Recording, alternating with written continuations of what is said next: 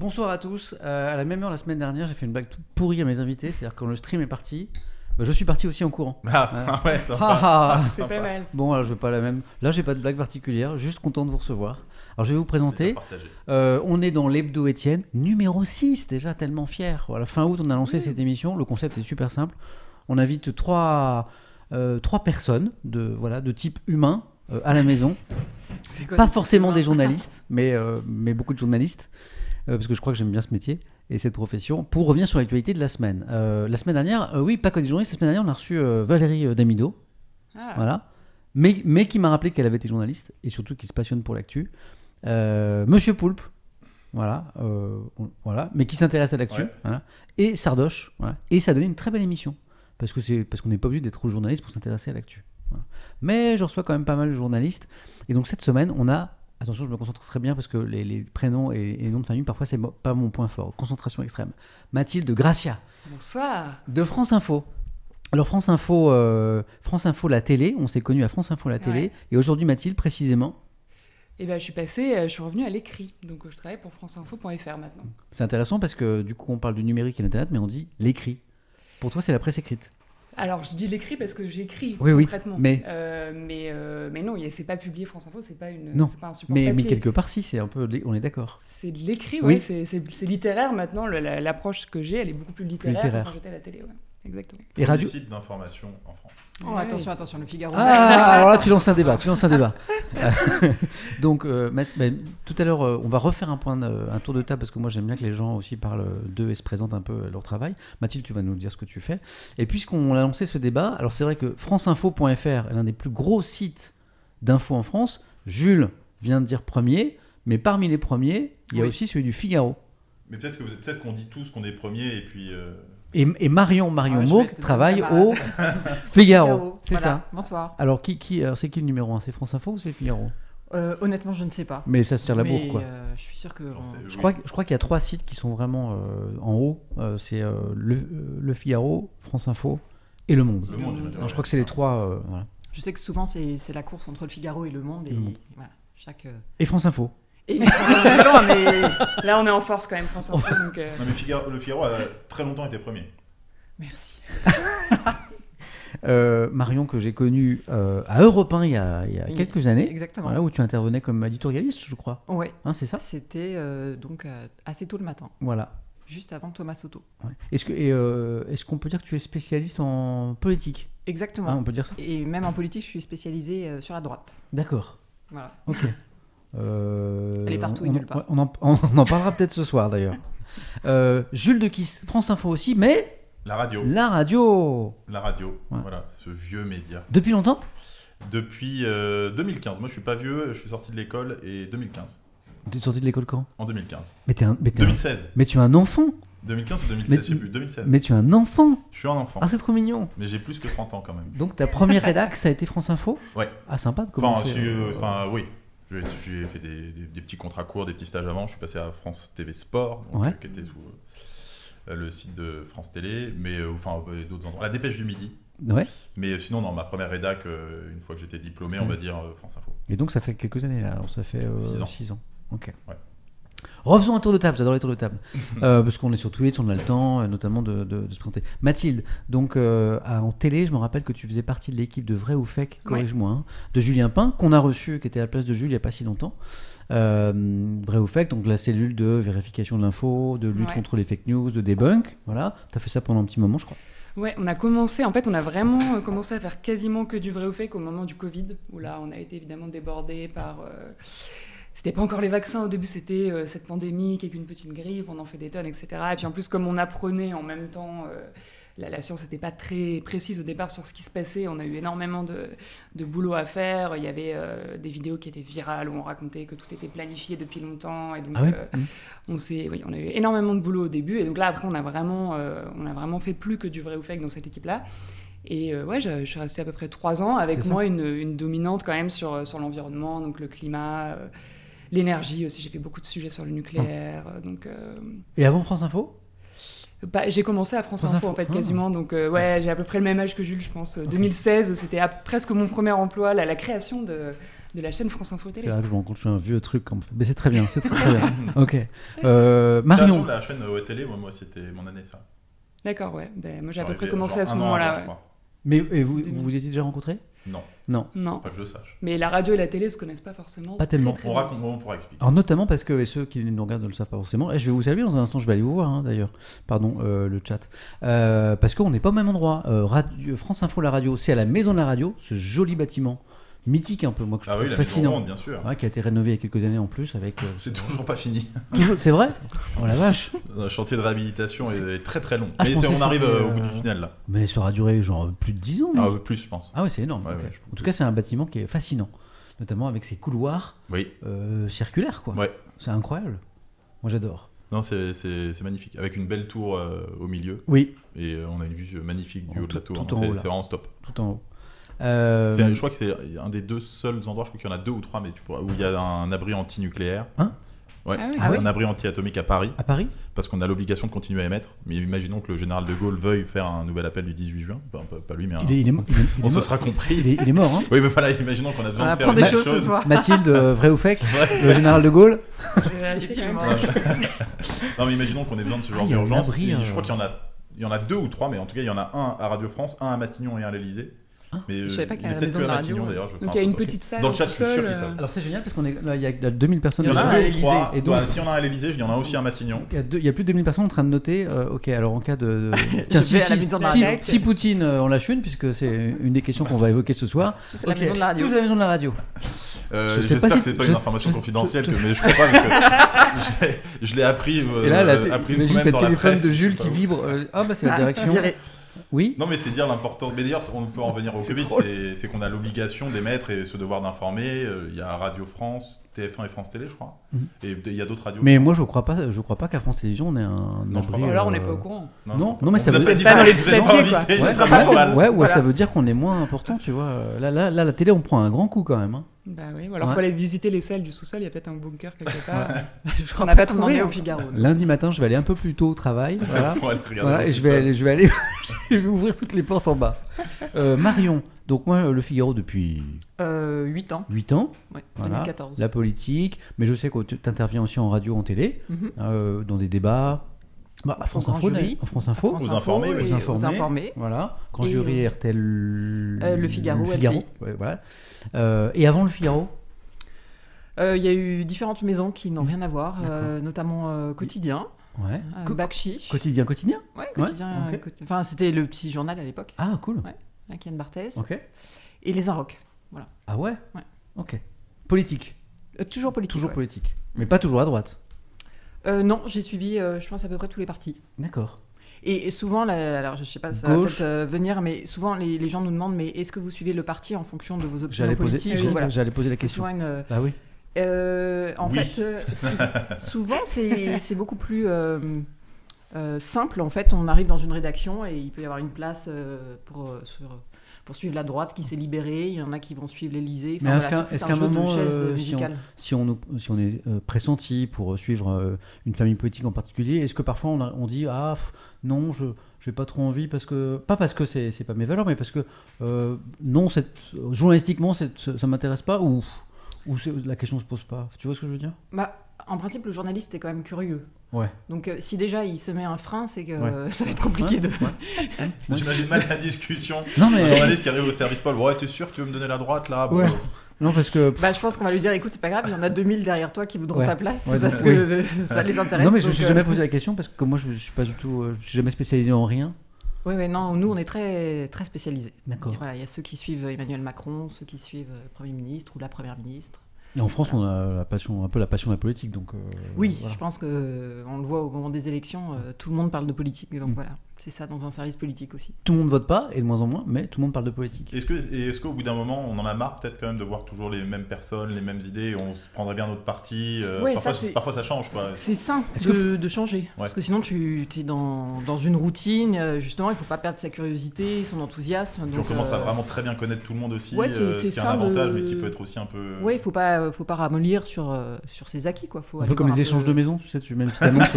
Bonjour, Allez, euh, prends la j- gauche. j'échangerais bien la, ma droite contre un peu de gauche là parce que pff, Je vais peut-être tenter ça, une Ce serait petite drôle. annonce. Je vous T'imagines dirai dans- si ça marche. dans l'IB, euh, journaliste Figaro, euh, échangerait bien euh, droite contre. euh, tu vois, ce serait drôle. Et, euh, et Jules, donc, alors Jules, euh, France Info, euh, on peut te retrouver à la radio tous les week-ends, 10h, 14h. 10h, 14h, ça c'est ta tranche comme on dit. Voilà. C'est une Ouais, tranche- ça. une- s'appelle le 10-14. C'est une tranche euh, d'information. Voilà. Hein Donc, et les sujets qu'on traite, c'est ceux que l'actu amène, D'accord. apporte. Donc c'est euh, c'est des journaux et, et des chroniques, je, je Bah, suppose. moi, en fait, que- euh, moi, je suis le fil rouge. Hmm. Donc, en fait, euh, pendant mes 4 heures, il y a des gens qui vont venir faire les journaux, Ouais. qui vont finir les, les fils infos, qui a toutes ça. les 10 minutes. Est-ce qu'on dit encore man chez. Moi, je pense qu'on peut dire oui, ou- enfin, on le dit pas trop, mais Vous, c'est plutôt fil, fil rouge le... Nous, on appelle ça fil rouge. Fil rouge, euh, voilà. Mais c'est oui, c'est vrai que c'est un truc. Chez nous, on jargon, dit. euh, Encore man. en, en Fran- à France Info Télé, donc, on dit encore man. Ouais, mais non, nous, on dit Voilà, fil rouge. Fil rouge. Et, En bon français. et Oui, voilà. oui, ouais, ouais. voilà. C'est un, autre- un autre devoir de service public. Et bon, en gros, le gros de ma tâche, c'est euh, non, mais c'est les interviews. Il y, a qu'à- il y a entre 3 et 6 interviews, on va dire, en Ouais. 4 heures, qui durent 10 minutes à peu près. Que, que tu Et- as, bossé avant, donc c'est du boulot, je suppose. Voilà. Ça va du taf. hein. Moi, je les bosse le matin. moi, je me demande, les transitions, tu écris tout à l'avance? Non. En fait, il y a des choses qu'on. Alors, Tu euh, parles des transitions dans le journal? Oui, des transitions euh, quand euh, tu dois lancer la parole de quelqu'un ou. euh, Beaucoup d'impro. Bah, en fait, vu que c'est. euh, la radio, on fonctionne par grille. Donc, euh, la grille, c'est toujours la même. Les chroniques, enfin, elles changent, elles, elles- elles changent presque pas de la saison. Ouais. Donc, les chroniques arrivent au même moment. Au moment, tu as l'habitude. C'est ça. Oui. Donc, euh, tu sais, d'ailleurs, c'est assez marrant parce que ma grille a un peu changé entre la saison dernière et cette saison. Ah, Il y, a, il y a un horaire où ils ont interverti les chroniques. Et je- ça fait deux fois que, Que tu je commence ça. à lancer la mauvaise, par exemple. D'accord. Et, mais c'est pour te dire qu'en fait, quand Oui, tu as l'habitude, euh, voilà. T'es plus obligé de tout écrire. Voilà. ouais. Mais il y a quand même des choses qu'on enregistre dans la semaine, les choses dont on est sûr que ça ne va pas bouger. Pas, pas, pas les interviews, mais des chroniques avec des chroniqueurs qui sont en week-end parfois. Donc on va enregistrer le, le vendredi avec eux par exemple. Le lancement. Et... Voilà, donc ça c'est déjà en boîte. Mais, euh, mais avant, je. D'accord. Voilà. T'as des contraintes à la seconde près aussi. euh, Ouais. C'est vraiment typique ça de Ah la ça, c'est radio. la radio, C'est vraiment. Oui. euh, Ouais. Mais moi, c'est- j'adore. Ouais. Ah. Ah oui, c'est la seule. Attends, on peut s'arrêter là-dessus euh, parce que ça, c'est vraiment un truc fascinant dans la radio. En, en radio, euh, tu, tu, tu, tu rends l'antenne ou tu, tu finis une tranche ou tu finis un journal, c'est assez à la seconde. quoi. Euh, 20h, c'est pas 20h et 3 secondes. ouais. Et ça, c'est incroyable. C'est-à-dire qu'il y a les fameuses pendules euh, qu'on n'a pas ici, mais c'est des pendules qu'on. C'est toujours, Ouais. c'est toujours pareil. Hein Bah, c'est toujours des gorgies, je sais pas c'est si- ça, c'est des, gorgies, des, pendules, des grandes petits pendules points. euh, carrées avec, avec un, un petit, petit point rouge qui font le tour. C'est génial d'ailleurs pour vraiment anticiper. Ouais. Et on rend, on rend c'est à la seconde ou à deux, Voilà. deux secondes. Ça dépend un peu. Parfois, il y a des moments où il y a ce qu'on appelle des décros ou des murs. Donc là, c'est-à-dire que si tu continues à parler, de toute façon, tu vas te faire couper. C'est ça. Mais en fait, on l'entend presque jamais, hein, ça arrive très rarement. Ouais. Et parfois, c'est plus pour être à l'heure, quoi. Mais c'est un travail d'équipe, quoi. C'est pas juste le journaliste qui sait bien se timer, Ouais. c'est aussi beaucoup en amont quand on se voit qu'il reste deux minutes avec euh, le réal, euh, l'habillage qu'on met, les petits, est-ce qu'on met une petite pub, euh, c'est un échange permanent, quoi. Mais ça, C'est un, travail, un travail de précision euh, qu'on le découvre qui est vraiment impressionnant. Après, c'est moins dur qu'on croit. bah, une fois Moi, j'étais terrifié au début. Ouais. J'étais terrifié. à la On m'a dit à 20h pile, tu mets. Ouais. Je me suis dit, c'est impossible. Alors, au début, t'écris, tu Mm. écris des trucs à tiroir, tiroir. et puis au bout d'un moment, tu, ouais, voilà, tu oui, voilà, écris des trucs à tiroir pour que tu puisses t'arrêter un peu quand tu veux.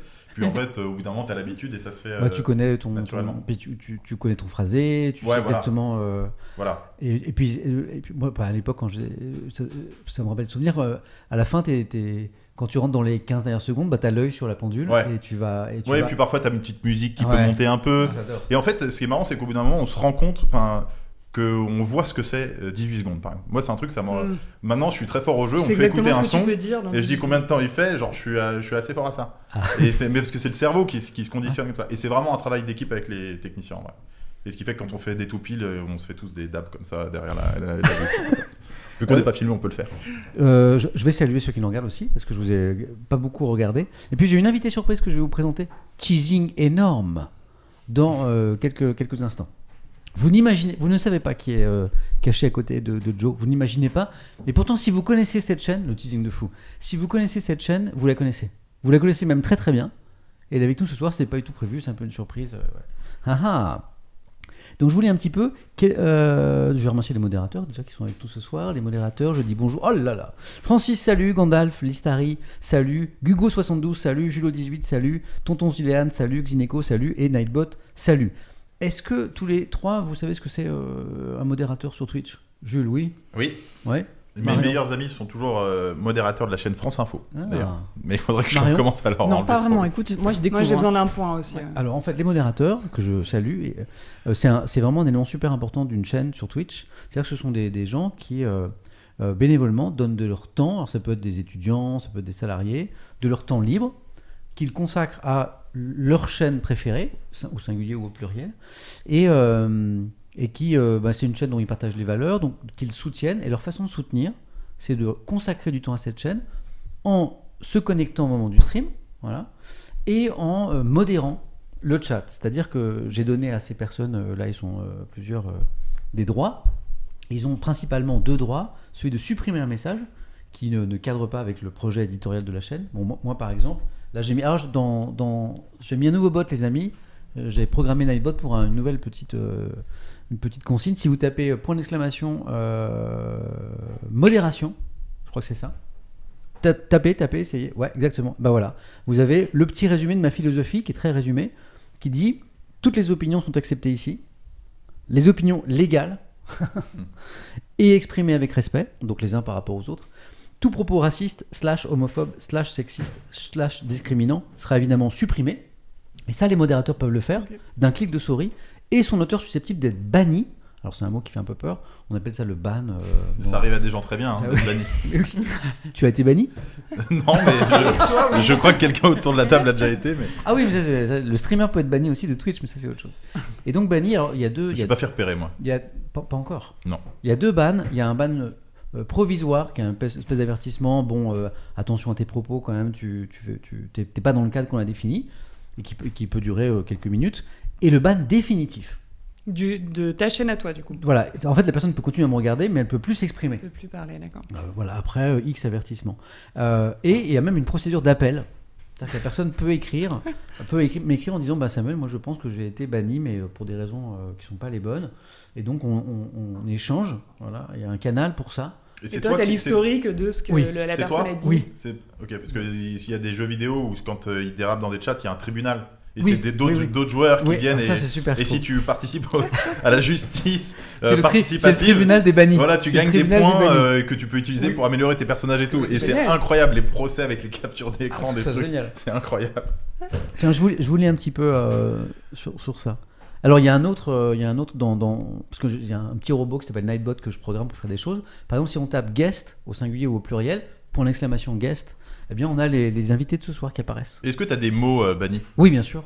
Il y a quelques mots. Euh, faudrait, que je, faudrait que je retrouve un petit peu la liste que j'ai fait, mais je pense que nazi doit être banni, par exemple. Non, mais c'est intéressant parce que justement, Twitch a des outils qui, te, qui aident les modérateurs. Justement, tu as même des SAS, des phrases qui sont mises dans des C'est un SAS. que algorithme tu- qui va que bloquer tu directement les certains termes. Ouais, ça, si, mais, euh, Ouais.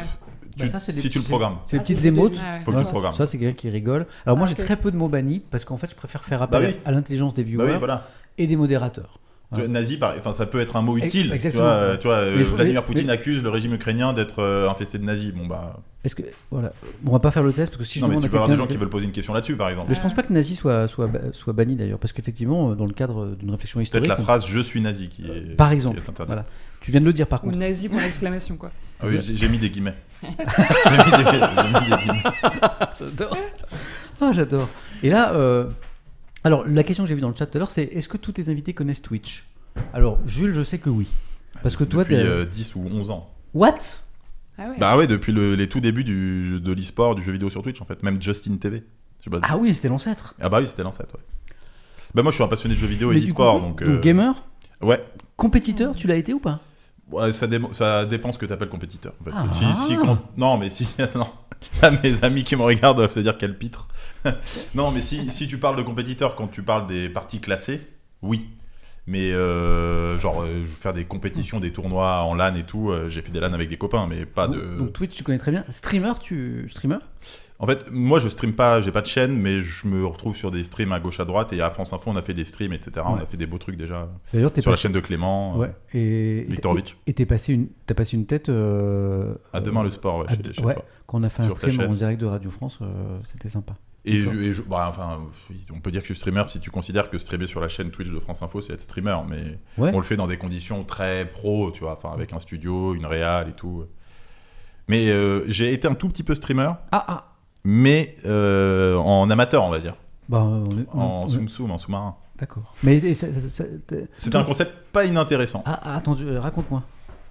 Mais euh, je pense que Joe pourrait comprendre. Attends, Soum Soum, c'est-à-dire qu'en fait, tu streamais, mais pas sous ton identité. Bon, quoi. non, on a des, tous des pseudos dans le jeu vidéo. Oui, oui. Ah, ah. Euh, mais non, on avait un concept, parce que nous, on est un peu vieux, et j'ai des copains plus vieux que moi encore. Ouais. Mais maintenant, t'as beaucoup de gamers qui ont 40 ans, 30 ans, 35 ans. Tu dis ça euh, avec un cas général. Donc, euh, Ouais. attention avec la notion de vieux quand ouais, même. C'est c'est très, bon, très, toujours vieux de quelqu'un. très susceptible. Et, euh, et non, mais c'est un truc qui s'est beaucoup fait pendant même. Enfin, nous on le faisait bien avant, mais pendant les confinements, les gens se sont retrouvés à jouer aux jeux vidéo pour être ensemble. Et nous, nos parties, c'est vraiment ça. Je suis avec 4-5 potes que je vois tout le temps en vrai à côté. Et parfois, s'il fait froid, notamment pendant l'hiver, on se fait des, on joue ensemble sur internet et on dit plein de conneries. Et c'était ça le concept. C'était des, Mmh. des, ouais, non, mais je n'ai pas envie de dire. T'as connu Joe? Des vieux bourrés qui jouent à LoL, c'était ça le nom Joe, du connaît- stream. J'ai fait ça aussi. mais, mais tu. La chaîne. Est-ce que, est-ce que tu streamais? C'est ça le problème, Ouais. tu vois. J'ai fait des streams euh, où j'avais. J'étais plein de magie de Noël. Et... voilà, voilà, voilà. Bon, alors Jules connaît ça comme sa poche. Marion, Twitch. Écoute, j'ai découvert ça avec toi, euh, notamment avec Pas- les interviews pas ce politiques. soir. Non, pas ce soir. Il y a quelques mois. euh, Enfin, c'est vrai qu'en journaliste politique, on a regardé quand, y a- quand tu as reçu euh, François Hollande, Hollande. euh, Jean Castex, Mm. euh, voilà. Donc, euh, El famoso euh, stream avec Jean Castex. Ce qu'il ne faut pas faire. Voilà. le, le T'as plus- commencé par ça. Voilà, le plus grand, le plus grand exercice de langue de bois que que, qui- Oui. que- que j'ai un jour. Bah, c'était chez moi. Mais Voilà. passionnant à observer en vrai. Ça, Oui, enfin, tu bon. regrettes, tu, tu, tu regrettes Ouais. ou tu regrettes pas? Parce que Non, non, parce que ben, ça a été, c'était c'est bien. Moi, je trouve riche que c'est très bien que d'enseignements. ça existait. riche d'enseignements. C'est-à-dire que je, je pensais pas que on- on- je, je pensais, je pensais pas qu'à ce niveau de responsabilité, euh, il n'avait pas été briefé sur sur l'exigence, sur les, ouais, sur l'exigence d'un, média qui, Ou mal briefé. Enfin, Qui- il a oui. été briefé, c'est ça le pire. Oui, Parce que mais- François Hollande, c'était assez euh, fluide. en fait, il y a eu François Hollande. Effectivement, je pense qu'il est. Tu en avoir tellement marre de raconter. Non, Oui, pardon. non, mais non. Des formations Mais professionnelles. Fran- de- François Hollande, il, était, alors, il, a, pour- il a été plus à l'aise pour deux choses. D'abord, je pense que c'est un esprit très plastique. Euh, intellectuellement, c'est un séducteur. Donc, euh, je pense qu'il sait assez naturellement se mettre, euh, à s'adapter à son public, je pense. hein. Oui. Euh, première chose. Deuxième chose, il n'est pas en responsabilité. Donc, il a une liberté de parole et de ton qui était plus séduisante. Quoi. Ouais. Castex, le, entre guillemets, le pauvre euh, Premier ministre, qui a la parole la plus empêchée en France que, euh, que celle d'un Premier ministre? Ouais. Et c'est- on était bien pendant le Covid encore, non? Euh, on, était, on était en plein dedans. on était en plein dedans. Ouais, non, mais tu, On était en pleine polémique rappeler quand même AstraZeneca. contexte. Exactement, faut se rappeler du contexte. Ouais. quoi, tu- Donc ça, et puis, et puis je pense que au niveau de le- de l'esprit, pas, pas, pas la même souplesse en fait, pas le même, pas dans ce même rapport de séduction. D'ailleurs, même lui, il le disait à l'époque. il dit, Moi, je suis pas là pour séduire les gens. Mais ce qui est terrible, c'est Hein? et ce qui est terrible, c'est Je que en plus, moi, moi, le- moi, pourquoi ça m'a frustré, c'est que t'as l'impression que bon, il est resté dans son rôle, mais que ça aurait pu être génial. Mais ça aurait pu être génial en fait. Ouais. Parce que le seul, la chose que je lui reproche, moi, je peux comprendre euh, la responsabilité, le fait qu'on peut pas, euh, qu'on n'est pas trop libre. Je comprends aussi que euh, que voilà que le caractère est pas forcément euh, qu'il soit dans la séduction euh, et qu'il essaye pas de comprendre les codes, voilà. Mais le truc que je comprends pas, c'est qu'à un moment, la langue de bois aujourd'hui, alors qu'on observe un fossé grandissant entre les Français et la politique, qui se caractérise par un taux d'abstention qui monte à chaque élection, à un moment, quand pendant presque pendant trois heures, on est à ce point langue de bois, à la limite, pardon, hein, mais du mensonge sur euh, sur une ou deux, un ou deux points en particulier. Et là, je, je dis, mais c'est exactement ce dont on n'a pas besoin en fait. Ouais, mais c'est oui, c'est- Oui. et puis même lui, Donc j'étais en colère. c'est tellement plus sympa pour lui. Lui, il aurait plus kiffé le moment Mm. s'il avait été Mm. euh, genre spontané, quoi. En plus, je pense qu'il était, il en, il, il en était, il en était Mais bien capable. sûr, mais c'est Je sûr, pense que l'homme sûr. derrière, on est infiniment capable. C'est, là où je dis qu'il a été mal briefé. Ça doit être toi qui le connais le mieux, fonction, Marion, d'ailleurs. C'est toi qui Hein le connais le mieux. Prisonnier de la fonction, quoi. Mais c'est pas forcément celui que j'ai plus suivi. Donc, euh, Je pense qu'il y avait quand même moyen de faire Castex. Moi, j'imagine Ouais. qu'il aurait pu être débonnaire. Et... Enfin, Oui, je sais pas. que- Pour moi, il y a un. Enfin, c'est con, mais même, tu vois, ces, ces photos dans le métro, les trucs comme ça. Tu te dis, c'est vraiment l'homme politique. En plus, c'est peut-être limite pour ça qu'il a été choisi aussi à ce moment-là, pour rassurer, patati patata, dans cette proximité, cette spontanéité qu'il pouvait avoir. Moi, j'ai, moi, première fois, premièrement, j'ai pas compris. J'ai pas compris que ça se soit passé comme ça, malgré tous tes efforts. Et puis Et deuxièmement, j'étais et frustré. puis j'ai, essayé. Bah ouais, moi, sûr. je lui dis, là, vous répondez pas à la question. Là, il y a un exemple pour voir, parce que les, les mots, euh, là, j'ai dit euh, à la limite du mensonge, ça peut sembler très violent. Je prends un exemple. On, euh, on est euh, le- en fin de semaine. hein, je crois que c'est un vendredi, je sais plus. Enfin, on est en fin de semaine. Et donc, on est en pleine interrogation européenne sur AstraZeneca. Certains pays européens ont déjà commencé à suspendre AstraZeneca de plusieurs pays depuis quelques jours. Et donc la question arrive dans le chat, parce que je ne prenais que des questions Ouais, dans le chat, c'était l'idée. Et la question est posée est-ce qu'en est France, euh, est-ce que vous avez, des- est-ce que vous vous questionnez, est-ce que vous interrogez sur AstraZeneca? Et il répond Il n'y a aucun questionnement sur AstraZeneca. Hmm. J'ai été vacciné avec AstraZeneca. Il n'y a au- aucun questionnement. Le lundi suivant, AstraZeneca est suspendu en France. Ouais. Voilà. Donc, euh, Donc il était au courant. donc je crois qu'il y, a- il doit y avoir un avis de la, de la haute autorité de santé qui tombe pendant le week-end et tout, mais évidemment que la question se posait. Enfin, en ça fait, la, semble la- étonnant, la- euh. sa réponse n'était pas bonne. Et sa- sa- la bonne réponse, qui, qui, euh, du coup, je serais un peu moins dur avec lui, c'était euh, on se pose des questions. Euh, vous avez vu que certains pays européens ont suspendu euh, Ouais, cette vaccination. Donc la question est soulevée. On est en train de travailler dessus. Et on va rendre notre décision les prochains jours. Mais la réponse qui, il y a pas, il y a zéro problème avec AstraZeneca, pardon. Mais Oui, non, on bah, un- ils là, on est ont évidemment abordé. Enfin, dès que, le, dès que le premier pays l'a l'a annulé, ils se sont posé la question est-ce qu'on Ah doit oui. faire. Enfin, c'est sûr. en C'est là où de- je, Ouais, je comprends. Là, parce que dans mon esprit un peu naïf et optimiste que je suis un peu toujours, c'était cet, cet outil devait servir à, à rapprocher, Ah oui. à tenter de rapprocher un peu le citoyen du politique. Et là, dans cet exercice qui, qui confinait la langue de bois, quelles que, quelles que soient les qualités de l'homme par ailleurs, euh, eh ben on, a, on a écarté les gens, on a éloigné les gens. Oui, mais bon, enfin, c'est. Bah oui, mais c'est pas... Oui, non, mais je. c'était pas l'objectif. Vraiment que ça te laisse un goût amer, mais c'est pas. Là, on a Ouais, vraiment je- une discussion je de débrief, c'est très Pardon, journalistique. pardon. On se voyait tous à ta place à dire, mais. Donc, Non, mais c'est passionnant, Non, mais c'est parce que ça partit du fait que Marion a découvert Twitch comme ça. Moment d'histoire. Et je pense qu'on était pas mal de journalistes politiques à regarder. Oui. C'était à la fois découverte d'un nouveau support, nouveau média, et en même temps on travaillait. Puisque... Alors, ce qui est très drôle, c'est que le troisième, le troisième invité n'a. Enfin, ça a fait zéro polémique. Euh, D'ailleurs, ça n'a pas fait beaucoup de danse non plus. Et c'est très amusant parce que vous savez qui était mon troisième invité? De quoi? D'une rencontre. Enfin, c'était un Ouais. invité politique ou Ouais. d'une rencontre Étienne? Non, euh, troisième invité politique a- après, euh, après, après Castex. C'était Julien Bayou. Ah ouais. Ah ouais. Très drôle. Bon, ce serait intéressant de le recevoir maintenant, mais bon, euh, j'ai un peu arrêté les politiques sur Twitch. Mathilde, ton rapport à Twitch? Pareil, moi j'ai découvert euh, à ce moment-là, surtout quand tu as commencé à faire les, les revues de presse. Et après, on a, on a une petite cellule aussi à France Télé où on fait euh, des tweets. Donc on avait fait une, une émission une fois euh, où on revenait, c'est pour vrai ou fake, où Oui. on revenait un peu sur les enquêtes sur lesquelles on était. Et C'était sympa parce que effectivement le fait d'être hyper en interaction avec les gens qui regardent, de pouvoir répondre en direct aux questions et tout, c'était c'est chouette. Au point de. Mais après, je, je, je suis pas du tout euh, le fonctionnement, les modérateurs et tout là, je, je découvre. Mais tu vas, tu vas en apprendre un peu plus ce soir. Peut-être que bientôt des chaînes vont se créer. Jules va peut-être créer un jour une chaîne officielle. Non, non, mais je crois pas. Enfin, vraiment, je, enfin, en fait, je vois- moi, j'ai du mal à voir ce- déjà ce que je pourrais faire. Enfin, si je le fais, en fait, moi, si je le fais, j'ai envie qu'on se marre. J'ai Juste envie qu'on se marre. euh. Pas de l'actu donc. Oui, mais en même temps, tu vois, c'est la valeur ajoutée que je pourrais avoir. Bah ouais.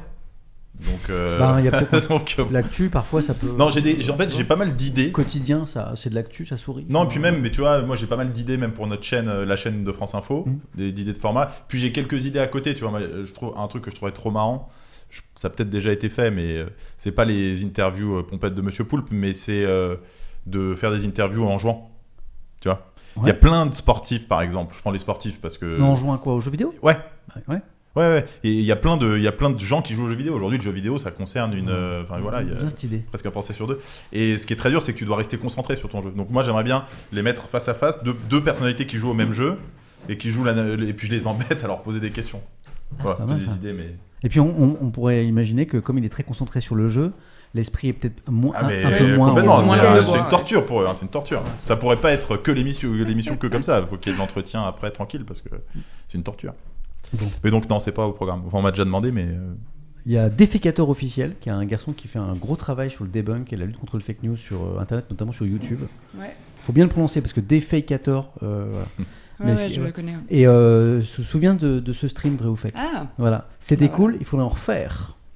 je leur Voilà. dirai. Moi, je suis plus avec eux malheureusement, mais je leur dirai. Alors je finis sur Twitch et on passe à l'actu parce que ça fait déjà 30 Oh ça va ton. Bon, En général les bonjours, le- mes bonjours durent une demi-heure. Le matin, sur- je, dis- je mets une demi-heure à dire ça bonjour. va, on est dans les timings.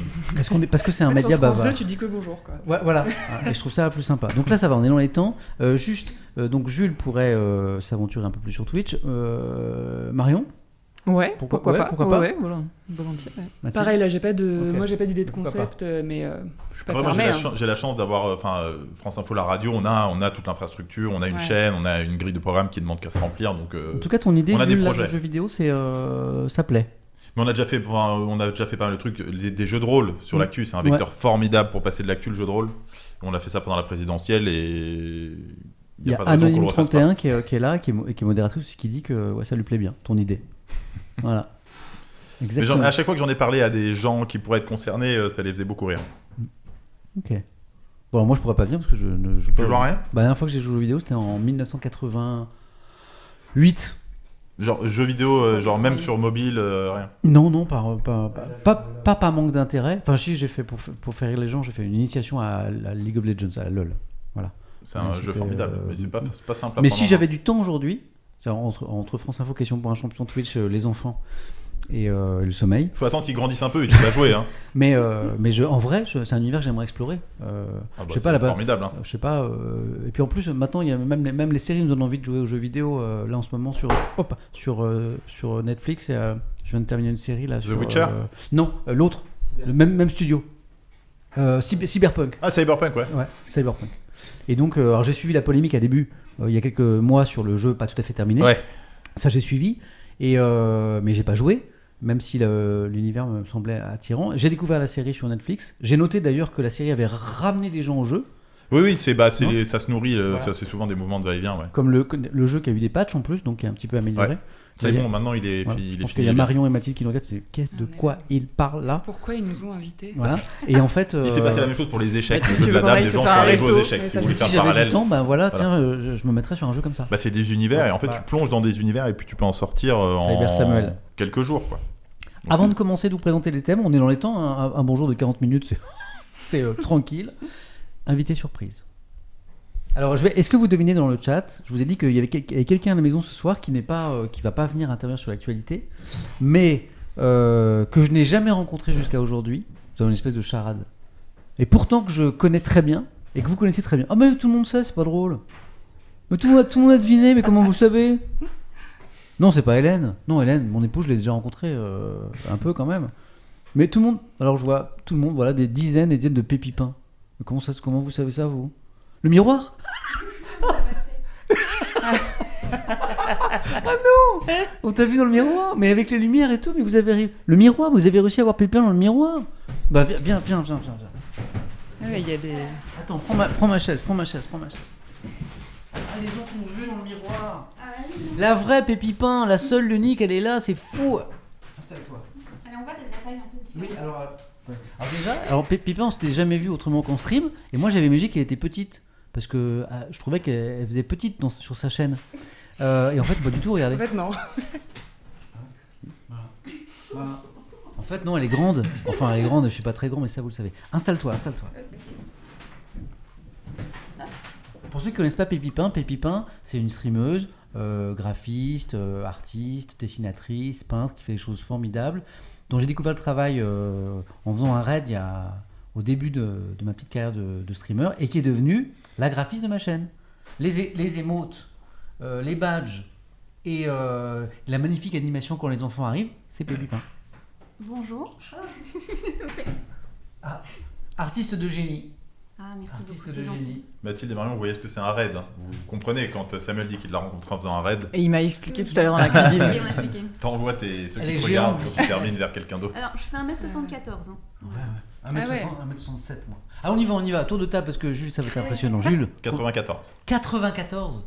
Marion, elle est grande. 80 net. Ah ouais, vous êtes Ouais. super grand. Comme mes grandes sœurs. 60 combien? 74. 74 Pareil, 74. Et ce sera Je toi. perds large. large, large. Ah, c'est drôle l'histoire du miroir, j'avais pas vu. Oui, oui, on voyait juste ma petite tête dépasser. J'ai j'ai vu juste à la fin quand les gens euh, arrêtaient pas de. Et on peut dire pourquoi t'es de passage à Paris ou pas? Non, mais. Euh, bah, C'était pour, euh, toi, voir, toi euh, pour voir du coco. Pour- Voilà. Parce qu'il y a l'ami Joe qui est là, voilà. Donc il y, a de la pho- il y a de la photo dans l'air, vous imaginez bien. Mm. Alors Pépipin, il faut la suivre parce que c'est une globe trotteuse. Je l'ai connue, tu streamais en Belgique. Là, tu es en Bretagne. Oui, Voilà. Voilà, c'est ça. voilà, c'est ça. Et à un moment donné, à Paris, du coup.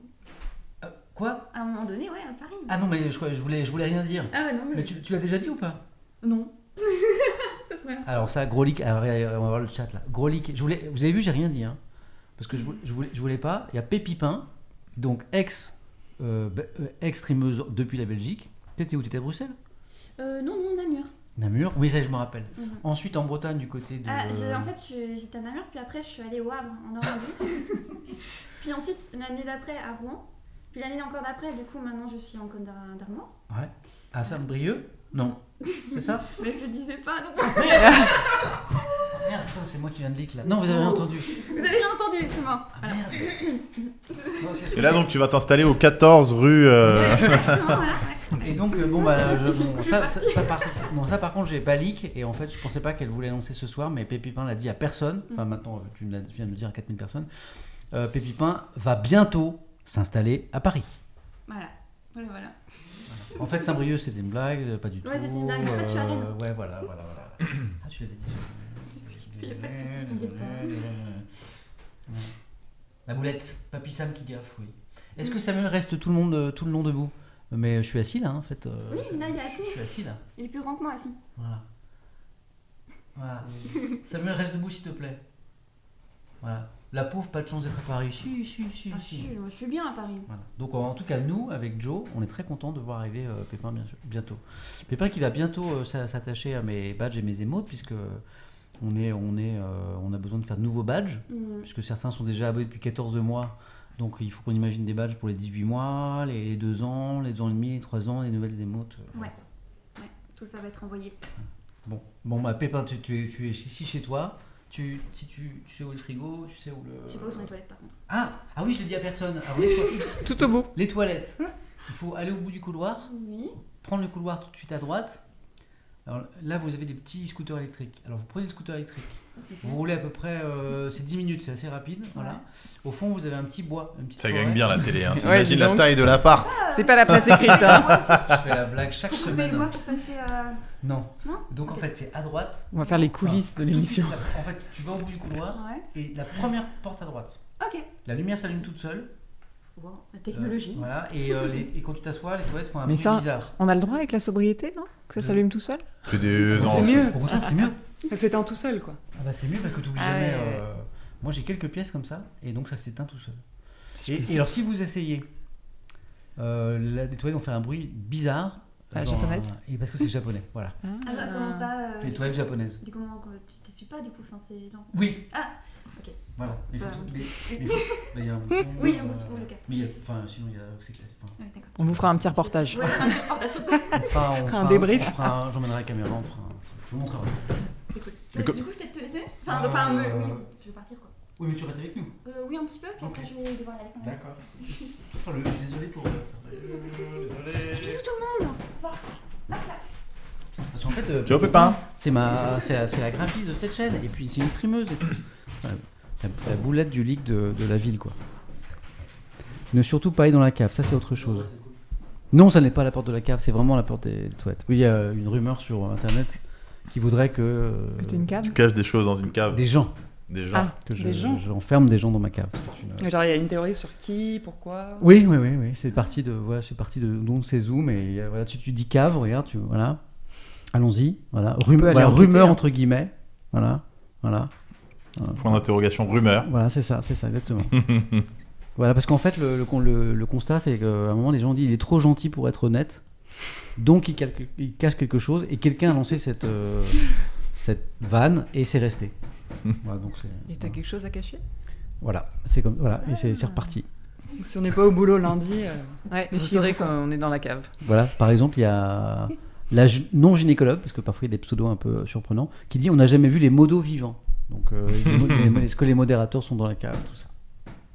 Bon, officiellement, c'est mon intro la plus longue depuis que cette émission existe. C'est un honneur. Hein? Non, mais, euh, mais c'est parce que ça, je pense, c'est parce que vous êtes euh, Que- Quelle heure il est très sympathique. 45. Et là, je me dis qu'en disant ça, c'est pas très sympa pour les invités d'avant, donc je reprends. C'est comme Saint-Brieuc, je ne dis pas ça. Mais c'est vrai que c'est ma, c'est mon intro la plus longue. mais on n'a même pas commencé les macarons. Ah non, donc, mais euh, ça, je- c'est euh, c'est Je me permets alors. Bah, c'est le premier qui est le plus dur. Après, on y va. Allez, voilà. c'est parti. J'ai fait le plus dur. Moi, je prends un verre. Et puis, c'est aussi. Vous savez pourquoi cette intro est longue? C'est parce que je sais que psychologiquement, les thèmes qui arrivent, c'est pas les thèmes les plus souriants qui soient. Non. Et donc, peut-être que Tu les repousses. psychologiquement, j'ai un peu repoussé. le- Voilà, Joe va balancer euh, les thèmes de ce soir. Voilà, on est, on est vraiment sur de la réjouissance. Regardez. Réforme des retraites. Premier thème ce soir Macron empêtré. Voilà, la question elle est toute simple. Je ne sais pas si la réponse est simple. Est-ce que le président est empêtré dans cette réforme des retraites? Qu'il souhaite faire manifestement. C'est le premier euh, débat qu'on aura ensemble. Doudoune et col roulé, j'adore ce titre. Quelle sobriété Je sais plus qui. Vous avez été plusieurs à souhaiter ce, Ouais. ce thème. Mathilde, euh, Marion, bien sûr, Jules aussi. Moi, je les adore tous, Voilà. les thèmes. C'est vrai Doudoune et col roulé, quelle sobriété Bon, bah ça, vous savez, c'est euh, la première ministre qui s'est mis un peu en scène en doudoune. À Matignon. Hein. Bah, ça a même commencé partout, avec hein, le- d'ailleurs. Bruno Le Maire avec Et- son et col Bruno roulé. Le Maire avec son col roulé, donc à un moment, euh, la question c'est. le- l'étendoir. ah, le- ah oui, le- ça, c'est, Gilles euh, Legendre. Gilles Gilles Legendre. Gilles. Et ça a fini avec le peignoir de Cécile Duflot. Ça, j'ai- pas suivi ça. Eh bien, ce matin, elle a répondu à Bruno Le Maire en disant c'est très bien. Et donc, elle, elle est en peignoir rose euh, polaire. Tout elle- ceci va dégénérer. Elle a fait une vidéo Elle a fait un. Elle a fait un, Elle a un fait- tweet un avec tweet un selfie. euh, Ah, j'ai pas vu. Oh, bah, Donc euh, voilà, c'est est-ce que les conseils donnés par le gouvernement sont à la hauteur de la crise, euh, de, en tout cas de la question de la sobriété euh, énergétique? Est-ce que c'est pas une com un peu ratée? C'était la question, je pense qu'on se posera, hein, c'est ça? Ouais. Troisième thème, on est encore plus dans le sourire. Ukraine, quelle issue? Alors là, sur l'Ukraine, cette semaine, il y a plein d'actu. Il y a par exemple l'histoire très mystérieuse du sabotage des gazoducs. Qui est, parce qu'on est à peu près sûr que c'est un sabotage aujourd'hui, qui est derrière ce sabotage, ces sabotages? On n'a pas la réponse, mais on va poser la question quand même. Et puis, euh, des sabotages qui posent une autre question, euh, Mathilde. Mhm. J'adore, je te dis ça au moment où elle, où elle, la pauvre, Je prends ma cinquième bouchée de. qui est en fait une question écologique. Mhm. Hein, c'est ça. Ouais. Oh, Bah, du coup, je développerai tout à l'heure. Oui, parce voilà, que- voilà. Parce qu'il y a un aspect écologique dont les médias n'ont pas tellement parlé. Alors, nous, on en a parlé sur. Voilà. Ouais, mais pas tellement, pas a un tellement. petit peu Non, un petit peu. aussi. Ouais, mais euh, pas trop quoi. Euh, globalement, les médias, par rapport aux questions plutôt, bah, qui, quand, quel intérêt, Ouais. euh, est-ce que c'est vraiment vrai. les Russes? Donc, il y a euh, les gazoducs, il y a les, alors là je mets des gros guillemets, comme tout à l'heure, euh, Jules, les référendums Oui. en, en Ukraine, donc organisés euh, par, le, par, le, par le pouvoir russe, pour simplifier, voilà, euh, avec les, ré- les résultats euh, qu'on sait, des 97%. La sacrée fiesta sur la place euh, rouge de Moscou cet après-midi, c'était impressionnant. Ah oui, ah, j'ai Ouais. pas vu. Ah c'est- vrai? Enfin, impressionnant, je sais pas si je sais pas quel est le bon terme. hein, Je mais- savais qu'on devait fêter ça, donc ils ont, Ah bah, ça a été fêté. Ah oui, Fêté. oui, oui, hein. Une grosse fête. Ah bah oui. hein. D'accord. Il y avait de l'ambiance dans le Kremlin. Enfin, la- la- la- c'était assez impressionnant. La... Genre DJ Non, alors- ah non, en fait, il y avait un contraste un peu, mais à l'intérieur. Bon, enfin, on y reviendra, mais à l'intérieur, euh, quand Poutine a dû si- signer les décrets d'annexion, Ouais. euh, il y avait un parterre d'officiels devant lui, essentiellement des membres du gouvernement, quelques parlementaires et des élites politiques russes. Et c'est impressionnant parce que euh, les chaînes d'infos en continu, pour certaines, avaient un plan en attendant l'arrivée de Poutine. Et moi, j'ai vraiment cru pendant 10 minutes que c'était une photo. hein. Et je me disais, c'est bizarre comme choix de réalisation, il y a une photo. Et il bougeait pas, quoi. Il bougeait pas. Et après, gros concert sur la place rouge, un peu comme ils avaient fait en 2014 pour la Crimée, euh, tous les artistes euh, invités, etc. Donc la question des, des, des référendums et des territoires qui, sont, donc- qui vont devenir russes, puisque Bah, ça y est, ils le sont. hein. hein, c'est signé hein, C'est Ils le signé. sont signé. pour la Russie, quoi. pour la Ils le Russie. sont pour la Russie, ouais. Et puis, euh, directement lié quasiment, la question du nucléaire. Voilà, puisque maintenant ce sont des territoires considérés comme euh, russes par la Russie. Donc, quid d'une d'une attaque contre ces territoires, c'est-à-dire d'une tentative de libération, par exemple Trois abris atomiques à Paris, on le répète. Parce que ça, ça veut dire attaque contre le territoire russe. Et il y a la menace euh, nucléaire qui est quand même brandie depuis le début de cette guerre par le président Poutine. Mm. On parlera de nucléaire tactique et nucléaire... euh, Dissuasif, euh, oui, tactique et... Hop, je vais dans le chat tout de suite. technique. Euh, non, tactique et tactique et tactique. Aidez-moi dans le chat. Heureusement que vous êtes là. Stratégique. Ah, c'est hein, tout le monde a la nuance en tête ou pas? Tu nous l'expliqueras. Ah. Bah, c'est peut-être euh, enfin euh, comme arme de dissuasion ou comme Oui, arme euh, techniquement Et, utilisable voilà, dans, dans un conflit. La petite, la grosse, quoi. Pour, euh, En même Ok. temps, ça revient au même si tu te prends une, une Ouais. bombe sur la tête. hein. Exactement. Ouais, si tu cours vite. Et puis, et puis, ça restera la première fois surtout, depuis, euh, depuis la Seconde Guerre mondiale. J'ai on rigole de ça, comme si c'est c'était normal. Non, voilà, donc bluff, vraie menace. Voilà. Question, donc assez souriant. Euh, et puis pour rester dans les combats, euh, dans les actus un peu souriantes, je, je sais pas à quelle heure va se terminer ce stream. En fait, je pense qu'on va faire le lien avec le réveil de, de Jules. C'est-à-dire qu'en fait, Voilà. Jules doit se réveiller à 5 heures. Oui. Donc l'engagement que Eh je prends on ce soir pour respecter un petit peu la voilà l'hygiène de vie de Jules, c'est de, de- de le libérer. À À cinq heures. 4h30. Non, à 5, Cinq heures, ça va, cinq heures, Le ça temps de trajet. Ça va. Non, ça va, 5 Je heures, t'offre c'est un bon. thermos de café. Non, non, mais en vrai, on va essayer de pas traîner euh, pour toi. Non, mais alors, par- ne, ne te soucie pas. Je ne me couche jamais très tôt, donc euh, c'est bon. Mais c'est, non, mais c'est vrai que j'ai un peu abusé sur euh, la- Très bien. l'introduction. mais Non, j'ai- non, mais- allons-y, allons-y. Mais j'avais un petit peu envie de, de discuter avec vous. Euh, quatrième thème, l'extrême droite au pouvoir en Italie. Donc, euh, bientôt au pouvoir, parce que le, gouvernement n'est pas formé d'abord, hein, parce qu'en Italie, ça prend toujours un petit peu de temps. C'est une coalition qui est arrivée au pouvoir. Il y a plein de questions. C'est comment qualifier cette coalition? Est-ce que c'est vraiment une coalition euh, euh, dominée par l'extrême droite? Certains ne sont pas d'accord. Comment on peut qu- qualifier le parti Fratelli Italia Est-ce que c'est un parti fasciste, néo-fasciste, post-fasciste, pas fasciste du tout? Voilà. Quel programme? Et puis, peut-être que si on a le temps, est-ce que, est-ce que ça, puisque l'extrême droite arrive au pouvoir en Suède, en Italie c'est le cas. euh, est-ce que 2027 en France, euh, est-ce que, est-ce que ça peut arriver aussi? Quelque part, c'est aussi cette réflexion-là. Je suis pas sûr qu'on ait la réponse ce soir, mais elle est intéressante à poser. Iran, Bah, Est-ce que ça peut arriver? Je pense qu'on a la réponse. Est-ce que ça arrivera? Là, on l'a pas. Mais... Oui. Bon, on verra, ça sera intéressant d'en Ouais. débattre. Iran, le combat pour la liberté. Donc, bon, là, euh, le, le, le- le- le thème, il est évident. C'est euh, c'est tout ce qui se passe depuis euh, la mort de cette jeune euh, iranienne qui avait été arrêtée euh, parce qu'elle elle portait mal son foulard sur ses cheveux, c'est ça hein Mhm. Mhm. Par la police de la... Des mœurs. Des mœurs. des mœurs, Mhm. euh, qui a trouvé la mort. Le mouvement de contestation, les manifestations, les femmes, les hommes dans la rue, la répression à balles réelles, les bilans très lourds. Il y a un truc qui se passe en ce moment en Iran. Mhm. Une des questions, c'est est-ce que c'est de nature à bouger Faire les bouger. choses, à, faire, à, à- à boule- à bouger, à, à renverser le régime Ça, c'est une question. Est-ce qu'on peut être, nous, occidentaux, autre chose que des spectateurs impuissants de ce drame? Voilà. Parce qu'il y a des condamnations, il y en a, hein, euh, au niveau des États, des, larmes sur Twitter, mais euh, au-delà de ça, qu'est-ce qu'on peut faire? Moi, j'ai pas la réponse. Et puis, euh, et puis por- alors pour parler un petit peu de la France aussi, porno, l'enfer du décor. Donc là, le thème, il peut euh, un peu surprendre pour ceux qui connaissent pas l'actu, mais c'est une grande première. Un rapport sénatorial, ça n'était jamais arrivé sur l'industrie du porno. Je crois que c'est quatre sénatrices Oui, et de quatre parties différentes. Ouais. Et qu'on fait un, un- un magnifique travail euh, de plus- plusieurs mois, je crois six mois, voilà, sur euh, plusieurs constats. D'abord que euh, bah, le, porno d'aujourd'hui, qui est proposé aux yeux des, des- des- parfois des, des très jeunes, bah, c'est pas le porno d'il y a euh, 20 ou 30 ans. Non, beaucoup plus violent. C'est plus violent, plus dégradant, notamment pour euh, la femme. Premier constat. Euh, le deuxième, c'est que bah, les mineurs y ont largement accès, hein, euh, y compris les, moins de, de 15 ans, les moins de 12 ans en France. Donc il n'y a toujours pas de méthode efficace mise en place pour euh, empêcher que les enfants aient accès à, ce, contenu, voilà, qui est de plus en plus violent en plus, et qui pose la question aussi de l'image envoyée, euh, l'image de la femme envoyée par, ces médias. Et qui pose aussi la question de est-ce que tu peux effacer ce contenu quand tu as été pris dans le piège d'un réseau et que tu, te retrouves la victime euh, d'un film porno et que ça te poursuit pendant 20 ou 30 ans Et là, il y a et là, il y a des affaires judiciaires en cours. Et puis, il y a- oui, Hein, voilà, parce qu'il y a France, aussi la il a- question Il y a de... deux affaires judiciaires en cours en France sur cette question. Exactement. Euh, French Bukake et euh, Jackie et Michel. Et surtout la question de dans quelles conditions euh, ces, sont réalisé, produits. ouais. Avec euh, des, des accusations de viol, de traite d'êtres humains et des témoignages euh, vraiment Ouais. horrifiants. De chantage, de violence. euh, voilà. Qui commencent par des violences extrêmes. Donc là, c'est un travail quand même, c'est un travail édifiant de ces quatre sénatrices-là. Et donc, ça a lancé un débat. Il serait bien qu'il se referme pas juste après avec ce, ce rapport. En tout cas, c'est une grande première. Je vous lis un petit peu sur ces thèmes. euh, et puis on commence. Voilà. Euh, en fait, euh, traîne encore un peu parce que je vois que l'introduction n'a duré que 56 minutes 57 et j'aimerais passer l'heure pour. euh, Mhm. Voilà. C'est bien parce que vous- dans le chat, ça commence déjà à débattre euh, de, de- des différents thèmes. Voilà. On ne peut rien supprimer d'Internet. Mais oui, c'est bi- c'est bien la question exactement. Oui, parce que tu as dit, euh, pour l'instant, on peut toujours pas empêcher euh, Mm. des jeunes publics d'aller voir. Je, je pense que Tu on doutes peut se permettre un petit spoil et dire que ça sera jamais le Tu cas. crois?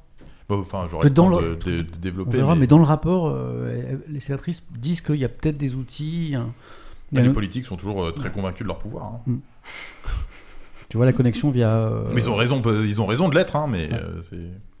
Parce que, ça- parce que si on peut pas, enfin on va pas commencer le débat, mais si on peut pas empêcher les plus jeunes dans nos sociétés d'accéder à ces contenus qui en plus euh, sont à même de polluer leur représentation du, du sexe et de l'amour, euh, c'est super ennuyeux quoi. Ouais, c'est plus qu'ennuyeux. Non. C'est assez dangereux. mais ça demande un accompagnement et une pédagogie à côté, quoi. De, de, des- Après, déjà, de si la famille, Bah oui. de l'école, c'est ça Bah oui. C'est ça la solution peut-être Bah, moi je pense, et surtout, à part, enfin, le, le, des- on est passé par là, mais le moment où tu te dis qu'il y a des freins et que donc du coup euh, les, les plus jeunes sont protégés et que du coup que t'as pas besoin de faire cette éducation-là, alors qu'en fait ils y vont quand même, bah là du coup il y a un... Bon, on aura le temps d'y revenir. Alors comme on est sur Twitch, tout est possible. Oui. Euh, à 58 minutes, j'ai pas fait une heure. Mais si, Euh. on va avoir des cartes blanches, je vais t'aider, moi je peux t'aider. Oh, on a oublié. dire s'il faut rater. Et, en plus, chaque invité a une carte blanche s'il le souhaite, c'est-à-dire qu'il peut rajouter une info. Pour, bah, ben, s'il est- imaginons, il est 4h30. On voit que Jules euh, doit se réveiller dans une demi-heure. Bon, on n'a pas tout à fait terminé. Et donc, on peut, un- chaque invité a une carte blanche et il peut amener une autre actualité. Ça s'appelle prendre l'antenne en otage, quoi. Oui. Comme on dit en télé, quoi.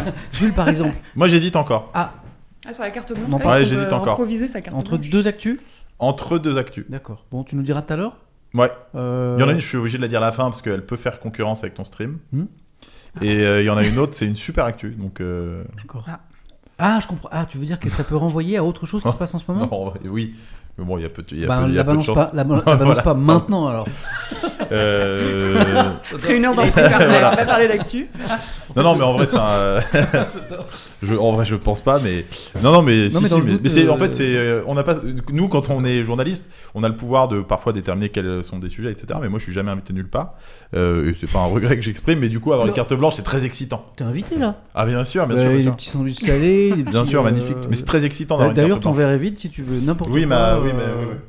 Mais c'est pas grave. Je... Alors, à la fin de l'intro, qui est imminente, On a le droit de se servir. euh, Ben oui, puis, mais je vais vous ramener, je vais vous ramener, euh, je vais, vous- je, je vais faire un tour, je, vais- je vais aller euh, rafraîchir un peu. Euh, carte blanche. euh, Ouais, mais je sais pas si c'est passionnant pour ceux qui nous écoutent un vendredi Si, si, si, soir. si, je sais ce que c'est, c'est intéressant. Une création de partie. Ouais, une nouvelle à droite, Ouais. encore une. Ouais, une création de partie à droite. Est-ce que vous savez dans le chat qui va s'apprête à annoncer une forme, euh, la naissance d'un nouveau parti? On va voir si vous êtes fort. Je sais pas si ça déplace les fous. Allez, mais- on- une personnalité de droite qui s'apprête à lancer son parti. Encore, me dit-on. Bertrand, bim Bravo. T'as morqué quelques secondes. Xavier Bertrand. Tout- C'est vrai que c'est sexy, hein, on a envie d'en savoir plus. hein. Non, en vrai, c'est dans- au fond du Non. truc, créer un parti aujourd'hui, c'est hyper intéressant de d'en parler. Moi, je trouve. Je suis- J'ai hâte qu'on en parle, mais. Et, et puis ça en dit long sur l'état des républicains, parce que chacun crée sa petite boutique en plus. Alors Et- et- sont dans un parti déjà. Et puis ça dis, montre aussi euh, qu'en politique, rien n'est jamais terminé, puisque Xavier Bertrand, il est passé par. euh, Voilà, ça les empêche pas de revenir Ah, en autre ah. partie après. voilà. Oui, même si on posera la question, mais à mon avis, les gens veulent peut-être aussi autre chose. quoi. Mathilde? Euh, moi, pour l'instant, j'étais, bah, tu l'as spoilé tout à l'heure, mais sur la question de Ah oui, oui. l'impact environnemental de, Voilà, de- j'ai un du gazoduc, mais j'aurais peut-être d'autres, euh, C'est ma soirée d'autres spoil. idées en cours. Hein, Pépin, c'est ma soirée spoil. C'est bon, on est à l'heure là. Une heure d'intro. Ah Ça, c'est parce que vous êtes particulièrement sympathique. Ouais, vous avez envie de. ouais, on est parti sur des chemins de traverse et tout. euh, voilà. Mais c'est bien une heure. Voilà, c'est bien. Mais je vais, je vais faire attention à ce que ce soit pas trop long. Euh, avant de lancer, euh, je, vais, je vais faire les niveaux. Euh, je vais ramener des choses. Mathilde, qu'est-ce que je te resserre? Moi, j'ai encore euh, Ça va? à Du- boire. de, Ça Voilà. va. Donc ton, ton eau grenadine que tu m'as demandé Voilà. tout à l'heure. Jules, La même chose, s'il vous La plaît. même chose? petite sœur. Et un verre d'eau quand même. bien sûr. Ah bah, je vais ramener de l'eau. Hop, Marion. Moi, je veux bien un verre d'eau, Ouais, s'il te plaît. C'est c'est tout pour l'instant? Ouais. ouais, Joe. Pépin? Merci. Ça va? Rien du tout, vous êtes sûr? Le frigo est là. Hein C'est Voilà. sobre. Les toilettes japonaises sont là-bas, le frigo est là. Voilà. Dans le chat, qu'est-ce qu'on vous met? Qu'est-ce que qu'est-ce que ça boit? Qu'est-ce que vous voulez? C'est parti, c'est ma tournée. Hein. Voilà. Bah Pépin, elle est là, elle est de l'autre côté du miroir. C'est caché. Elle est là, et là vous la voyez. Coca, petit déca, rhum, Suze, manzana. Ok, ok. Juste un. Ok, ok. Week-end. Ok, bah, je vais chercher tout ça. T'as besoin d'aide Euh, et euh, non, par contre, je vais, je, vais vous, je vais vous demander de choisir le premier thème parce que Joe va les réafficher. C'est pas pas- comme on est sur Twitch, on fait ce qu'on veut. Moi, j'ai Ah, fait c'est un pas ordre. l'ordre, Bah euh, non, bah, j'ai fait un ordre, mais en fait, euh, on, peut, cho- on peut commencer par celui que vous voulez. Et peut-être que cette intro. euh, Pardon. Je, J'avais pourtant coupé mon je- je regarde pour voir si je peux pas leak encore une info ce soir. Donc, je vous laisse regarder et c'est vous qui choisissez par quoi on commence. Mais c'est intéressant parce que c'est la question de la hiérarchie. Quoi. On est- Et en plus, on n'a pas les mêmes en On est fonction en des train de médias faire un qu'on a. mais on peut éclater Voilà. les hiérarchies et justement faire un truc. euh, Alors, il y a le deuxième qui faisait l'unanimité, hein, Doudoune et col roulé. Ouais. Nous, à France Info, on prendrait forcément l'Ukraine à la radio parce que c'est le plus récent. C'est ce qui s'est passé cet après-midi, etc. Moi, au service politique, je prendrais la réforme des retraites, forcément. Oui. Macron, quoi. Tape dans le dur. Mais euh, moi, je, ouais, moi, je pense que les, réf- les deux premiers, en vrai, c'est les deux, c'est les deux coups faits en premier parce que euh, c'est là qu'on aura le plus de choses à, à apporter, j'imagine. Alors, Doudoune, faut le faire, c'est le moins glauque de tous. C'est Pour un vendredi, il faut, faut un peu de légèreté aussi. Ouais, c'est pas mal de commencer par ça. Sur les doudounes. Pour donner un peu envie, quoi. Après, ça veut dire que t'enquilles tous les trucs un peu Ouais, déprimants. hein. Ouais, c'est ça, c'est un peu dur. Après, t'as une sorte de- le porno, de- on a un peu commencé le débat. Et c'est pas non plus inintéressant pour les gens. Ah non, mais... mais les gens restent. Alors, ça, c'est, une énorme différence euh, avec beaucoup de formats. Mais euh, beaucoup des gens qui commencent un stream restent jusqu'à la fin. C'est impressionnant la, la, Ah ouais enfin, la durée d'écoute que toutes les chaînes calculent, les radios, les télés, etc. Merci beaucoup. C'est incroyable, ouais. Euh, et moi, c'est un truc qui m'a toujours stupéfait, même sur les, les Twitch que j'ai lancés, les streams que j'ai lancés sur France Info. Les gens euh, restent du, très souvent du début à la fin. Quoi. Il reste beaucoup plus que par exemple à la, à la radio ou à la télé, quoi. Bah, par exemple, moi Ouais. sur le. Parce qu'en fait, Twitch nous, nous donne ces chiffres. Par exemple, le matin, je... ça fait longtemps que je suis pas allé voir. Le matin, ma revue de presse, ça fait souvent 3 heures ou 2h30. Le temps moyen de visionnage, c'est 1h30. Ah Ouais, c'est énorme. C'est énorme. Il faut se rendre compte, genre que sur France Info, les, les gens, ils- la durée d'écoute sur une journée, elle est, elle est grosse, mais les, les gens, la plupart du temps, ils viennent, ils écoutent un quart d'heure, ils Parce reviennent que c'est deux fait heures pour plus ça. tard. Si on est, on Ouais, les pas à rester Ouais, bien sûr. 3 heures. euh. Merci. Mais même à part un film, euh, tu vois, une chaîne d'infos en continu à la télé, euh, globalement. Et c'est pour- c'est une des raisons pour lesquelles j'aime Twitch, c'est qu'on prend le temps. Voilà. En même temps, quelqu'un qui serait resté une demi-heure ici, il aurait eu la moitié de l'intro par exemple. Il aurait été déçu. J'aurais été un petit peu euh, déçu. Est-ce que vous avez fait votre choix, les amis? Joe, ils ont choisi ou pas? Pas très clairement, non. Non? Bah, Euh, C'est non. vous qui choisissez. Moi, je, je vous suis. Toi, t'as une préférence? Bah, euh, non, franchement, tout me plaît. Euh, je sais pas, bi- bizarrement, bizarrement, parce qu'on a fini par ça et qu'on a un peu lancé le débat, est-ce que vous voulez qu'on commence par le- la question du porno? Bah oui, Bah, c'est ce que Mathilde hein? proposait. Bah ouais, bah, Ouais. bah ouais, bah, je- On a lancé le débat. Parce qu'en fait, on a fini par ça, du coup, on a commencé à lancer un petit peu le Allez. débat. Bon, bah, let's go.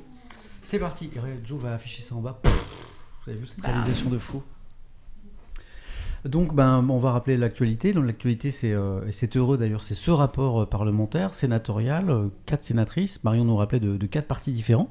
En plus, qu'on fait un formidable travail. C'est un- plusieurs mois d'audition. hein. Ouais, mais c'est Euh. fréquent au Sénat. En fait, ils font souvent beaucoup de rapports et ils auditionnent tous ceux qui sont concernés par un sujet.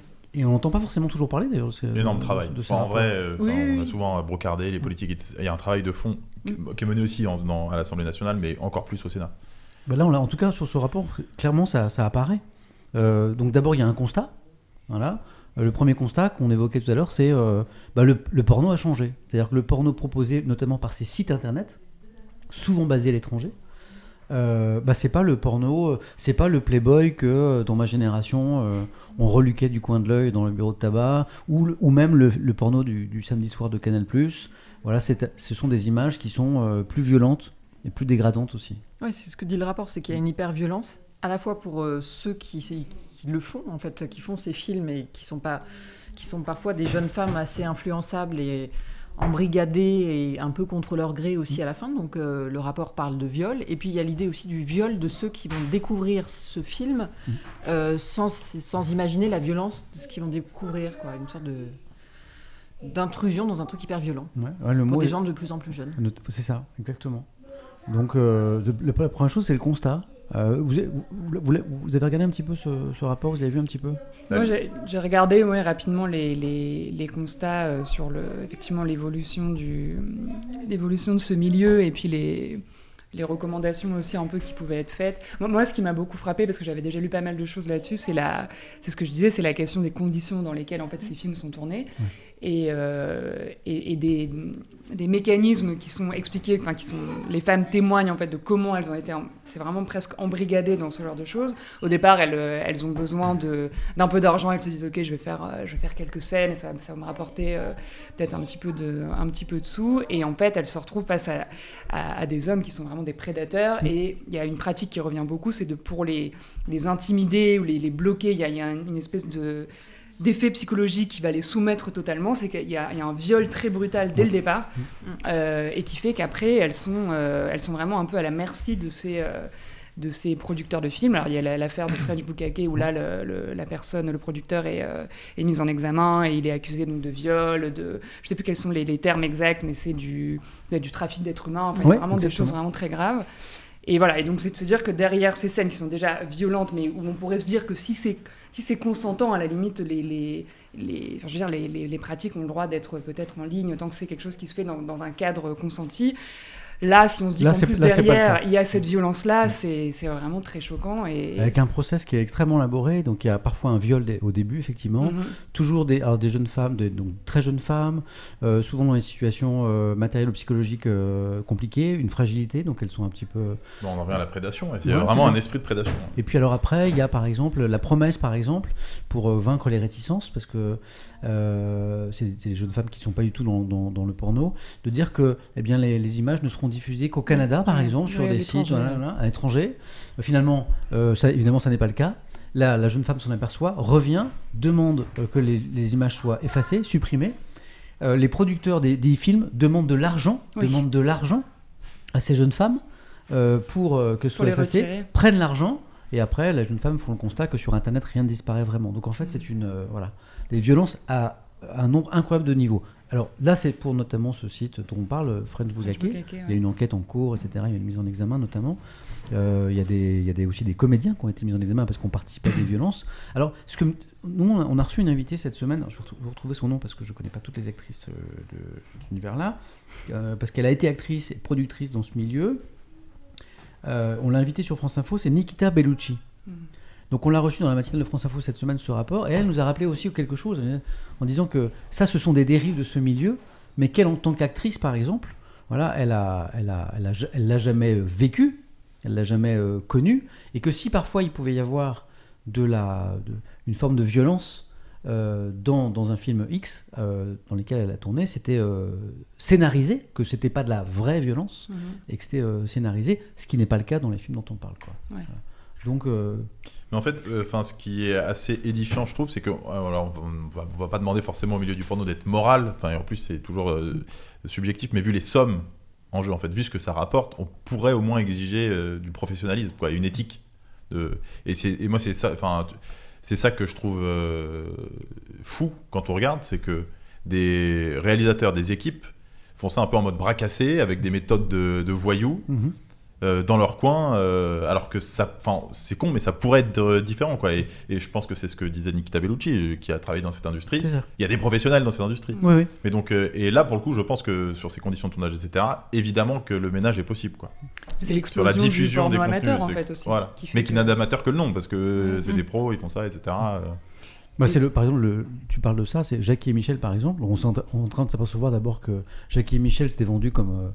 Euh, C'est des millions et des millions. Le, le petit truc de famille. Et puis surtout, il n'y a y a qu'un homme en fait dans cette histoire. Il n'y a pas de. Ah oui, il n'y a pas de, il y Non, a pas non, de non. Jackie ou il n'y a pas de Michel? Non, non. Alors je sais pas qui est qui d'ailleurs. Oui, on pense Mais- que c'est un couple. Oui, et pas du tout. non. Bah, c'est un homme en fait. Donc c'est une espèce de. L'image a été vendue d'un truc un peu familial, sympa. Enfin, je, Dieu, Dieu sait quoi. voilà. Un truc amateur. euh, Bah surtout si Et tu en- dis que c'est un couple, ça peut presque rassurer. j'imagine, Oui, et, en, et fait tout ça est pensé, voulu, mais il n'y a pas. euh, Il y a pas. C'est un- euh, D'ailleurs, lui, lui, je crois, est, est- est poursuivi aujourd'hui. Euh, parce que là aussi, il y avait euh, des, des- des- des comportements, des pratiques. Euh, Et lui dit, moi j'y suis pour rien, c'est les producteurs. En gros, moi je- j'emploie des producteurs qui font des tournages, ils me vendent les films, je diffuse les films. Voilà. Donc j'y suis pour rien, c'est les producteurs qu'il faut aller voir. Mais il y a des témoignages, notamment l'actrice, qui, qui disent que non, c'est Oui. que lui était très intervenu et demandait euh, toujours plus de violence, par exemple, en disant euh, c'est ça qui, c'est ça qui marche, c'est ça que les gens euh, veulent voir, c'est ça que les gens regardent. Mais tu le disais tout à l'heure en introduction du sujet, c'est que tu as beaucoup de jeunes adolescents qui découvrent, enfin, qui ont le porno comme référence et comme euh, initiation au sexe. Et donc, tu arrives dans un. Cette violence est banalisée et ils se disent, bah, c'est ça la normalité. Et c'est ça aussi qui est très pernicieux, en fait. Bah, y a dans, les, dans les articles de cette semaine, moi, c'est ce qui m'a le plus touché. C'était ces psychologues, notamment, euh, ou ces spécialistes de l'enfance qui témoignent de ça, ou alors des, des- des- des enseignants, des éducateurs en contact avec euh, la jeunesse. Parce que ce cette semaine, j'ai évoqué les chiffres sur les moins, de, les moins de 15 ans, les moins de 12 ans confrontés au porno en France. Les chiffres sont hallucinants. En fait, quand on les voit, on, on va, je vais essayer de les retrouver. C'est plus de 2 millions de jeunes de moins de 18 ans Voilà. qui consomment euh, du porno. Ouais. Et je, et je lisais, les deux tiers ont moins de 15 ans. Non, mais moi, ce que, ouais, mais le truc le plus fou, c'est, enfin, selon tiers. moi, c'est le le- l'âge du, du- de la première fois que tu vois du porno. C'est un truc de fou, je sais plus ce que c'est, mais il Bah, y en a beaucoup, commence, c'est en dessous euh, de 10 ans. hein. Ouais, Ouais. c'est ça, ouais. Donc euh, c'est là, là, tu dis, c'est un truc. Et de en fou. fait, ces spécialistes disent d'abord que le, le porno est consommé en France, par exemple, par des enfants euh, très jeunes. Et puis après, effectivement, euh, bah, ça, ça- ça- ça peut vraiment les. D'abord, les, parfois les déstabiliser très fortement. hein, créer, euh, Bah, des- les blesser, euh, parce qu'ils n'ont pas l'habitude de ces images. C'est comme de voir un film euh, hyper violent. Et puis après, de, de- effectivement, de, de- ce premier contact avec le, la- le sexe et, et l'amour, il est, il, est, il est faussé. Et du coup, il y a des représentations. Mm. Euh, donc là, cette, cette semaine, dans les papiers, il y avait par exemple des, des psychologues qui disaient qu'ils recevaient des jeunes pour qui euh, l'amour, c'était euh, forcément une, une, une fellation, une sodomie et une éjaculation faciale. Parce que c'est comme ça, c'est la représentation qu'ils en avaient. Ou alors, ils étaient très surpris en, en initiation, par exemple, à- au cours de, de sensibilisation à ces questions, de découvrir que les femmes pouvaient avoir des poils pubiens, puisque dans les films qu'eux regardaient, Mhm. il n'y en avait pas. Voilà, donc c'est une espèce d'univers complètement où tout est, tout est faux. Et, euh, et la, et la question, c'est comment tu, comment, tu, comment tu fais tes premiers pas dans l'amour et la sexualité si, si les repères, c'est ça. Quoi. Bah, si tu le sais en fait. Enfin, moi c'est vraiment, euh, moi, je- enfin, pour connaître un peu Internet, dé- déjà, faut- on n'a pas parlé des préconisations pour essayer Ouais. de limiter, etc. Mais euh, parce que la, la liberté sur Internet, l'anonymat sur Internet, c'est vraiment érigé. Enfin, ça va être très dur d'y toucher. Aujourd'hui, il y a, vous mettez une photocopie de votre carte, enfin, vous rentrez votre euh, carte d'identité. C'est une des idées pour certifier euh, Oui. que vous n'avez pas juste à cliquer oui ou non. C'est vrai que c'est complètement saut. C'est complètement débile. Oui. C'est t'as 13 ans, tu vas aller voir un porno parce qu'on t'en a parlé. Est-ce que tu Euh, as dit ah mince, euh, je, je vais devoir mentir. Non, tu t'en fous complètement. Donc c'est vrai que c'est stupide et qu'il y a, peut-être des choses à faire. Et Mais- pour rester sur cette histoire de carte d'identité, pour être dans le concret, tu penses que ce serait un souhaitable, deux faisable? Bah, faisable, j'imagine que ça l'est. Euh, après, est-ce que tu peux le contourner en allant sur des sites qui le demanderont pas? Enfin, je sais pas. euh, Sans doute. Bah oui, il suffit d'utiliser un VPN euh, qui te localise euh, ton adresse IP dans un autre pays où il n'y a pas cette règle-là. et Déjà, ça crée, une, ça- ça crée un- Exactement. une première barrière. À Ça 12 limite l'accès. Enfin, j'allais dire, à 12 ans, tu vas pas télécharger un VPN, en fait, si, mais. Si. Non, mais tu Mais- as aussi les préconisations qui disent que, de- que ces films-là soient moins référencés. C'est-à-dire Mm. que sur les pages de Google, tu le trouves pas en, en accès, euh, enfin que ce soit pas dans les premiers, premières occurrences. Quoi. Oui, mais s'il suffit juste de mieux chercher, euh, les- tu Bah, déjà, tu mieux. gagnes un quart d'heure. Ouais, Parce non, que tu Parce chercheras que mieux. le problème de ces sites dont on parle, notamment euh, où on trouve les images les plus violentes ou dégradantes, pour, notamment pour les femmes, c'est que souvent ils sont basés à l'étranger. Bah oui, ils sont pas en France. Donc euh, là, la loi française ne peut pas. euh, Et puis, euh, enfin, et après, euh, c'est un autre sujet, mais euh, alors, est-ce que l'enjeu vaut la peine, etc. Mais est-ce que pour protéger les plus jeunes, Ouais. tu vas demander à tous les adultes qui veulent aller voir un porno de mettre leur carte d'identité au moment d'aller voir, tu c'est vois? ça. Tu vois, c'est et moi je vois pas un monde dans lequel ça, ça passera. Mm. Euh, je- J'imagine pas que les gens acceptent ça en fait. Et donc là, on est en train de faire une espèce de constat euh, d'impuissance euh, ou pas? Non, moi je pense pas. On a fait ce rapport, il fait le constat d'un d'un- d'un maté- un matériel, euh, les films porno, les vidéos de plus en plus euh, violentes, des jeunes de plus en plus exposés, de plus en plus tôt, Et de plus en plus consommateurs. de plus en plus consommateurs par ailleurs. Il y a, il y a des, il y a des psys qui disent. Ah. Ah non, c'est la, c'est je raconte tout, c'est la meilleure amie de mon épouse, c'est Tata Gugu, qui est le week-end avec Ça nous. a sonné. Hein. Il y a beaucoup je de sais pas si vous l'avez passages, entendu, mais ça a sonné. Je me dis, tiens, qui a commandé des pizzas? Et en fait, euh, et qu'est-ce que je disais? Euh, Avant d'être interrompu par l'interphone. Non, tu disais si c'était une fatalité, si, Oui, enfin, quels que, étaient voilà, les moyens d'action, donc on fait etc. un constat hyper inquiétant. Euh, oui, sur le, oui, je disais qu'il y a des jeunes aujourd'hui qui sont, qui sont psychologiquement accros au porno. hein, Mais moi, Alors, est-ce qu'on on fait un constat d'impuissance ou on se dit ah non, il y a peut-être une solution?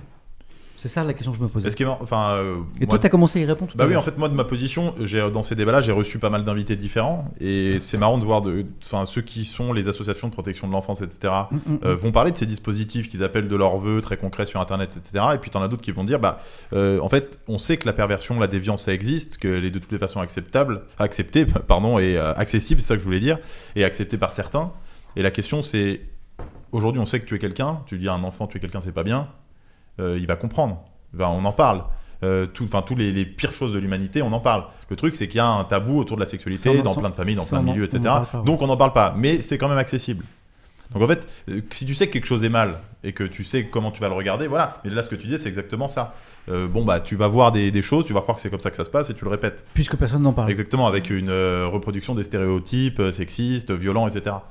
Donc à mon avis, en fait, il y, a- il y a beaucoup de choses possibles. Moi, je, je crois pas à la fatalité. Je pense que ça va être très dur de toutes les façons euh, de protéger euh, tout le monde et les plus jeunes.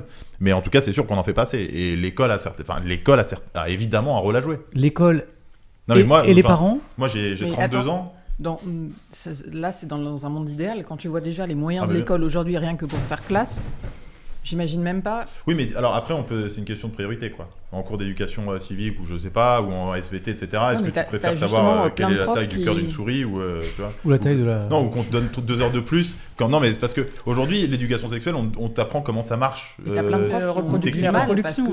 C'est la hyper reproduction. en fait. compliqué. oui, Ouais, on parce t'apprend c'est la. difficile, mais parce voilà. que la classe. Mais il, faut, est il faudrait que ce soit des intervenants extérieurs, d'ailleurs, pour pas. Parce que les- je me mets à la place du prof, franchement. Non, mais moi je dis pas Hein que c'est à- aux profs de le faire, mais je dis évidemment que l'école a certainement un rôle à jouer. Les, parents, l'école, pour moi il y a vraiment une dimension éducative majeure. Oui, mais aussi les plateformes. C'est-à-dire que ce Oui, que oui, le oui, rapport préconise, c'est aussi d'avoir un contrôle parental qui soit presque plus facile et plus dur, plus facile à mettre en place et plus dur à, à enlever. À contour- pour, à euh, contourner. Mais oui. il y a plein de freins en effet qui marchent. Mais bon, après, c'est pas des murs infranchissables. Quoi. Après, les, les parents qui hésitent à. Là, là, c'est vraiment un cas personnel de, de parents dans mon entourage qui hésitaient à, à donner un, un téléphone portable à leurs enfants.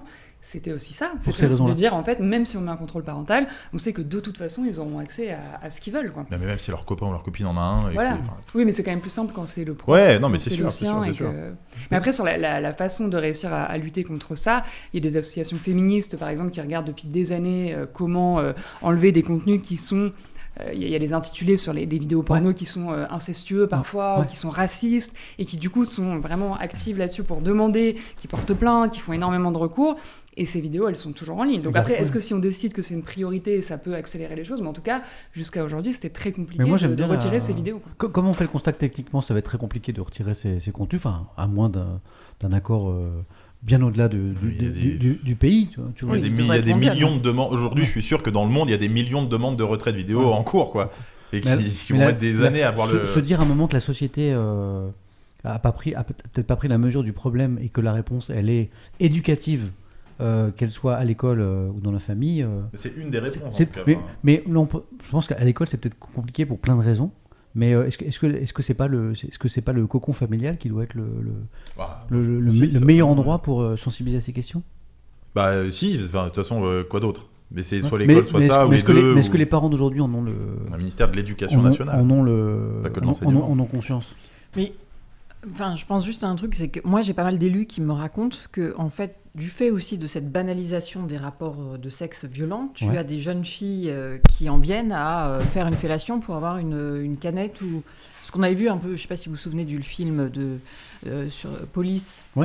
et où justement il y avait eu cette scène qui, qui racontait que pour un téléphone portable où c'était il y avait une fellation et ça ça se diffuse dans les écoles. Et Ça, donc- des élus te le racontent ça. Ouais, Dans les écoles. dans les écoles et que justement les jeunes filles ne voient pas le problème. Parce qu'il y a cette consommation de la pornographie et cette diffusion de stéréotypes très violents. Ça devient une norme. ça devient une norme alors qu'ils sont tout jeunes. Et donc ça, ça va devenir un vrai problème de société. Et c'est pour ça que ce rapport a un écho, en- Ouais. parce qu'en plus il y a de l'actualité autour, mais parce que euh, ça touche vraiment un problème et que je pense que la société est démunie pour l'instant. Mais l'intérêt de ce rapport, c'est que on n'a jamais autant parlé cette semaine-là de la question de l'industrie du porno en France, jamais. hein. C'est la première fois qu'il y a un rapport parlementaire sur cette Mhm. question. Et, euh, et c'est pour ça que les, c'est- bien que la- la- les médias en ont un peu parlé cette semaine. hein, les- les- Ah, tous les médias Hein, d'accord. Bah, c'est peut-être le début d'une réflexion, d'une prise de conscience. Mais après, c'est, enfin, moi, je suis pas parent, etc. Mais c'est, je, je peux aussi concevoir. Enfin, moi, mes parents m'en ont jamais parlé. Je les imagine même pas m'en parler. Je peux concevoir que pour des parents, ce soit pas simple. Ben Euh, voilà, et que bon, si on ferme un peu les yeux, ou alors il y a même des parents, à mon avis, qui n'ont pas conscience. C'est en effet pour ça que quand on parle de, Hmm. d'une telle actu, etc., ça peut débloquer des choses, quoi. Mais euh, moi, en fait, c'est le constat qui me semble évident. C'est un truc tellement accessible qu'il le sera de toutes les façons, d'une manière ou d'une autre. Et on n'en parle pas, et on dit que c'est les plus jeunes qui en souffrent, mais on leur dit rien. Tu vois, je lis quelques commentaires. euh, Mister Dave euh, Dabix, c'est pas à l'école d'éveiller aux soucis vis-à-vis de la consommation de porno, c'est aux parents de parler avec leurs, euh, leurs enfants euh, là-dessus. Moi, je pense que c'est très compliqué à, à l'école. Euh, déjà, à une époque en plus où l'autorité du professeur est, Mm. est questionnée.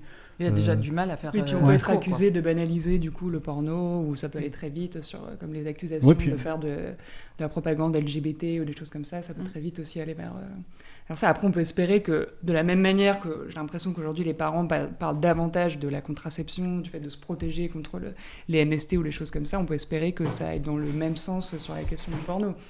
Si, Mais, si ça euh, s'ouvre sur les, les- les débats, le fait de parler de sexe avec ses enfants. euh, de manière préventive, euh, voilà. Alors, en fait, que- je peux préciser ma pensée. Euh, moi, j'imagine pas un coup, on va parler du porno, prendre des exemples, etc. Mais c'est juste euh, dire ce que c'est que la sexualité. Et dans lequel tu dis, Ah oui. évidemment, c'est pas Ah comme oui, le oui, porno. Bien sûr, oui. Mais c'est c'est en parler. C'est-à-dire euh, euh, dire com- comment fonctionne le plaisir masculin, le plaisir féminin, et juste pas en rester à la biologie, qui honnêtement bon, peut, avoir, un- peut être importante, mais c'est pas du tout plus important, et dire que euh, évidemment que c'est pas que le porno, quoi. Mais je, enfin, ça peut pas être un tabou au point qu'on puisse pas le prononcer en cours si on en vient à, à aborder le sujet de la sexualité. Mm. Puisque la première chose que tous les élèves vont se dire, c'est bah attends, sexualité, je sais- tu- enfin, oui, Ouais, évidemment, c'est le porno. Ça veut dire qu'il faut déjà changer l'école parce qu'aujourd'hui, tu manques de profs, donc tu n'as déjà pas de cours de. Au collège, euh, enfin oui, on dit, enfin, mais- Ouais, et collège, en- lycée, quoi. C'est- Enfin, tu, tu n'aurais même pas la structure pour avoir ces Non, non, mais bien sûr, et bien en sûr, bien sûr. plus, euh, les enfants sont, sont pas forcément réceptifs dans le sens où euh, le prof a du mal à.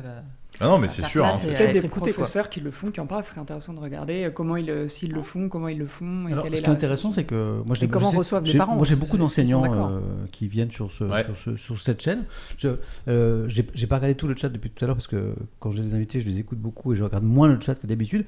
Les enseignants euh, du, du chat euh, ou ceux qui sont euh, euh, oui, on est le week-end, donc peut-être qu'il y a aussi des moins de 18 ans avec nous à l'école. Est-ce qu'aujourd'hui, il y a des enseignants qui, qui parlent de ces questions? Voilà, ça, c'est une- je sais que si je vous pose la question, je vais avoir un retour là-dessus.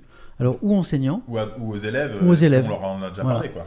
euh, Grompus, seul cours d'éducation sexuelle que j'ai eu en cinquième, c'était l'infirmière qui expliquait comment mettre un tampon. Effectivement, c'est un petit peu court. Euh, vite fait en troisième, me dit Alex.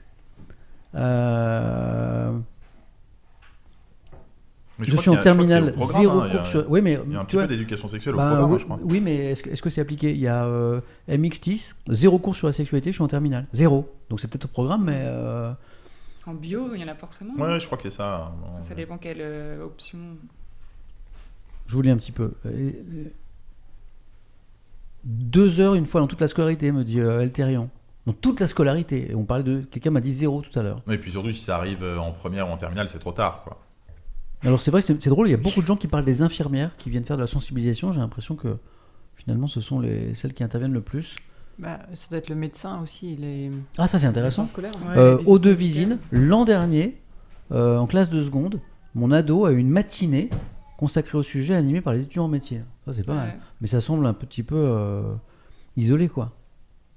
Alors ça c'est drôle. Alors, on s- en fait on est en train de se rendre compte que ça dépend vraiment de chaque établissement. Ouais, ça. Regarde, là j'ai par exemple euh, CDCIR, des intervenants, j'en ai eu un chaque année, de la sixième à la terminale.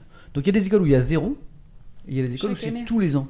Mais en fait, c'est que ça doit être comme dans les familles, etc. Peut-être en fonction des directeurs Ouais, d'école, directrices d'école. euh, Bon moi, euh, moi à l'école c'était c'était zéro, mais c'était euh, c'était au 19e siècle. Bah, moi aussi, hein, c'était au 19e siècle et demi. Et euh, tu avais eu toi? Non, rien, rien, rien. Moi, je me souviens de- de- Mathilde? d'interventions sur la contraception, et sur les MST, donc en fait, ça pourrait aussi s'intégrer Ça là-dedans. Tiens, euh, un, un des enseignants, ça y est, ils sont là. Euh, Pitouzard, je suis enseignant au lycée, j'ai fait à mes élèves de première un débat structuré sur l'accessibilité au porno, ils étaient intéressés et conscients. Donc, Ouais, c'est- c'est- mais ah, par contre, je suis Donc sûr qu'ils seront tous. Mais enfin, je suis donc pas du tout donc- spécialiste du monde enseignant. non, mais et- Jules a raison. c'est Non possible. mais j'ai pas euh, j'ai pas d'enfants etc et c'est des souvenirs un peu lointains mais euh, c'est quand bien même t'as des ricanements au début des trucs un peu gênés à partir du moment où tu rentres surtout si tu fais venir des gens des intervenants extérieurs qui témoignent et tout euh, c'est vite dépassé quand même enfin si on se dit que c'est pas possible parce que c'est pas une raison quoi Mais moi, ce que je lis dans le chat, c'est que bon, c'est très. euh, selon chaque établissement, ça, ça- ça va de, de beaucoup à zéro. Et que manifestement, certains, euh, certains profs euh, s'y essayent et que c'est bien reçu. Bah, Donc c'est possible. Donc c'est possible. Ok. J'adore parce que souvent je me pose des questions sur l'actu. J'ai absolument pas euh, d'idée de, de- et c'est le chat qui Appel à m'éclaire. témoignage. J'appelle ça l'info éclairée. Euh, non, l'info augmentée, pardon. L'info du coup, augmentée. elle est un peu éclairée aussi. Euh, le matin, je lis les quotidiens. J'émets des, des informations. voilà. Et puis, j'ai toujours des spécialistes dans le chat. euh, je sais pas, sur une question médicale des médecins, sur, euh, j'évoque une filière de formation des étudiants dans la filière. On a parlé récemment des conditions de travail dans le monde du jeu vidéo, par exemple qui sont pas qui sont pas très très très bonnes avec des salaires pas aussi importants qu'on le voudrait il y avait des spécialistes de la question là il y a des preuves qui s'expriment c'est l'info augmentée c'est à dire que les informations pourtant de qualité que je pourrais mettre avec Le Monde, Le Figaro. Le Libération, Le Parisien, elles sont augmentées, précisées par des gens dans le chat qui se trouvent être spécialistes de telle ou telle question. énorme différence avec euh, tout ce qu'on fait euh, enfin moi je parle à la radio euh, Ouais. si les gens ils, ils- entendent une erreur que je commets ou alors ils sont en train d'hurler parce Ouais. qu'ils aiment pas je le sais je le sais pas Mais non, c'est ou ça. si ils sont super contents je le sais pas Pour moi, c'est un des intérêts. pour les journalistes, c'est un des intérêts bah oui évidemment euh, essentiels de cette plateforme. quoi. Voilà, D'avoir un retour quasi immédiat sur. quand on dit une bêtise, par exemple, et j'en dis beaucoup, par exemple, donc c'est souvent corrigé. Mais en fait, on, enfin, ou alors une imprécision, ou enfin, c'est fou le niveau d'expertise de- d'un chat, quoi, parce qu'il y a toujours un expert de- de- d'un sujet. Quoi. Oui. Puis alors, en tant que journaliste, c'est pas parce que une, euh, une info ou une idée est mise dans le chat que c'est une info pour moi. Mais quand je vois qu'ils sont 5, 10, Bah 15 ouais, ouais. sur une question de sport, par exemple, où j'ai dit une énormité, euh, je me suis gouré sur euh, un match ou sur une rencontre sur un sport, et je vois qu'il y a 20 personnes qui me tombent dessus, ils disent, ah non Samuel, c'est pas ça. hein. Je me dis, ok, je crois que, je crois que, voilà. Donc bravo à vous. Euh, bah, écoutez, merci pour cet échange. Euh, Joe va nous remettre le sommaire, et bon, on continue. C'est vous qui choisissez le deuxième thème. D'ailleurs, je suis content parce que les, les cinq premiers numéros, j'ai fait de façon scolaire. Ah. Et puis là, je me suis dit, allez, c'est Jay-Z Allez. ce soir. Donc, on a fait le porno, l'enfer du décor. L'enfer du décor, c'est le, c'est le, c'est l'intitulé du rapport. hein. Il s'appelle comme ça, Mm. l'enfer du décor. Et vous choisissez le suivant. Donc, on a l'Iran, on a l'Italie, on a l'Ukraine, on a euh, la sobriété énergétique avec les images de Doudoune et de col roulé, et on a la réforme des retraites. Euh, question technique, quand tu as les autres invités, tu les as tous faits, les thèmes, ou il y a des moments où vous avez... Ben- Non, non, mais c'est vraiment une question technique. Alors, comme j'ai tendance à être de plus en plus bavard, la semaine dernière, par exemple, euh, il y en a un qu'on a attrapé, qui était les retraites d'ailleurs. Parce que. euh, parce que Faisons-le, euh, comme ça on est sûr de le faire. Ouais, on fait ça? Ouais. Je sais- Bah, moi j'avais envie de ça. Bon, bah alors faisons Ouais. ça, c'est toi le patron quand même. Bah, non, non, bah non justement. Bah, il n'y a pas de patron. C'est le chat le patron. Tu, on tu pourrais faire un sondage. Exactement. Bah oui. De toute façon, on les fera tous. Ah, bah, remarque, Bah, tu veux Ça dépend à quelle heure tu veux te coucher. Ah, bah, attends, attends, on va faire un sondage rapide. Ouais, c'est rigolo. Ça, je vais vous montrer la fonction du sondage. Attendez, parce que il y a combien de lignes dans un sondage? Attends, il y a. Nouveau sondage, parce qu'il faut qu'on. Je crois qu'on a 1, 2, 3, 4, 5. Combien de thèmes il reste? 5. Ah, bah, Cinq. super, c'est parti. Ah, c'est ah, c'est génial Jules a une idée de fou Quel bah, thème C'est parti. hein. Alors on met euh, retraite, sobriété énergétique, été énergétique.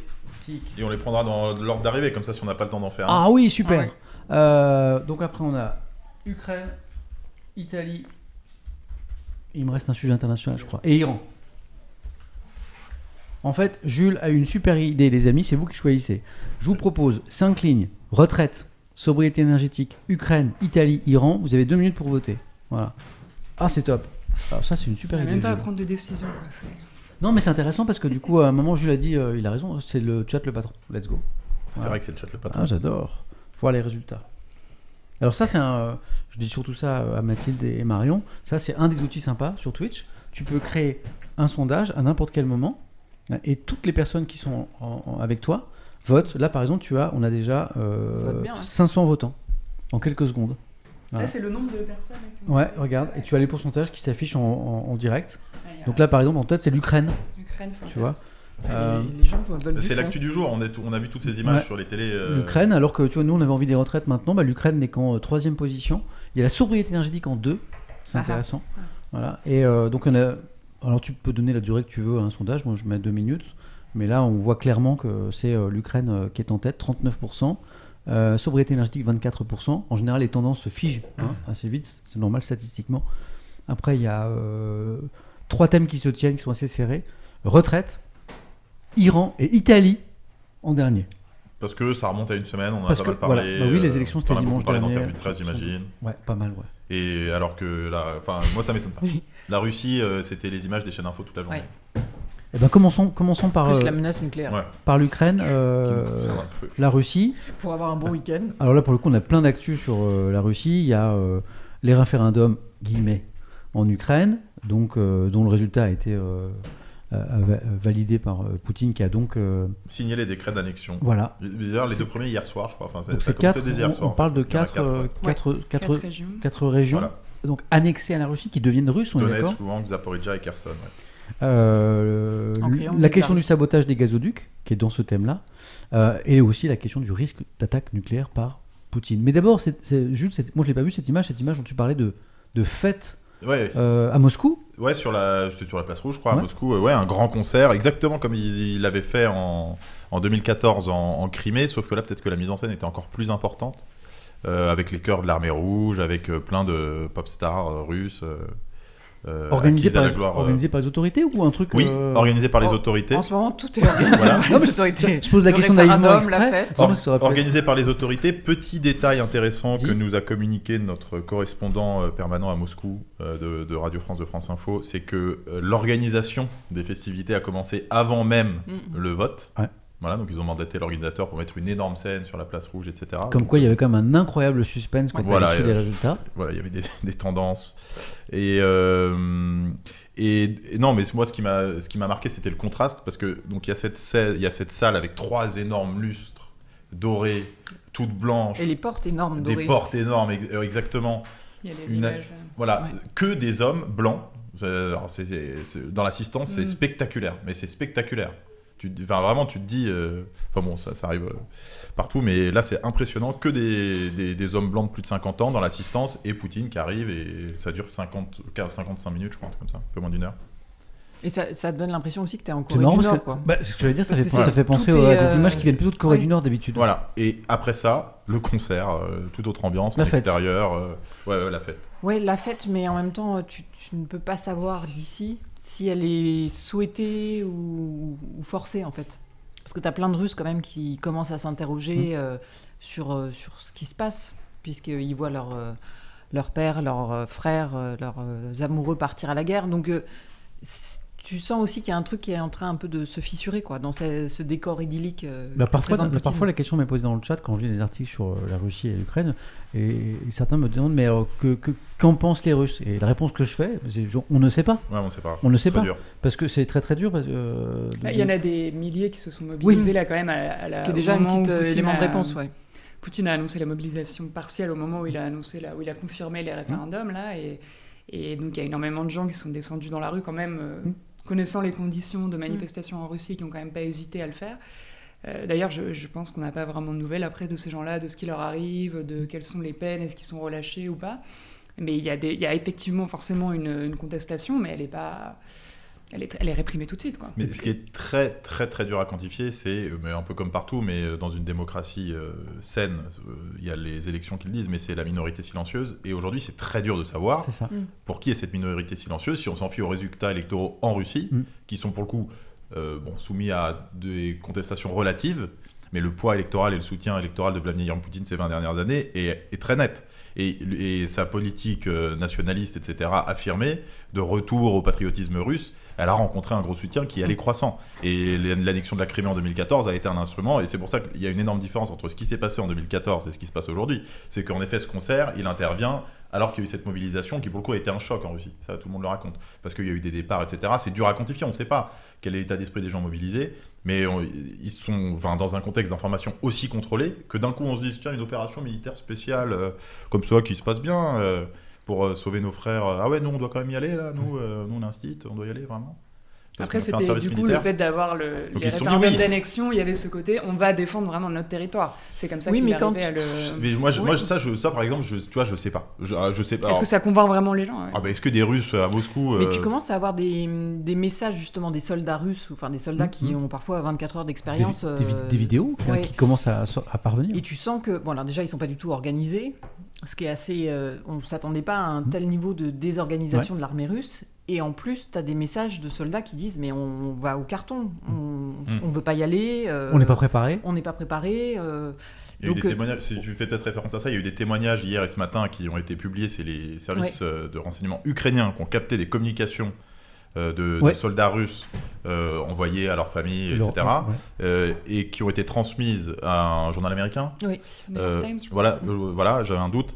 Euh, qui les ont vérifiés, c'est important parce qu'on se dit euh, les services ukrainiens nous Oui. envoient des trucs, bon, pff, on n'en sait rien, mais bon, apparemment ils ont vraiment tout, tout recoupé, etc. Et donc ils sont véridiques. Et en effet, euh, ouais, ça glace le sang, quoi. Mais ça glace le sang. Dans la presse de cette semaine, des témoignages qui m'ont qui m'ont intéressé, c'est de des journalistes qui sont allés à la rencontre de ces Russes, beaucoup des hommes qui, euh, qui, ont, qui, qui ont quitté la Russie ces derniers jours suite à, à la mobilisation euh, dite partielle, qui est en fait beaucoup plus large qu'on qu'on- que Ouais, Poutine l'avait annoncé, et qui sont arrivés par exemple en Turquie.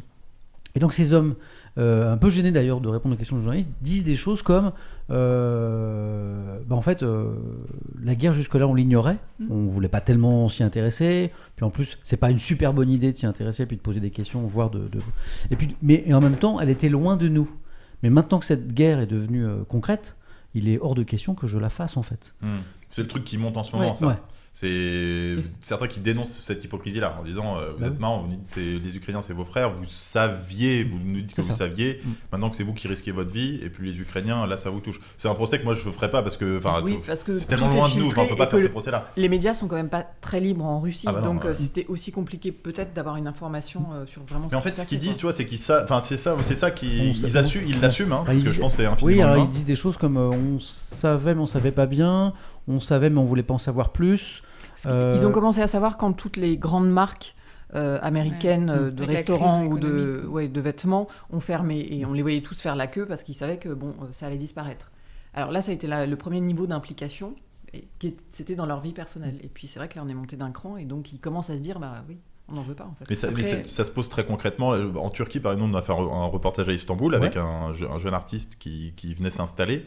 Mais la question qui se pose, c'est quand euh, ces exilés russes se retrouvent avec des réfugiés ukrainiens, bah là, pour le coup, euh, bah, t'es sympa, toi maintenant, tu viens, tu fuis la guerre. Euh, bon, moi, je l'ai j'ai dû la fuir parce qu'elle existait vraiment. C'est là qu'il peut y avoir des, des tensions. Mais bon, nous, c'est vrai qu'en tant que Français, on est tellement éloigné de ça. euh. Mais du coup, il y avait un papier dans le Monde cette semaine sur cette question qui disait euh, les pays européens s'interrogent quant à l'accueil qu'ils doivent faire à ces Russes qui fuient aujourd'hui. euh, La la Finlande, c'est fini, la par Russie. exemple. Oui, Voilà. la Finlande. Ouais. Il y a des pays les plus concernés qui disent mais nous, on ne veut pas de ces Russes-là, de ces Russes Ouais. qui partent maintenant. En faisant la distinction entre ceux qui sont partis au début, qui étaient clairement opposés au régime et à cette guerre, Mm.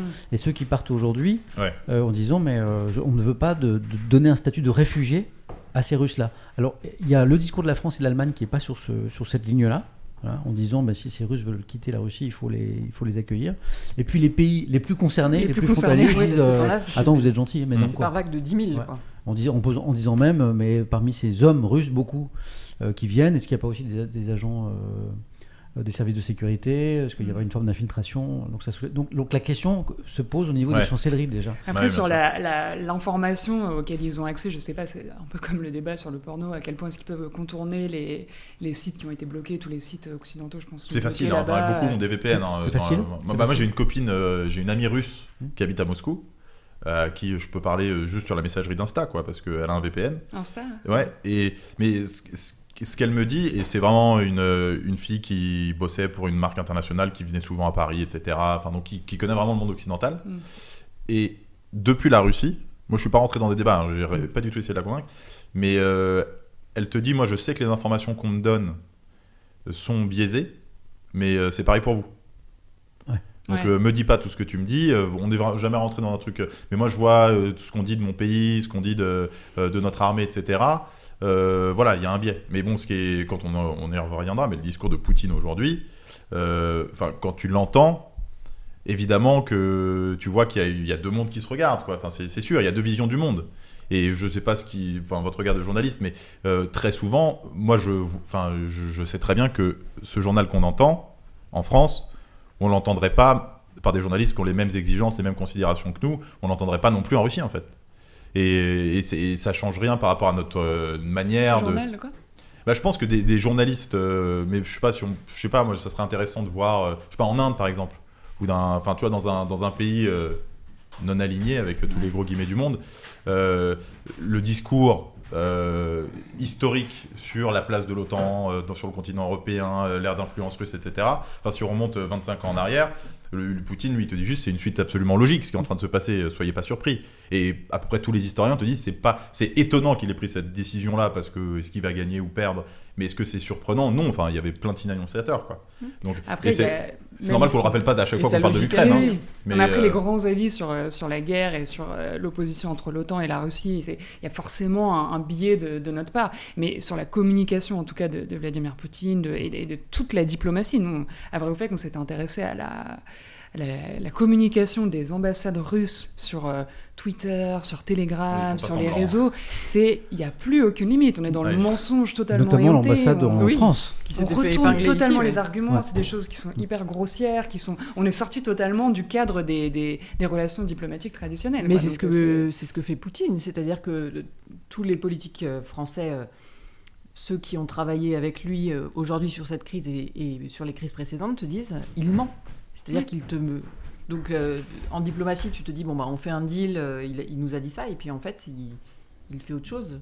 Ah, mais oui, je- mais en fait, qu'est-ce que tu fais quand euh, les différentes chancelleries et les différents diplomates s'accusent de mentir mutuellement quoi? Dans le cas des gazoducs, on pourrait revenir, mais bon, voilà, on dit c'est toi, c'est toi, c'est Oui, pas mais moi, là, en fait, c'est compliqué aujourd'hui de prendre la Russie au sérieux sur. euh, Ah, sur les gazoducs, on va dire ça parce que ça, Ah non, j'ai- envie qu'on Ah, qu'on en parle. C'est tellement éhonté les, les, les mensonges et la manière de, de communiquer que Non, là, je vois sûr. plus comment ils peuvent être. euh, Attends, mais les- ils le savent. On va, on va rappeler pour ceux qui nous regardent. euh, de- certains arrivent et nous disent mais qui sont les invités? N'oubliez pas que vous avez la. D'abord, c'est parfois en bas de l'écran.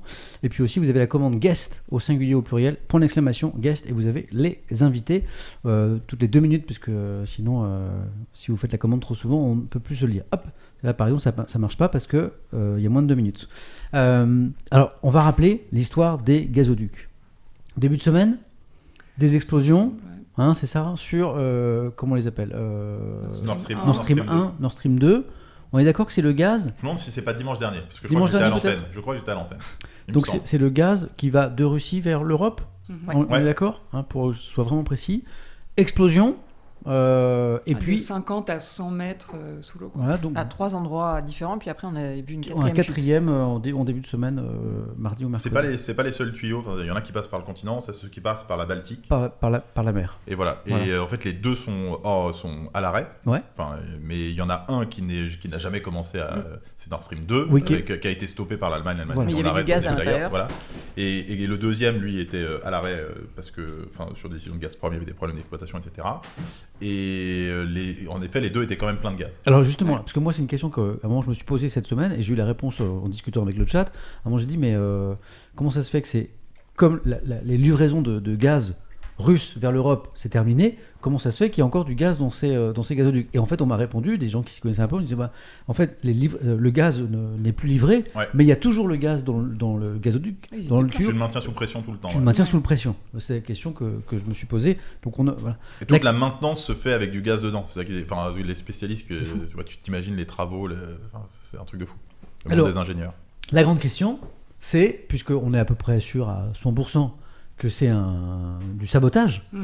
euh, c'est qui ah, ça, c'est la grande question de la semaine. Qui est derrière, qui est à l'origine de ce sabotage Qui, a, qui a communiqué aujourd'hui en disant que c'était l'équivalent de centaines de tonnes de, De- de TNT, de TNT. qui ont- donc on est sûr effectivement que c'est un. Que c'est un sabotage C'est et un que, et sabotage. que, et que c'est un sabotage qui demande des moyens. Et certains spécialistes disent des moyens que seule une grande armée, euh, Ouais, un État. un Un État État. peut avoir, pas un tout petit groupe. Bah oui, parce que c'est, ils sont quand même à, je sais plus, euh, c'est pas 70 mètres de profondeur, non Entre les- 50 et Entre 50 et 100, ouais. ouais, c'est Donc ça. euh, c'est pas en, Il faut, il, faut des, il faut des moyens. tu passes pas en voyant de la lumière, quoi. Tu Voilà. as envie d'y aller. Exactement. Et donc le, le problème aussi c'est que du coup pour savoir ce qui s'est passé et constater un peu euh, les dégâts, il faut euh, en- envoyer des hommes à faut- cette Et il faut un peu de temps. Voilà à cette profondeur là, il faut un c'est vraiment temps. compliqué. C'est donc, compliqué. euh, Et ouais. puis, euh, surtout en l'état actuel des choses, avec Ouais. les, avec les Avec des fuites. risques de- Oui. Voilà. d'explosion. Pour, Enfin, pour qu'on sache. euh, alors, euh, quelles sont les, les théories en. en- Bah, Poutine, euh, aujourd'hui, a dit euh, Ouais. les anglo-saxons. Voilà. Il dit les anglo-saxons. Et les autres disent euh, les Russes. Et de l'autre côté, on dit, euh, enfin, et notamment les, les Les, spécialistes. Américains aussi. Ouais. Personne n'a été 100% affirmatif, non Si? Bah, c'est du, on est, on est de Enfin. l'eau- Quand on demande à des experts, euh, par exemple, euh, des questions qu'on a pu voir dans la presse cette semaine, c'était mon sentiment est que. Hmm. Oui, et alors, oui, moi, et puis même dans les, ouais, dans les théories affirmées, c'était euh, peut-être qu'on fait. Si les Russes, imaginons que ce soit les Russes, les Russes ils le feraient pour montrer qu'ils peuvent le faire. Hmm. Par exemple, parce que c'est deux trucs qui marchent pas, mais tous les autres pipes, si je peux te les exploser, euh, Parce que là- je peux te mettre dans le noir. Quand j'ai commencé à en discuter dans le chat, et je, je disais, bon, bah, les- tous les regards sont tournés vers la Russie. Euh, les questions, c'était, mais quel intérêt Ouais. pour euh, la Russie de saboter un, un matériel qui est à eux euh, pour d'éventuelles livraisons qu'ils pourraient euh, reprendre demain? Et la réponse à cette interrogation, c'est bah, pour montrer qu'ils Ouais. sont capables de frapper. Mais en vrai, on peut. enfin, C'est des théories qu'on peut faire pour tout le monde. Moi, si tu me dis euh, pourquoi, enfin, tu vois, les États-Unis, bah, peut-être ça les arrange que ce soit le bordel entre euh, l'Europe et la Russie. Surtout que euh, Biden les avait Européens. enfin, émis des réserves sur, euh, Sur Nord Stream, ouais. ouais, su- sur le, le gazoduc, le deuxième, pendant la campagne euh, américaine. Donc on Oui, peut ça dire qu'il été ressorti euh, voilà. euh, pour accuser les Américains en disant regardez Biden il critiquait le, ce, Tu ce gazoduc. Tim pose la question à qui profite le crime? Mais c'est Bah toute voilà, la c'est question. ça. C'est ça. Mais euh, à qui profite le crime? Bah, je- y a des, visiblement, il y a des théories, il pourrait profiter à tout le monde et personne. Ah, bah, c'est euh, On Débrouillez-vous. On- Pas on- l'environnement. Voilà, Ah, pas l'environnement. ah, Ah, ah. Habile transition. En football, on appelle ça une passe décisive. Parce que Mathilde, justement, voulait attirer notre attention sur le fait qu'il y a un aspect qu'on n'a pas trop évoqué dans les médias cette semaine. Bon, la question de qui est derrière ça, vous avez compris, là, en, peu- en deux minutes, on a été assez rapide que bah, On est désolé de vous décevoir, on n'a pas a- la on réponse. eux, on est- voilà. Ça n'est pas, ça n'est pas les services secrets d'Andorre, comme je l'ai lu dans le chat, euh, parce que euh, on arrive à sourire de tout. Et celle-là me fait rire. Euh, Mathilde elle voulait attirer notre attention sur le fait qu'on n'a pas la réponse à cette question. En revanche, il y a un truc dont on n'a pas beaucoup parlé, c'est l'aspect écologique de ce sabotage. Oui, parce que du coup, avec, la, avec les fuites de gaz, il y a du méthane qui s'échappe dans le- dans l'atmosphère. Et le méthane, c'est un gaz à effet de serre. Donc, euh, si on veut être hyper pédago, ça crée donc euh, l'effet de serre qui fait que la planète se réchauffe. Euh, et ce méthane, il est euh, environ 30 fois plus gaz à effet de serre que le CO2. Donc en fait, il a un pouvoir réchauffant qui est assez terrible. C'est pour ça que d'ailleurs, il y a plein de, de- d'initiatives à l'international pour vraiment euh, mettre, le, mettre le paquet sur le méthane, parce que c'est, vraiment un des gros problèmes. Ça pourrait être à peu près 30% de, l'effet du réchauffement climatique aujourd'hui, ça serait dû au méthane. Donc c'est vraiment un gros énorme. enjeu. Et notamment, donc là, avec euh, le- ces fuites-là, il y aurait l'équivalent, il y a, il y a des, des experts qui ont fait le calcul, ce serait l'équivalent de un peu plus d'un million de voitures à l'année, en une année qui circulent, c'est euh, cet équivalent euh, de, de CO2 du coup qui serait émis dans l'atmosphère, Qui, qui est sorti là. qui, qui va sortir, qui est en, qui est en train de sortir. C'est le million risque en fait. Un million de Ouais. Donc c'est énorme. Et en fait, c'était. Euh, quand tu me dis un million de voitures, je me dis c'est pas énorme. bah, un million de voitures sur un an, c'est quand même. Sur un an. Ouais, mais sur la planète, un Non, million de voitures en France. C'est pas un. Les, les- les experts qui analysaient disaient c'est pas. je- euh, pas une catastrophe majeure. La version euh, Non, mais- la version positive. Non, mais moi, Ça je va pas faire réchauffer la planète de. Enfin, je, veux dire, je pense qu'on peut pas le quantifier comme ça. Mais, mais c'est un impact quand même qui est, qui est super important. C'est un million de voitures quand même. Quand on, quand on voit les efforts qu'on essaie Ouais. de faire en France, tu peux te dire. Notre bon, premier expert qu'on a fait à l'antenne là-dessus, c'est la Ouais. première chose qu'il a dit. Il a Ouais. dit le, s'il Le y a un méthane. perdant dont on est sûr, c'est l'environnement, c'est l'effet de serre, etc. Et d'ailleurs, mais c'est intéressant parce que ça pointe aussi euh, la question du méthane. Il y avait, alors je sais plus, il y avait un, un expert qui le, un, un écologiste qui le, le disait sur Twitter, qui faisait le rapprochement avec, en fait, le méthane. Il y a Avec énormément vaches, de fuites euh, chez les producteurs de pétrole et de gaz, donc aux États-Unis, les, les centrales à gaz et les centrales à charbon, à, euh, au fioul Ouais. Émettent en fait, il y a énormément de, de méthane qui s'échappe. Et ça, c'est l'administration Obama, l'administration Biden, là, est en train de réessayer de mettre ces normes. Évidemment, Trump avait enlevé toutes ces normes-là, mais c'est considérable en fait en termes d'émissions de, d'émissions de, de gaz à effet de serre euh, aux États-Unis. Et donc en fait, ça représente pas grand-chose finalement ces gazoducs-là par rapport à ce qui s'échappe chaque année euh, aux États-Unis. En ouais. termes de en fuite quand on fait, En fait que fuite, le... alors je vais essayer de retrouver l'expert. Et, sur- et le un- chat pourra ne Putain, savais pas ça. valider ou invalider ce que je vais dire, parce que j'ai un tout petit doute. Mais euh, je crois que les vaches, Ah bah, euh, ah, ce sont, oui. euh, c'est du méthane qu'elles au euh, émettent en ça, éructant il y et a en flatulant. MMG7F qui nous rappelle que le méthane est aussi émis par les pets de vache. Alors, ça ouais. Alors, euh, il faut précision très importante. Ah, ah, ah, ah, On a un spécialiste. Qui, euh, qui, qui- quel est le pseudo de Il est passé, ça y est, tu peux plus le retrouver. Le pseudo. MMG7F. MW7F. Les, ce sont plus les rots que les paix, euh, visiblement. Oui. Ouais. Mais sérieusement, ouais. les, les vaches rotent. Ouais, et beaucoup plus qu'elles ne pètent. Et elles rotent, En termes de donc volume, euh. du, du, du, du méthane. Bah oui, voilà, mais c'est, je voulais avoir. euh, Enfin, oui, oui, je crois que c'est le méthane. Mais je voulais, donc, je voulais alors avoir ça, une ça- certification. Ça, ça peut faire sourire, mais il y a des calculs qui ont été faits par rapport aux émissions. C'est un de- immense enjeu, hein, la récupération de ce méthane-là C'est par. euh, énorme. Non, mais en vrai, c'est un énorme enjeu vu l'élevage, etc. En fait, le- sur l'élevage, je pense qu'il me semble que c'est la moitié. Ah oui, mais il y a plein de gens qui confirment l'histoire des rots. Du méthane. Jules, Mhm. c'est vrai, France Info, information vérifiée. incroyable. C'est- premier sur l'info. Ah bah oui, elles ruminent en fait. Ah bah oui, non, mais c'est Ah, sûr. mais et puis elles ça. ont. euh, c'est quoi Elles ont 5 estomacs Euh, c'est- 4, 5, 7 Ah.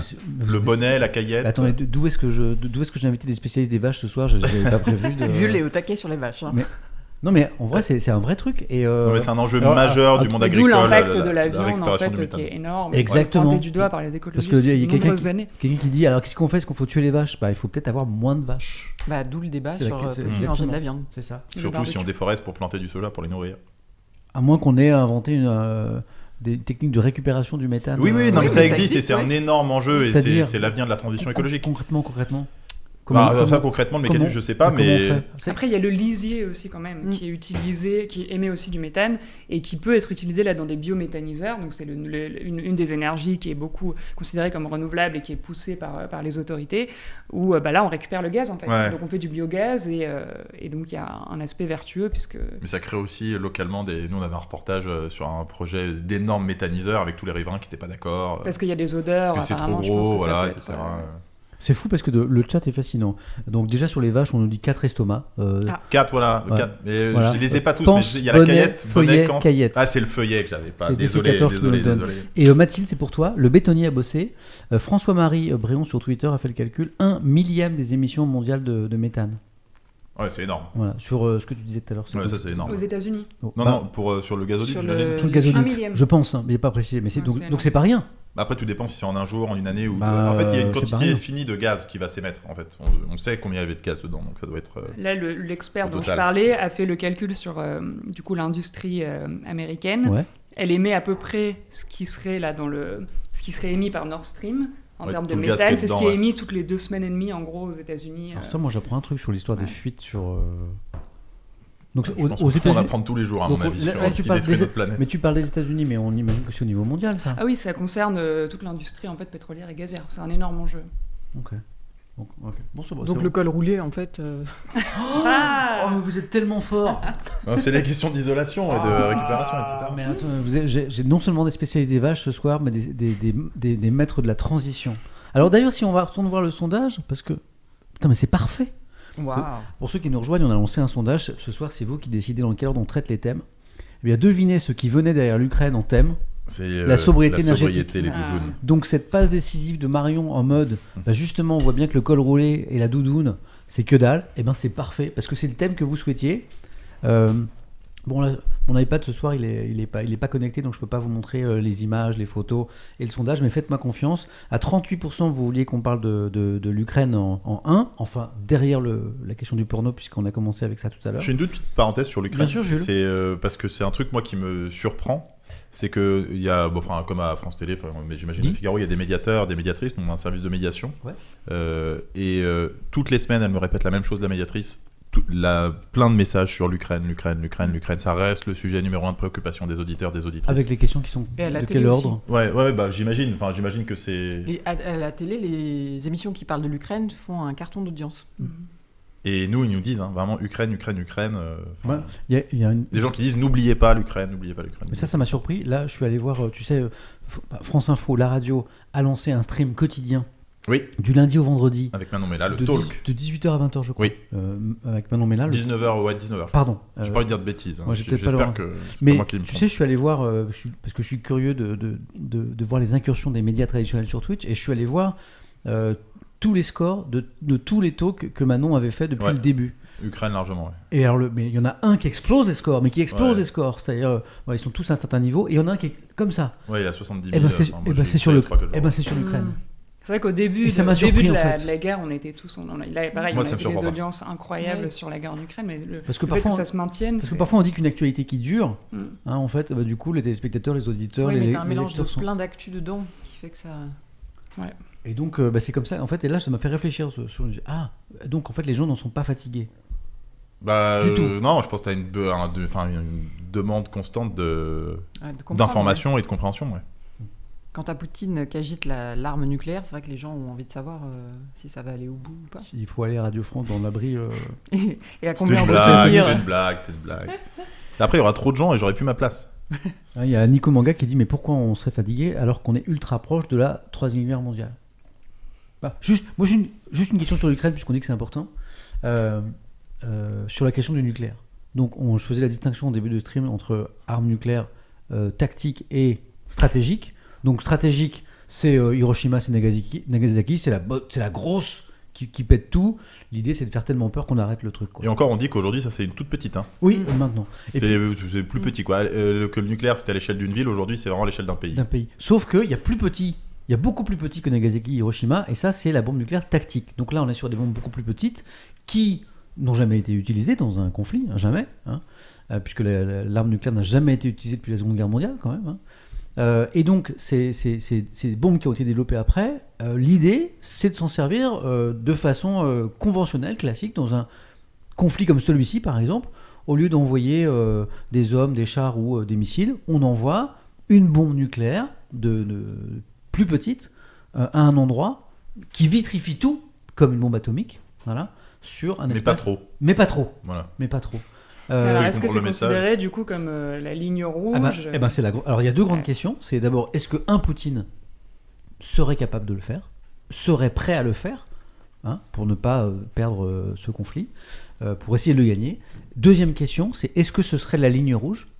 C'est-à-dire, est-ce que quelle serait la réaction des pays occidentaux, de l'OTAN, euh, de l'Europe, des États-Unis, si Poutine utilisait cette, cette arme? Encore une question, on n'a peut-être pas la réponse, mais euh, nucléaire, quoi. Sachant que la ligne rouge, elle, elle- Enfin, il y a aussi un troisième niveau, c'est-à-dire que la France ne la considère pas l'arme nucléaire comme une arme qu'elle pourrait utiliser si elle était en guerre, alors que la Russie Oui. considère. Enfin, donc c'est déjà pas le.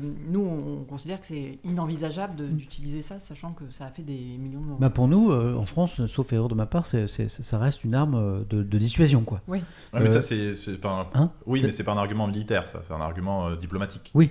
Donc euh, si t'es en guerre, euh, ça oui, reste- mais la Russie n'a même pas cet argument. Mm. Et c'est pour ça qu'elle annexe euh, les quatre régions. C'est qu'elle elle passe de l'opération spéciale à la guerre. Hmm. Et donc, elle peut utiliser aussi ce moyen comme. euh, Parce que dans la menace nucléaire de, que, que Poutine brandit depuis le début, a priori, il pense plutôt à ces armes nucléaires dites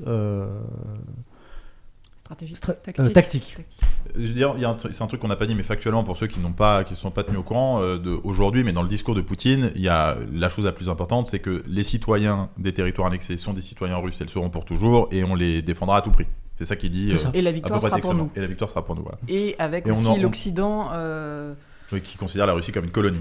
Oui.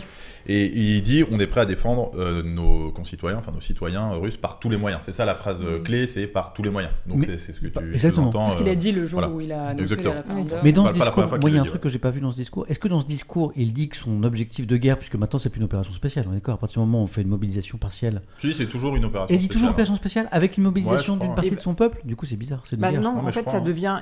Tu entres, euh, selon la Russie, dans une autre euh, Phase, guerre, oui, dans une autre phase, si justement ces quatre Ah, euh, d'accord. régions, ces euh, provinces, euh, sont attaqués. Mais alors du coup, si on, Défendre avec tous les moyens. il dit, si on regarde Défendre. le- l'opération c'est une- spéciale, est-ce que Poutine dit que l'objectif de l'opération spéciale, c'est toujours la libération de Oui. la totalité de l'Ukraine ou est-ce qu'il met l'accent uniquement sur euh, ces régions-là Auquel cas, auquel cas, ce serait peut-être le début de la fin. Ah, Est-ce qu'il veut aller plus loin? Bah, Oui. enfin, je- Parce que ima- pas fait Poutine deuxième langue. Imaginons que le nouvel objectif de guerre de Poutine ce, ce soit bon ok je, je n'ai pas réussi à libérer dénazifier comme il l'a dit euh, l'Ukraine ou la conquérir selon euh, d'autres termes euh, l'Ukraine Euh, Je pense qu'il en est vraiment pas là en fait. C'est-à-dire que même ces quatre régions annexées, il les maîtrise pas militairement. Il y a une contre-offensive pas euh, occupées en cours totalement, avec hein. un mais, voilà. donc, mais- euh, mais si le nouvel objectif de Poutine, ça n'est plus de conquérir toute l'Ukraine, mais uniquement de, de, de- de garder, de conserver ces quatre territoires qu'il vient d'annexer, mais qu'il n'a même pas, enfin en fait, qu'il ne maîtrise pas encore. l'ambition est plutôt la même. Euh, On oui. est d'accord. Mais Ouais, ça mais veut ça pas dire que ça moment, va s'arrêter rapidement parce que c'est. Oui, mais, euh, oui, mais il l'a jamais dit. Donc est-ce qu'il le. est-ce Ce qui a été dit, c'était au moment du, du retrait des troupes russes euh, quand elles ont arrêté l'offensive vers, euh, vers l'ouest et vers Kiev quand elles se sont rapatriées vers les zones pro-russes du, Donetsk- enfin, du, enfin, du Donbass, les Mais ça, c'est- et Donetsk. Ça, c'est le constat militaire, mais c'est pas le discours politique de Poutine. Il, il a Il, jamais. Ouais, ça avait, il avait s'accompagnait. assumé, Si, si, il avait assumé si. le fait Ouais. de, se- de Si. rediriger le front vers, euh, Ouais. vers Ouais, l'est. même si euh, son objectif, c'est pour lui de reconstruire la Grande Russie. Mm. Donc euh, là. euh, Mais pas l'URSS, il l'a redit aujourd'hui, Oui, c'est assez surprenant. justement, L'URSS, c'est euh, fini, Russie, En fait, lui, c'est de, de- finalement d'attaquer l'Occident pour reconstruire cette grande Russie. Donc là, ça passe par l'annexion des quatre provinces. Ouais. Et puis, bon, il voit bien que ça a été plus difficile que prévu Ouais. de, de réavoir l'Ukraine. Mais après, il a toujours cet objectif en tête. On, se dit souvent que euh, Poutine est fou ou irrationnel. En fait, c'est- très rationnel. Lui, c'est euh, reprendre tout ce que la Russie a perdu ces dernières années et avoir euh, retrouvé la fierté contre les États-Unis. et contre Il a dit bienvenue à la maison, je crois, aujourd'hui, en parlant Oui. de, en, s'adressant aux- à ces gens des, des quatre régions. Mais c'est vrai qu'au moment où les référendums ont été, ont été annoncés, les experts nous disaient que, en fait, c'est juste.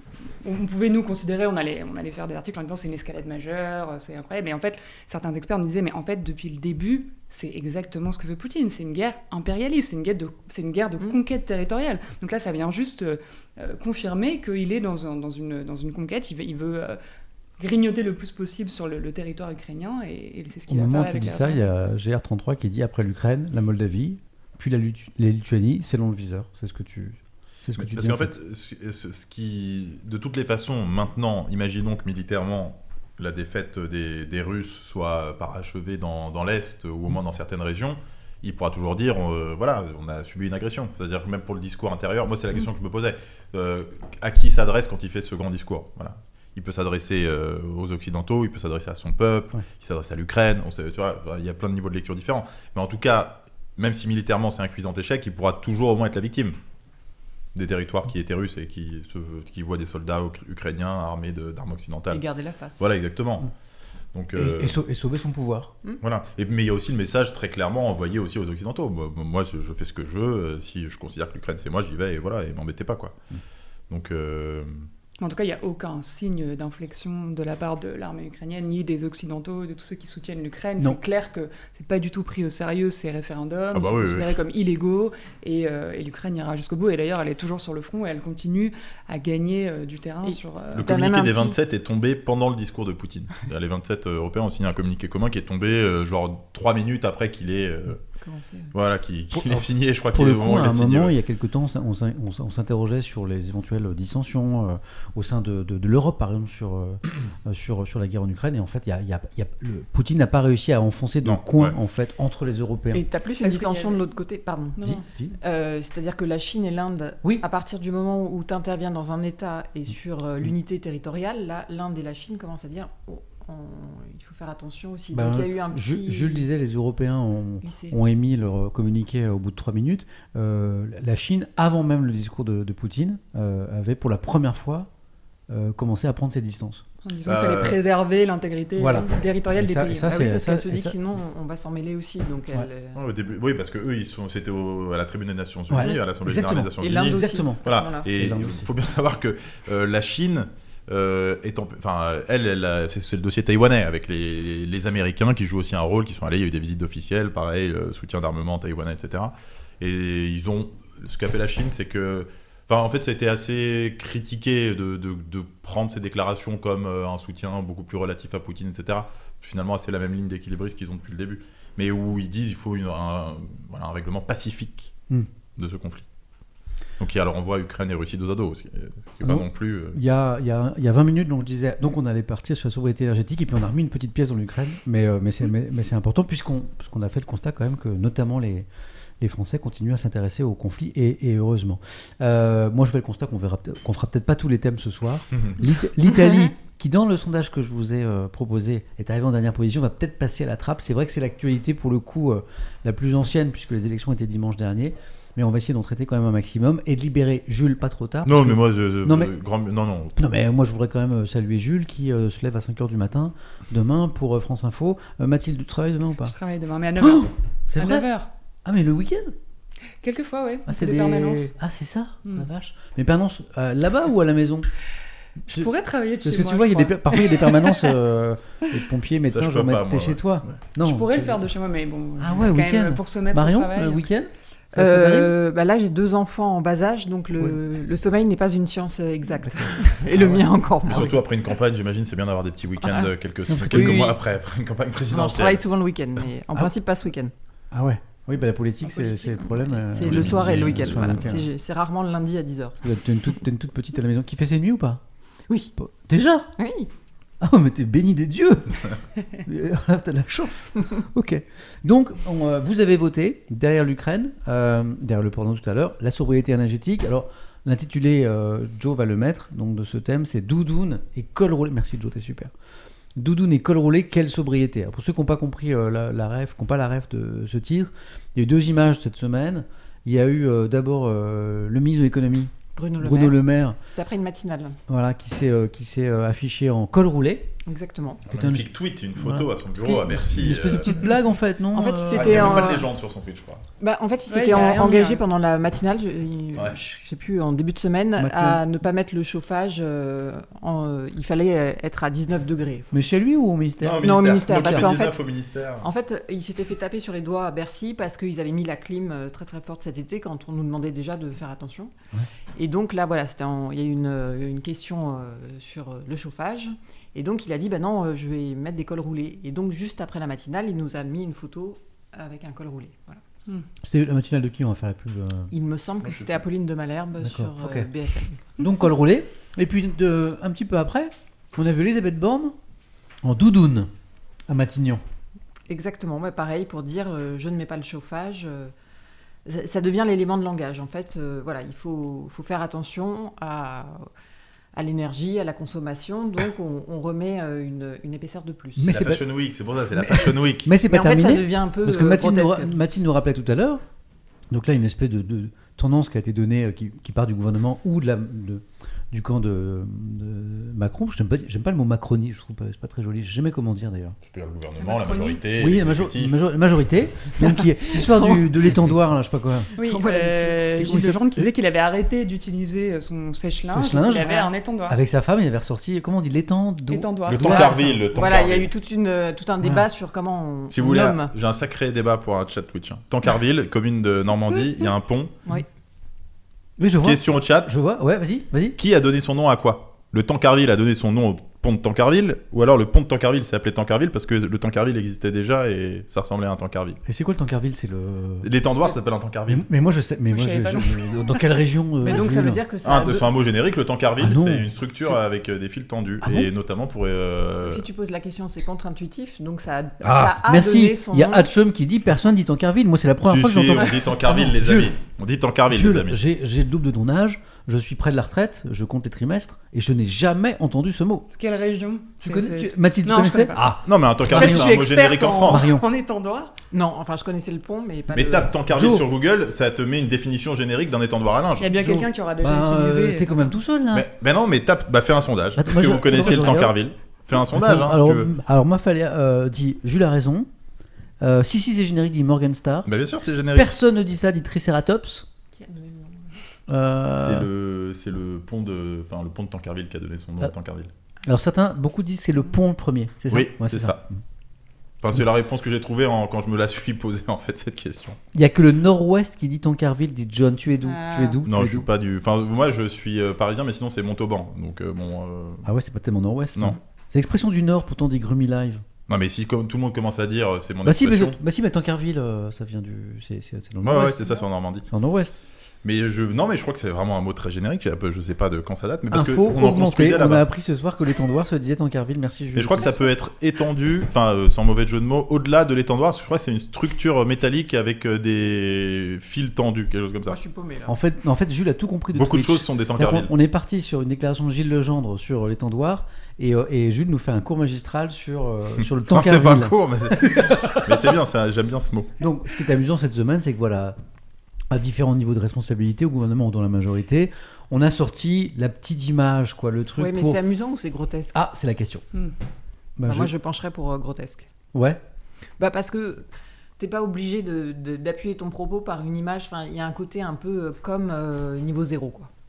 Ah, j'ai froid ou j'ai chaud, je mets mon col roulé, je sais Ouais. pas. Je trouve que justement, tu le rappelais tout à l'heure, au moment où il y a une, un divorce entre les Français et la politique, je Mhm. suis pas sûre que ce soit de nature à, à emballer les Est-ce que, est-ce que on peut faire le parallèle avec, vous vous souvenez, euh, le président Macron qui disait pour trouver un emploi, il suffit de traverser, Traverser la rue. Est-ce que là, c'est y a, à la sobriété énergétique, c'est pas très compliqué.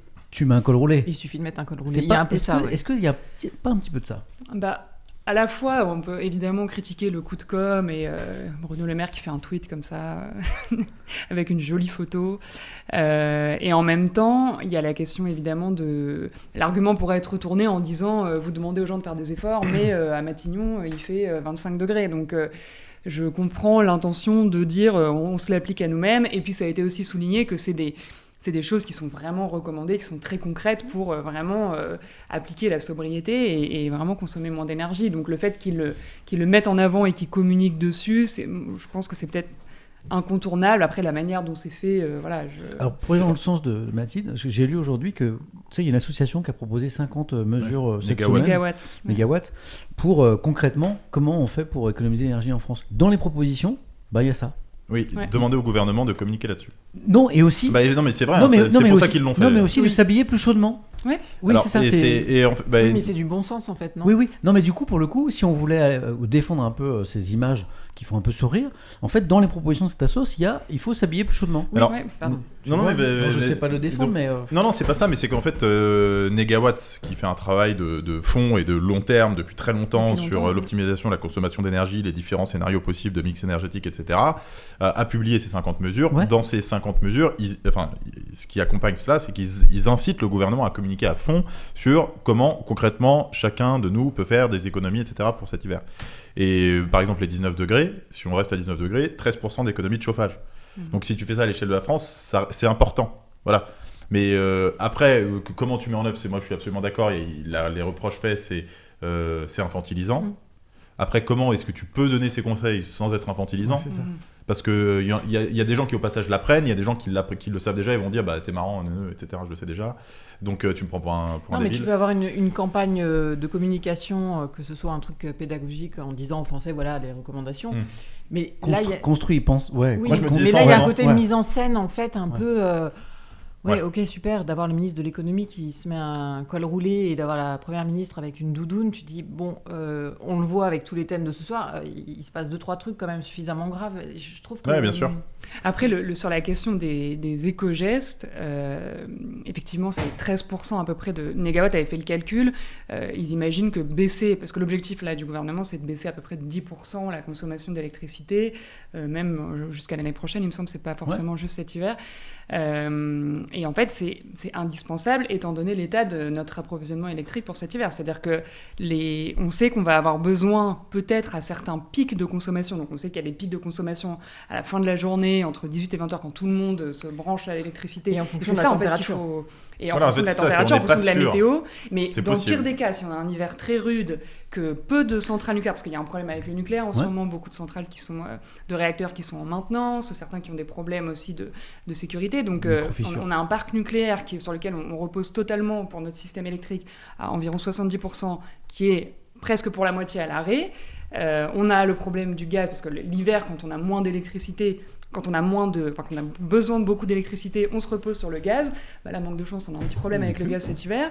Et donc, euh, là, il y a- il peut vraiment y avoir des, des moments de tension. Si on a, donc je reviens sur ça, sur un hiver très rude et pas beaucoup de disponibilité du parc nucléaire, il faudrait faire au pic de consommation jusqu'à 15% d'économie. Ça, c'est ce que disait le, le, le président de RTE. En Donc fait, c'est quand même énorme. 15% c'est beaucoup. Et Euh, un des moyens de- d'éviter ça, c'est notamment Comment- si les Français. Moi je disais RTE, c'est ceux qui ont la charge Ah oui, de transporter les. Non, j'avais compris 15 ou 30, et je me dis 30%, on Non. va pas y arriver. Non, 15%. Mais en tout cas, ils disent un, un des aléas, c'est si les Français sont disciplinés sur les éco-gestes. Donc on est Oui, en plein mais- dedans. Moi, ce que j'ai compris de, de ce qui est annoncé par le gouvernement, c'est que les, les premiers, en cas de problème à limiter leur, euh, leur consommation, ce, ce sera les industries. Oui. Mhm. Avant les particuliers, on est, d'accord Mais parce qu'il est hein difficile de débrancher euh, l'électricité du particulier. En fait, pour une entreprise, tu peux le faire euh, de manière plus facile. C'est plus, c'est plus simple, c'est pour ça, c'est pour cette raison-là En fait, il y a des contrats déjà de, de- des entreprises qui se sont engagées en cas de Oui. tension sur le réseau. Elles s'engagent à se débrancher. Déjà, ça fait des, des volumes plus gros.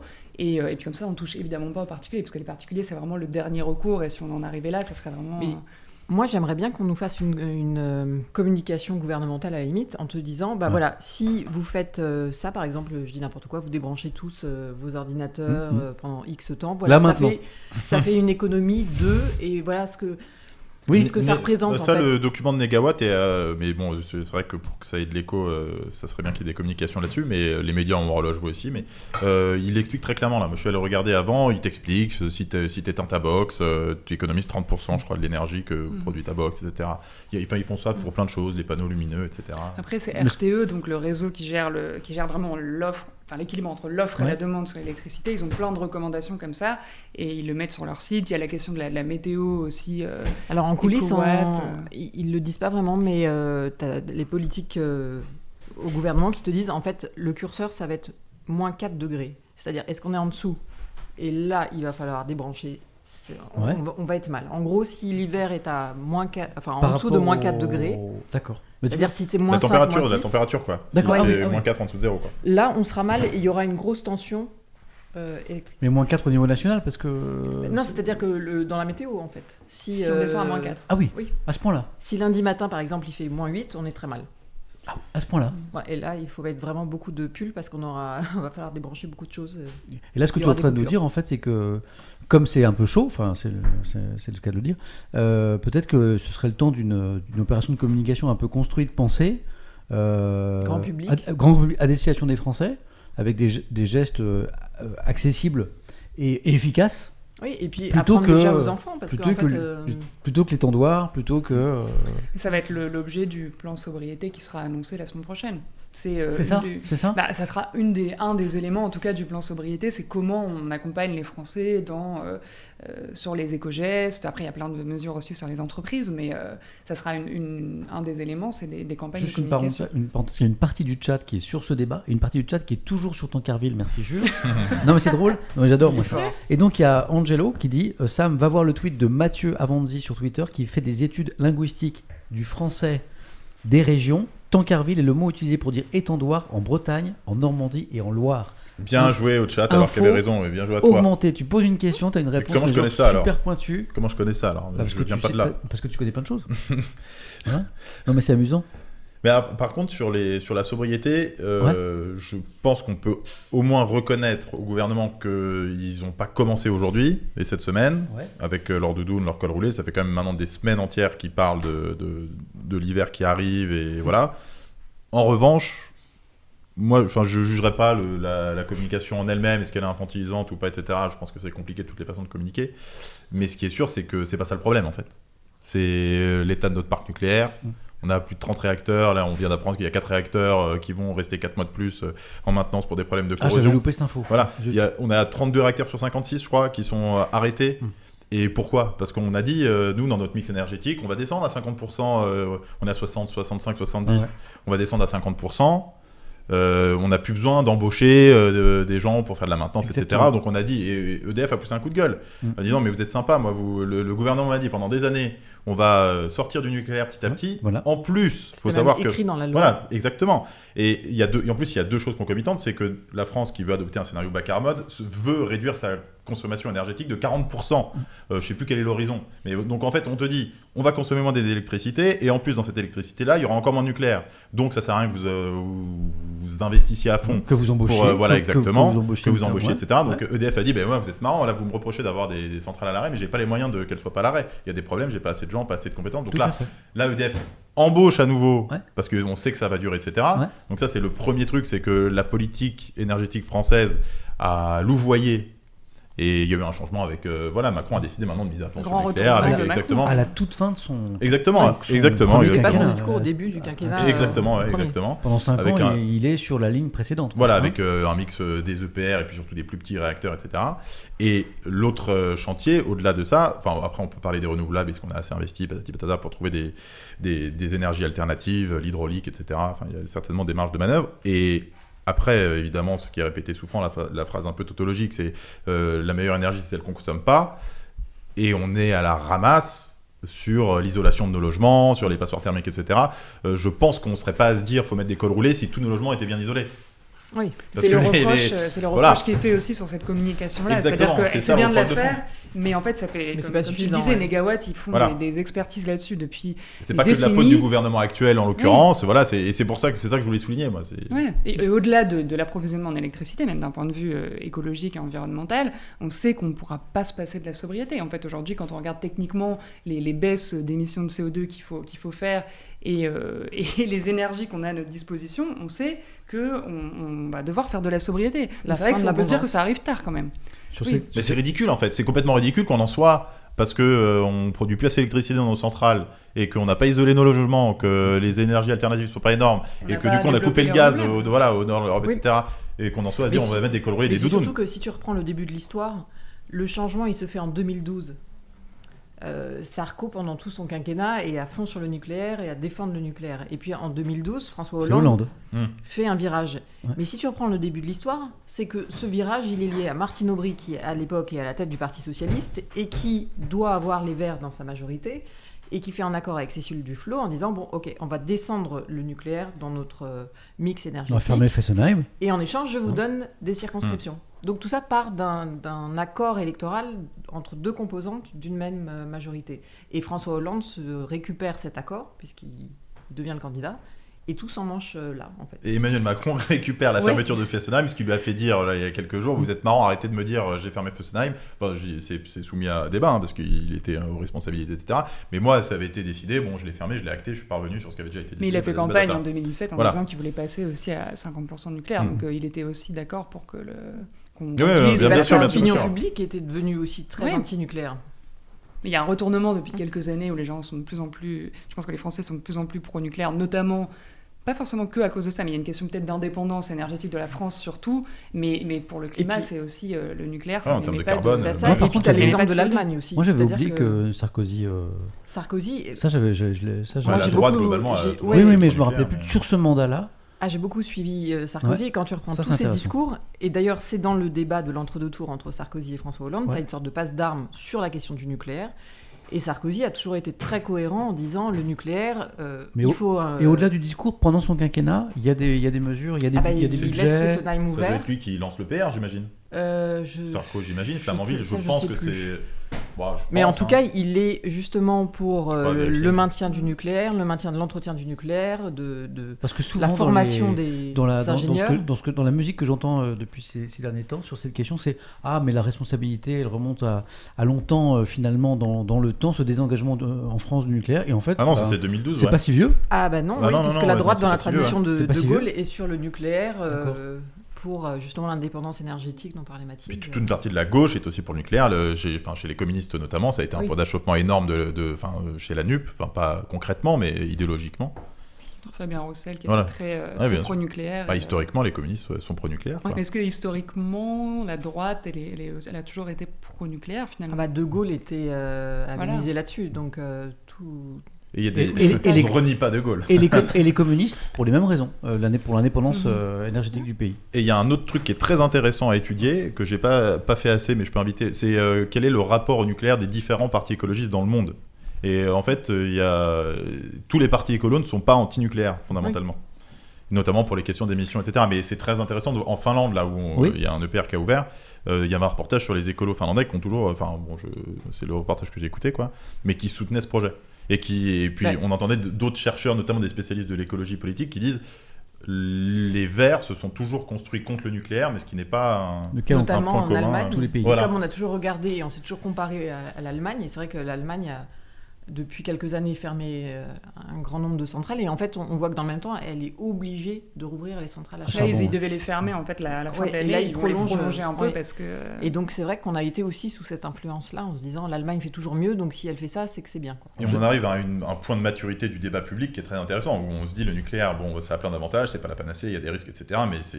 Voilà, enfin, en fait, on débat de plus en plus moins sur des visions idéologiques de, Oui, de mais solutions concrètes, mais voilà, parce qu'on y est confronté. Sauf que on- dans le chat, par exemple, il y a quelques avis qui s'expriment euh, en mode euh, le nucléaire, c'est pas forcément le, le problème. Si on, si on avait mis le paquet, les moyens financiers sur le renouvelable. Ouais, ouais, c'est ce qui que n'a pas été c'est fait- ce que ce n'a- j'abordais aussi, ouais, c'est un des angles morts, euh, Voilà. mais- Oui, c'est avec ce que les écologistes Oui. disent, c'est que le fait d'avoir euh, autant euh, misé sur le nucléaire et d'avoir autant de nucléaire, ça nous a aussi empêché de euh, d'investir énormément dans les renouvelables parce que de toute façon on avait déjà un mix qui était décarboné. Quoi. Mais la droite te répond que sans le nucléaire, euh, ça serait incapable d'avoir notre niveau de consommation énergétique qu'on ne saurait pas faire Mhm. qu'avec le renouvelable. Et puis si tu vois un graphique du nombre d'éoliennes qu'il faut pour compenser, bah, etc., tu te dis, bah ouais, tu, comprends, tu comprends les, très concrètement tout ce que ça pose. Quoi. Je vois que dans le chat, certains s'interrogent depuis tout à l'heure sur mon propre bilan carbone, parce qu'ils ont remarqué que j'étais en t-shirt. Euh, Ah, il alors- fait pas chaud chez toi. Ah. Il fait... Moi je trouve pas qu'il fasse alors, très chaud. euh, alors, je voudrais préciser quand même, parce que, euh, parce que Il fait bon. le chauffage n'est pas allumé dans cette maison, voilà. Mais euh, la- le- un, euh, l'appartement est bien isolé parce que j'ai investi dans les fenêtres, euh, voilà.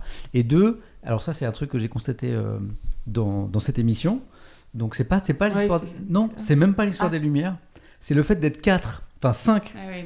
Dans dans, la pièce. dans cette pièce. Et en fait, c'est incroyable. Entre euh, une demi-heure avant le stream et au bout d'une heure, la différence de température, c'est hallucinant. Donc voilà. Donc, C'est- ça le meilleur conseil de sobriété, Bah, c'est qu'il faut pas dormir tout seul, par exemple. Voilà. Il faut plus de célibataire. enfin, oui, mais pas forcément un 5. Ah, mais non, c'est pas ce que je disais. Je faisais pas de lien. euh, Non, mais c'est c'est étonnant. En fait, euh, cette pièce, elle devient très chaude. Alors là, ça, ça va parce qu'il fait froid dehors, donc c'est c'est à peu près supportable. Mais quand j'ai lancé l'émission fin août, euh, on avait très chaud. Bah ouais, ouais. Ouais, C'était la chaleur humaine. Par contre, s'il y a un de nous a le Covid, euh, Ah, tu crois Ah ouais, là on est mal. Oui, oui. ça va totalement à l'encontre. Franchement, personne euh, ne tousse, personne ne. Non, ça va. hein. Alors juste, Alors, alors une info, alors, puisqu'on a lancé le Covid, une info Covid et puis on passe au thème suivant, qui donc d'après votre sondage, c'est vous qui avez voté, sera euh, les retraites, ouais, puisque c'est ok à 14%.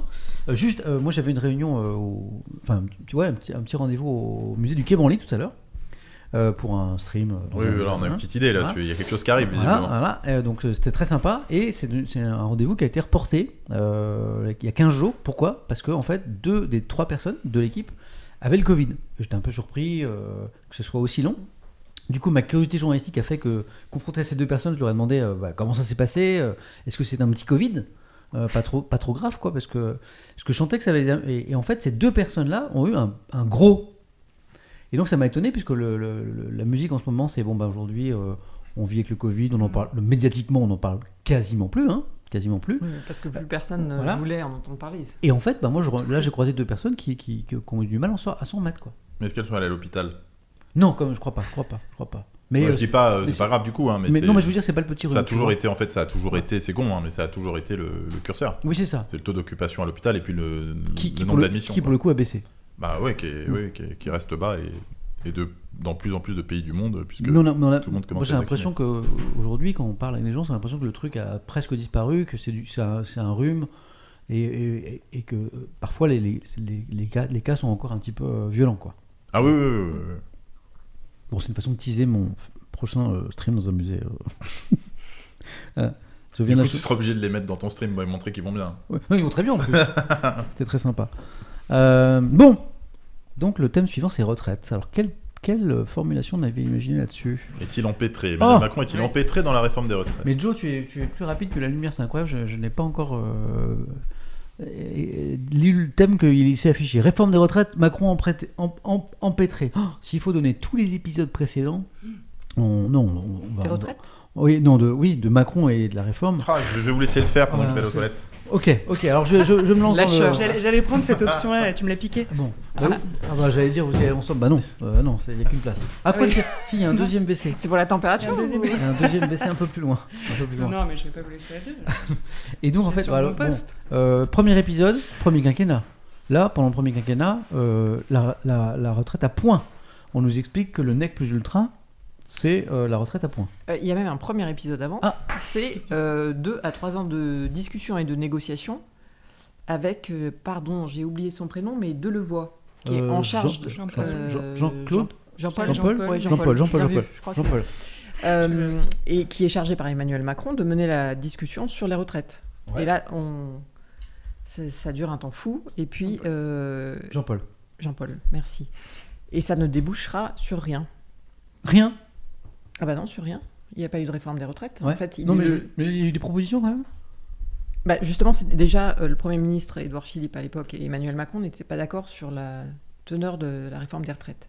Et puis il y a eu le Covid, et après le Covid, Emmanuel Macron dit bon, on ne peut pas faire la réforme de la même manière que ce qu'on avait envisagé. Mais on est d'accord que la première chose qu'on nous propose avant de suspendre la réforme, c'est euh, la retraite à points, qui était présentée quand même comme, euh, Bah, comme euh, le- le- le- la solution. Et aujourd'hui, par Emmanuel Macron, parce Par qu'à Emmanuel l'époque, Édouard Philippe Oui, n'est pas sur cette exactement. ligne-là. Mais le même président dans son deuxième quinquennat, qui veut, maintenant il l'a affirmé haut et fort il y, a, quelques jours, une réforme des retraites est plutôt rapide, on a quand même remarqué que bah, il y a- il y a- on parle plus de retraite à points.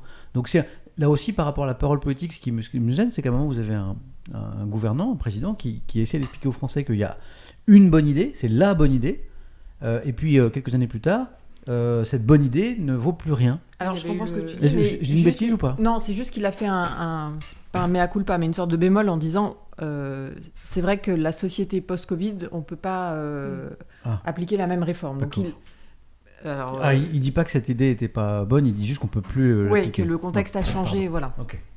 Et puis il y avait eu un mouvement de grève quand même euh, Oui. très très fort. C'était une des premières fois euh, bon, pour les Parisiens où euh, il y avait plus de métro pendant, euh, pendant plusieurs semaines. Quoi. Nous, on n'a pas mangé Jules, il est en pause pipi. Euh, voilà. Il y a des questions très très précises dans le chat. Donc ça, c'est les, pre- c'est les premiers... Non, parce que- mais nous, ça- ça, on, s'inquiète du, du bien-être de nos invités. Jules revient parce qu'il y a beaucoup d'inquiétudes. Non, non, je- je- je- Jules, je l'entends, il est dans la cuisine. Euh... hop, il a trouvé le décapsuleur, donc tout va bien. Euh, D'ailleurs, si vous voulez que... Oui, je voulais quelque chose. De l'eau Je, ouais, je Mais tu, veux pas que je te remette à... Euh, allez, Oh, Peut-être, bah alors, euh, Non, mais, non, mais je vais chercher, je vais Tu veux autre chose que de l'eau que j'y vais sinon. Non, j'y vais, j'y vais. j'y vais. Tu, tu fais Oui, Bah, Je vais chercher le, la grenadine. euh, voilà. J'arrive. c'est le moment de faire péter la République. Donc là, on était euh, sur les épisodes du quinquennat précédent, pendant que Jules démonte la table. Et, euh, et ben, on J'ai va- des grandes jambes. Ah oui. 1m80, 10. 14. Oui, on a parlé de. Oui, oui, oui, il y a beaucoup à dire. On est revenu jusqu'à où? Jusqu'à quand? On est remonté au début de le voir, euh, les sujets, enfin les, les différentes idées de Macron. Parler de la grève, euh, l'énorme grève avec les métros parisiens euh, à l'arrêt. Et là, Ah. on repart sur, euh, on ouvre une concertation. Mais Donc- ouais, moi je trouve que c'est le truc extraordinaire dans ce débat sur les retraites depuis quelques semaines, c'est que alors qu'on s'est échiné, on se fait un- on s'est déchiré euh, dans tout le débat public sur euh, enfin, les enfin, tous les critères, tous les différents points techniques, etc. La, la durée de cotisation, les points, patati patata. Et c'est un truc dont on parle plus du tout. Là, on a parlé que de l'agenda, de la méthode. euh, mais alors, le fond de la retraite, Ouais. moi aujourd'hui, tu me demandes quelle est l'idée de l'exécutif, alors que je suis censé être un peu informé, quoi. Euh, bah. euh, Bah, re- si, retarder l'âge de départ euh, Voilà. à la retraite. Donc en gros, travailler plus longtemps. Oui, ça on sait. C'est ça. Voilà, mais donc Mais- est-ce que ça sera vraiment Oui, l'âge la légal Pour le coup, tu sur, sais pas euh, si tu pars à C'est 64, ça. 65 En fait, on connaît Voilà. la philosophie, pendant, Je crois que c'est pendant l'entre-deux tours qu'il a dit non, ce sera certainement pas 65, mais plutôt 63. sauf que le 65 est en train de revenir en 64. force. Bah voilà, et puis il y a la durée. Est-ce qu'on va faire avec la durée de cotisation? Qu'est-ce qu'il en est de ce, ce régime par points, etc. Est-ce qu'il va toujours faire ce régime universel? Enfin, on sait pas sur quoi vraiment.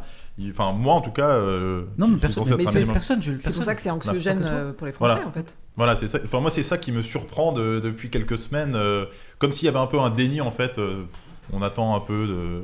Pour l'instant, on s'en tient à ces questions assez confortables de méthode et de calendrier, mais qui, je trouve, sont passionnantes euh, dans toute la séquence qui s'est jouée. Mais Bah, c'est, euh, voilà. ouais, passionnant parce que là, là il, y a, il y a quelques temps, le président Macron dit qu'il veut une réforme rapide. Mhm.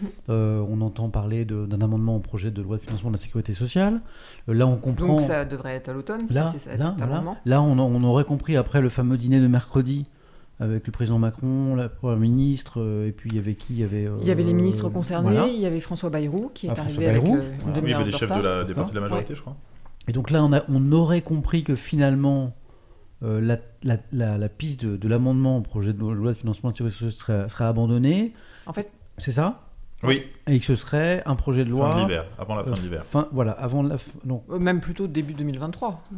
Oui, enfin, mais je Oui, crois que l'élément de langage d'Elisabeth Borne, ça a été euh, Fin d'hiver, ça peut voté être avant la fin de l'hiver. janvier. Puisque Macron veut la euh, réforme à l'été 2023. c'est 21 mars. je crois, Voilà, exactement. Donc, ça, donc, on, on re- donc, après avoir voulu accélérer brutalement, on reprend un peu le temps, on est d'accord? Oui, mais c'est comme pour le Hein? nucléaire. C'est ça, hein? C'est qu'il faut que. J'essaie de suivre, j'essaie de comprendre, parce qu'à un moment, je... Mais parce que c'est des considérations, euh, là pour le coup, purement euh, politiques euh, internes à la majorité. C'est-à-dire que François Bayrou a euh, fait entendre sa voix, assez clairement.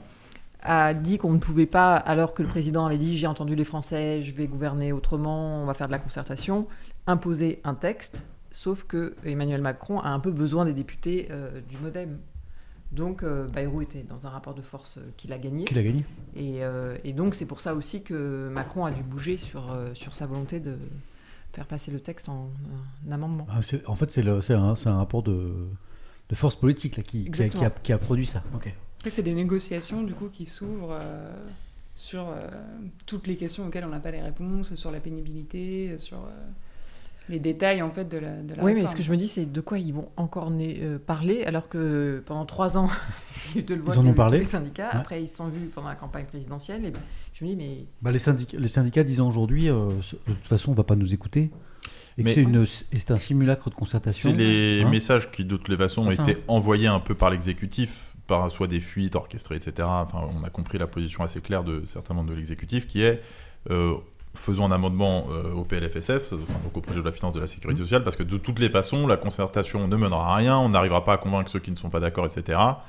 Donc euh, c'est même le porte-parole du gouvernement, euh, Olivier Véran, euh, l'a dit assez clairement. En fait, le texte entre celui qui serait maintenant à l'automne et celui qui sera en hiver va pas changer énormément. Donc, euh, ça. mais je sais pas s'il a tort ou raison, mais en tout cas c'est quelque chose qui, qui est présenté aux Français comme un argument euh, assez clair. Et ce qui est marrant, c'est en fait on dit victoire de François Bayrou, mais euh, ce qu'avait dit la petite musique. En fait, moi j'ai essayé de me refaire le film en venant parce que je savais que tu allais nous parler de ça. Jusqu'à l'élection présidentielle, on n'en a pas trop parlé. Mhm. On a dit, bon, il y a eu le Covid, ça a été bien de le mettre, etc. Il n'est pas temps de raviver les plaies, etc., de la réforme des retraites. À l'été, la petite musique a commencé à monter. Est-ce que, pardon, Jules, est-ce que pendant la campagne, le président Macron dit pas quand même, je la ferai?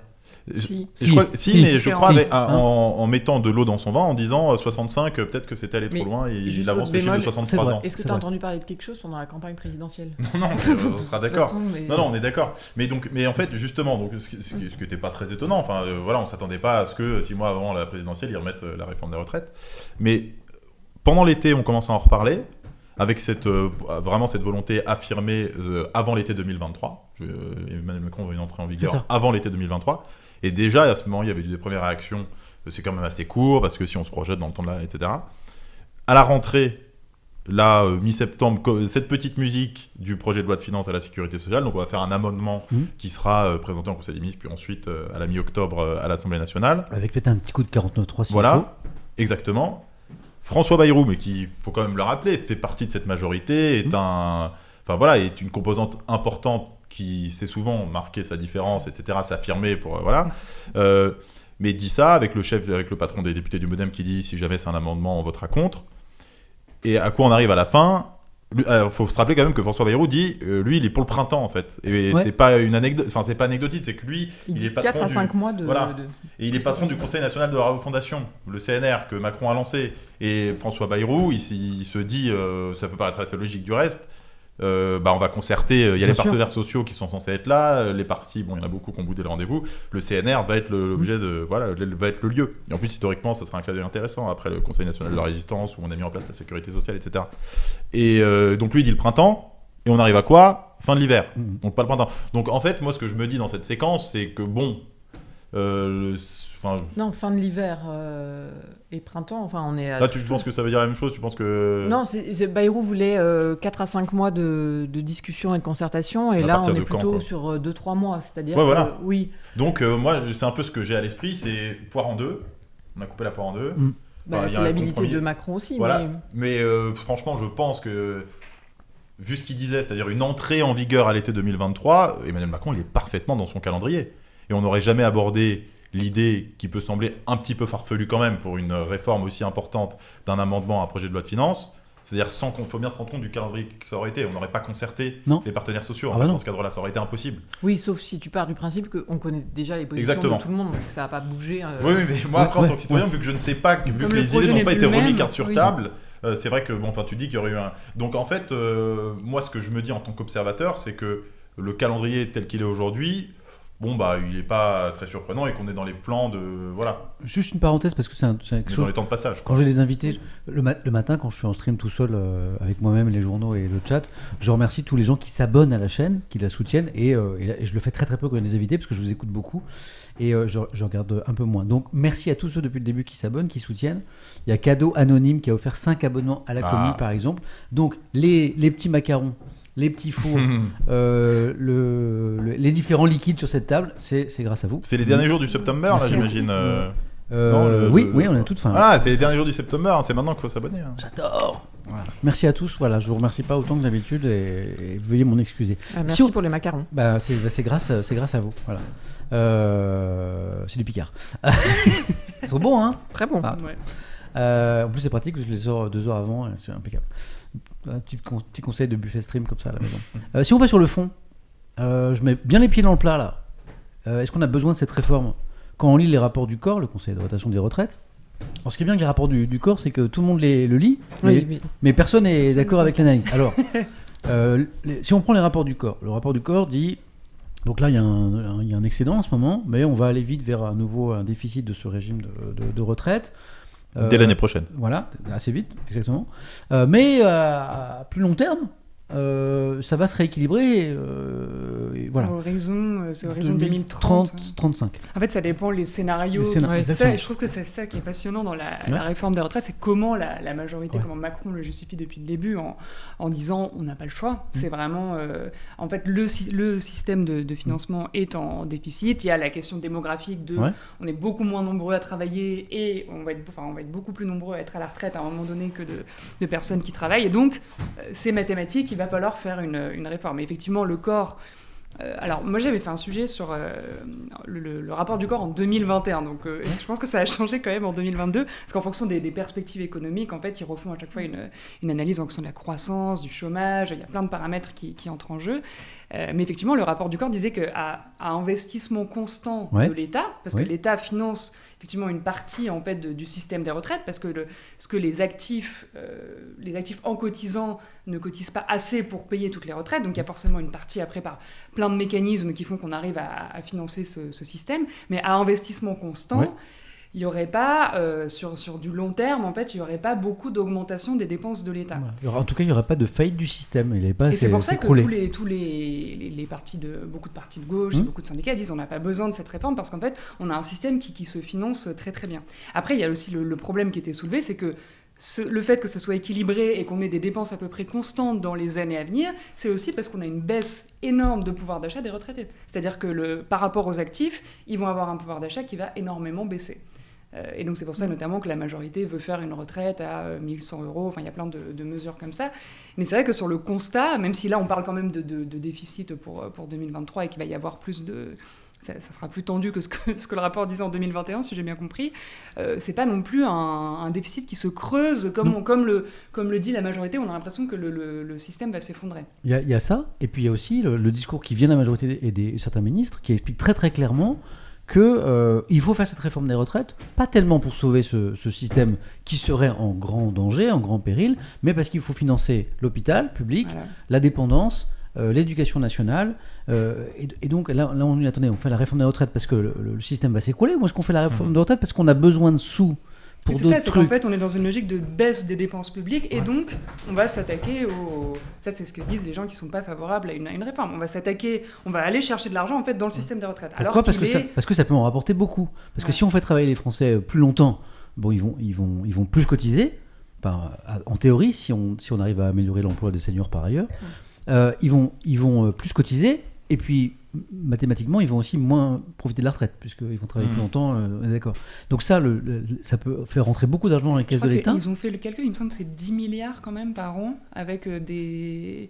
Des... Si on augmente jusqu'à euh, 65 ans euh, l'âge de, l'âge de départ. Donc la, la question est posée, c'est est-ce qu'on a vraiment besoin de cette réforme des retraites? Bah, en fait, euh, on- non, mais on c'est La question à 1000 euros. Non, c'est un mais débat tout- politique, mais. euh, Oui, c'est-à-dire que c'est pas oui ou non, c'est- tout dépend du. C'est ça. Moi, j'avais un débat assez sympathique avec Clément Viktorovitch qui travaille donc euh, sur, sur France Info, et parce qui que- connaît bien Twitch. voilà, et qui connaît bien Twitch, qui a sa chaîne, etc. Et puis, euh, on avait une chronique justement sur les arguments des, des, des pros et des anti-réformes sur ce sujet-là, est-ce qu'elle doit s'imposer? Et donc, on, dans la chronique, on écoutait les ministres, on écoutait les syndicalistes, et en fait, on se disait, mais en fait, dans quelle mesure tous sont de bonne foi, Mm. convaincus de ce qu'ils ce qu'ils disent, Ah, c'est intéressant ça. euh, et donc en fait, on en arrive à la conclusion que tous sont quand même assez convaincus de leur point de vue, Ouais. et euh, ils ont tous des arguments valables, critiquables, mais Mhm. valables. Enfin voilà, donc on est dans un vrai débat. Donc c'est pour ça que je pense pas qu'il y ait de réponse oui Mhm. ou non. En revanche, factuellement, ce que dit le corps, c'est que jusqu'à la fin des années 2030, en moyenne, ça veut pas dire qu'il y a des années où ça sera plus, des années où ça sera moins. Euh, on, on est en déficit, voilà. Après, faites-en déficit. ce que vous en voulez. Euh, quel est, euh, enfin, est-ce que ce, ce déficit est soutenable? C'est une question C'est de ça. choix. C'est ça. Mm. Et puis il y a aussi plein d'angles morts du débat qu'on n'aborde pas parce qu'ils sont assez tabous et notamment parce que le- Emmanuel Macron a fait un totem sur la hausse des impôts. Mais le niveau de cotisation, voilà, on pourrait dire, il y en a peut-être qui peuvent cotiser moins, d'autres qui vont cotiser plus. Enfin voilà, il y a, il y a plein de paramètres hein, quand même. hein. Donc, Et euh, la question de la pénibilité, parce qu'on sait que plus on va retarder l'âge de départ à la retraite, plus, euh, enfin, moins les gens sont égaux. C'est-à-dire que ceux qui ont des, un, travail fatigant et qui se lèvent tôt et qui sont toute la journée debout, c'est pas la même chose que bah, nous euh, qui sommes aussi dans un travail de passion euh, euh, derrière un ordinateur. Donc euh, il y a aussi cette inégalité-là de à quel âge tu commences à travailler et quel travail tu fais, avec quelle fatigue tu as au quotidien. Les sages-femmes ou le personnel soignant, c'est une fatigue euh, aussi physique.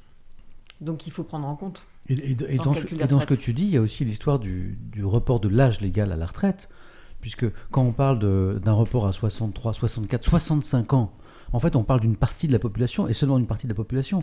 Euh, nous tous ici, a priori, on a fait des études supérieures. Moi, j'ai reçu mon petit papier pour la retraite. C'est un truc que je raconte au chat. C'est pas marqué 64 ou 65 ans. C'est marqué 67 ans. Ouais. Moi, je pars à 67 ans. Pourquoi? Parce que j'ai fait un peu d'études supérieures. Pas beaucoup, mais un peu comme tout le monde. Quoi. ouais, c'est les durées de cotisation. La durée de cotisation. Donc en fait, si on repousse l'âge légal à 64-65 ans, euh, qui va travailler plus longtemps? Bah, Pas les cadres supérieurs, Mm. pas les gens qui ont fait des études supérieures. On- Tu auras le droit de partir, mais avec une décote. Oui, mais qui va travailler plus longtemps Ah. pour avoir une carte à taux plein? On parle des gens qui ont fait, commencé. qu'on- euh, qu'on fait peu, peu d'études supérieures ou pas, et qu'on en fait qu'on- qui, qui travaillent déjà depuis longtemps. Et c'est pour ça que tu as un débat qui est en train de naître, y Ah, compris à droite, qui, qui dit, euh, une partie de la droite dit, il faut pas être sur euh, l'âge de départ Mais sur le à la retraite, durée. mais sur la durée durée de de cotisation. cotisation pour justement Voilà. ramener un peu de justice De entre justice. ceux qui ont commencé tôt et puis ceux qui ont fait des études Sinon, ça ne touche qu'une partie de la population. Et là, c'est Sachant que comme elle a hein déjà la, la- la durée de cotisation avait déjà été, euh, été augmentée, alors je sais plus de sous quel gouvernement, mais en fait C'est aussi ce la qui réforme que- non je crois. Je sais plus, mais c'est ce qui fait que on a aussi un système qui est pas si euh, déséquilibré que ça, c'est que naturellement en fait l'âge de départ il va se fixer aux alentours de 63 ans quoi, avec la durée de cotisation qui a été augmentée. Tiens, je vais vous lire un tweet. Comment s'appelle notre ami euh, qui présente le, le live Twitch de France Info tous les jours euh, son, son nom de famille, c'est comment? Euh, Manon Mella Ouais, parce qu'elle a fait un tweet. Ah là-dessus. oui, oui. Je, Tu l'as vu? Tu l'as Oui, vu, oui, le tweet oui. Tu l'as vu le tweet c'est, oui, oui, oui. J'allais- très- vous en parler. que j'ai trouvé, je vais, on va le lire intégralement parce qu'il est très touchant. Je peux pas l'afficher parce que euh, elle est où Manon? Elle est là Manon. Manon elle a fait un tweet là-dessus aujourd'hui. Euh, ah mais je veux pas envoyer un message à Manon, je veux. euh. Bah, tu peux, hein. Oui oui mais non. Alors Manon tu es où Là? Manon est là. Voilà. Ah avec deux L. Moi j'avais lu son, son tweet, Tu l'as vu le tweet? Je l'ai vu. Voilà. Du coup je, Et euh, non mais c'est c'est- c'est- c'est fort parce que du coup euh, les journalistes s'obligent un peu à une certaine neutralité. Et là on sent que c'est une espèce de cri du, du cœur. quoi. C'était euh, hier et c'était une journée enfin, euh, d'appel à la grève interprofessionnelle Ouais. pour la réforme, enfin pour protester contre Notamment. la réforme des retraites Ouais. notamment. pour une hausse des salaires et pour euh, contre la réforme des retraites. Et Manon, donc hop, je, je reprends son, son tweet. Euh, voilà, c'était le 29 septembre. Voilà. Et Manon, elle écrit Mes deux grands-pères, ouvriers et pauvres, sont tous les deux morts avant l'âge de départ à la retraite. À 62 ans, 25% des plus pauvres sont déjà morts. C'est un chiffre que certains m'ont rappelé dans le chat pendant qu'on discutait. Voilà, pas de stream ce soir et un, cl- un clin Mm. d'œil à la journée de, de, de- de mobilisation. Donc ça, c'est ça, ça, c'est- ça- ça, c'est une réalité. Donc euh, c'est intéressant de, ce que tu nous disais, qu'à droite, des voix s'élèvent pour que Ouais, ce c'est- soit pas euh, l'âge légal qui soit euh, plus tard, mais plutôt la durée de cotisation qui soit augmentée. C'est une partie, alors c'est notamment Aurélien Pradier qui est candidat aussi à la présidence des Républicains et, et une partie des jeunes députés LR qui sont sur ce débat-là. Euh, et il y a aussi des positions assez différentes au, au sein des Républicains, mais euh, et qui est, Aurélien Pradier dit aussi, bah, euh, on peut prendre 62, 63, 64, euh, quel que soit l'âge à la limite. Il y a beaucoup de seniors qui auront déjà été sur le carreau depuis Ouais. X années parce qu'on sait que les entreprises, bah, elles vont écrémer à un moment parce que les jeunes coûtent moins cher. Euh, il y a le problème aussi de la formation, c'est-à-dire qu'il peut y avoir pas mal de gens en fin de carrière qui se retrouvent au chômage. Et donc Aurélien Pradier dit, bah, de toute façon, c'est euh, une réalité qui est déjà biaisée puisqu'il y a X qui ne travaillent plus. Ouais. Donc on ne va pas les laisser indéfiniment euh, à attendre euh, l'âge de départ à la retraite. Quoi. Et ce chiffre euh, que soulève Manon et qui, Ouais. a- qui est, qui est- qui est pas mal soulevé en ce moment, en fait, si on le pose sur la table très concrètement, ça veut dire une chose qui est assez euh, insoutenable. C'est que euh, ceux qui meurent souvent avant de 62 ans, c'est ceux qui ont des travails pénibles et donc souvent les, les travailleurs les plus, les, les plus modestes avec les plus petits salaires, donc qui partent avant l'âge de la retraite, ça veut dire qu'ils cotisent pour une retraite qui ne touche pas. Eh oui, Et donc, on parle de gens pauvres qui cotisent pour la retraite de gens plus riches qu'eux. c'est ça. C'est ça. ça la traduction de, de cette réalité-là, quoi. Puis il y a quelqu'un qui a ajouté dans le chat, euh, donc 25% qui meurent avant l'âge de la retraite, et puis 75% qui restent, parfois qui ont, qui ont des santé qui sont, des- qui sont abîmées. Ah bah bien sûr. Aussi, ouais. Bah, enfin, parce qu'il y a deux données très importantes, c'est l'espérance de vie et puis l'espérance de vie en bonne santé. quoi. exactement. Et la différence d'espérance de vie entre les ouvriers et les cadres Bah oui. à la retraite, enfin, l'espérance de vie à la retraite. C'est pour ça que cet âge, c'est- c'est- cette, euh, cette, euh, la question de savoir, parce que tout à l'heure je le disais, mais on ne sait toujours pas ce dans cette réforme de retraite, on ne sait toujours pas. La question de savoir, elle n'est pas innocente. Si on va mettre plutôt l'accent sur euh, l'âge légal ou sur euh, la durée de cotisation, elle est, euh, c'est- pas- Mhm. c'est pas du tout la même chose, quoi. Les conséquences euh, sociales sont pas du tout les mêmes. Ouais, et puis il y a aussi, euh, enfin, peut-être qu'un des instruments possibles quand on soulève ce sujet des inégalités face à l'espérance de vie, etc., c'est aussi peut-être le montant des cotisations. Parce que enfin, quand on regarde notre fiche de paye, on voit les, les cotisations qu'on paye. Ouais. Euh, si on part du principe que certains travailleurs avec des plus bas salaires dans certaines branches professionnelles ont une espérance de vie moindre, euh, si tu payes moins de cotisations durant ta vie, tu vis aussi un peu mieux. Le temps que tu es vivant.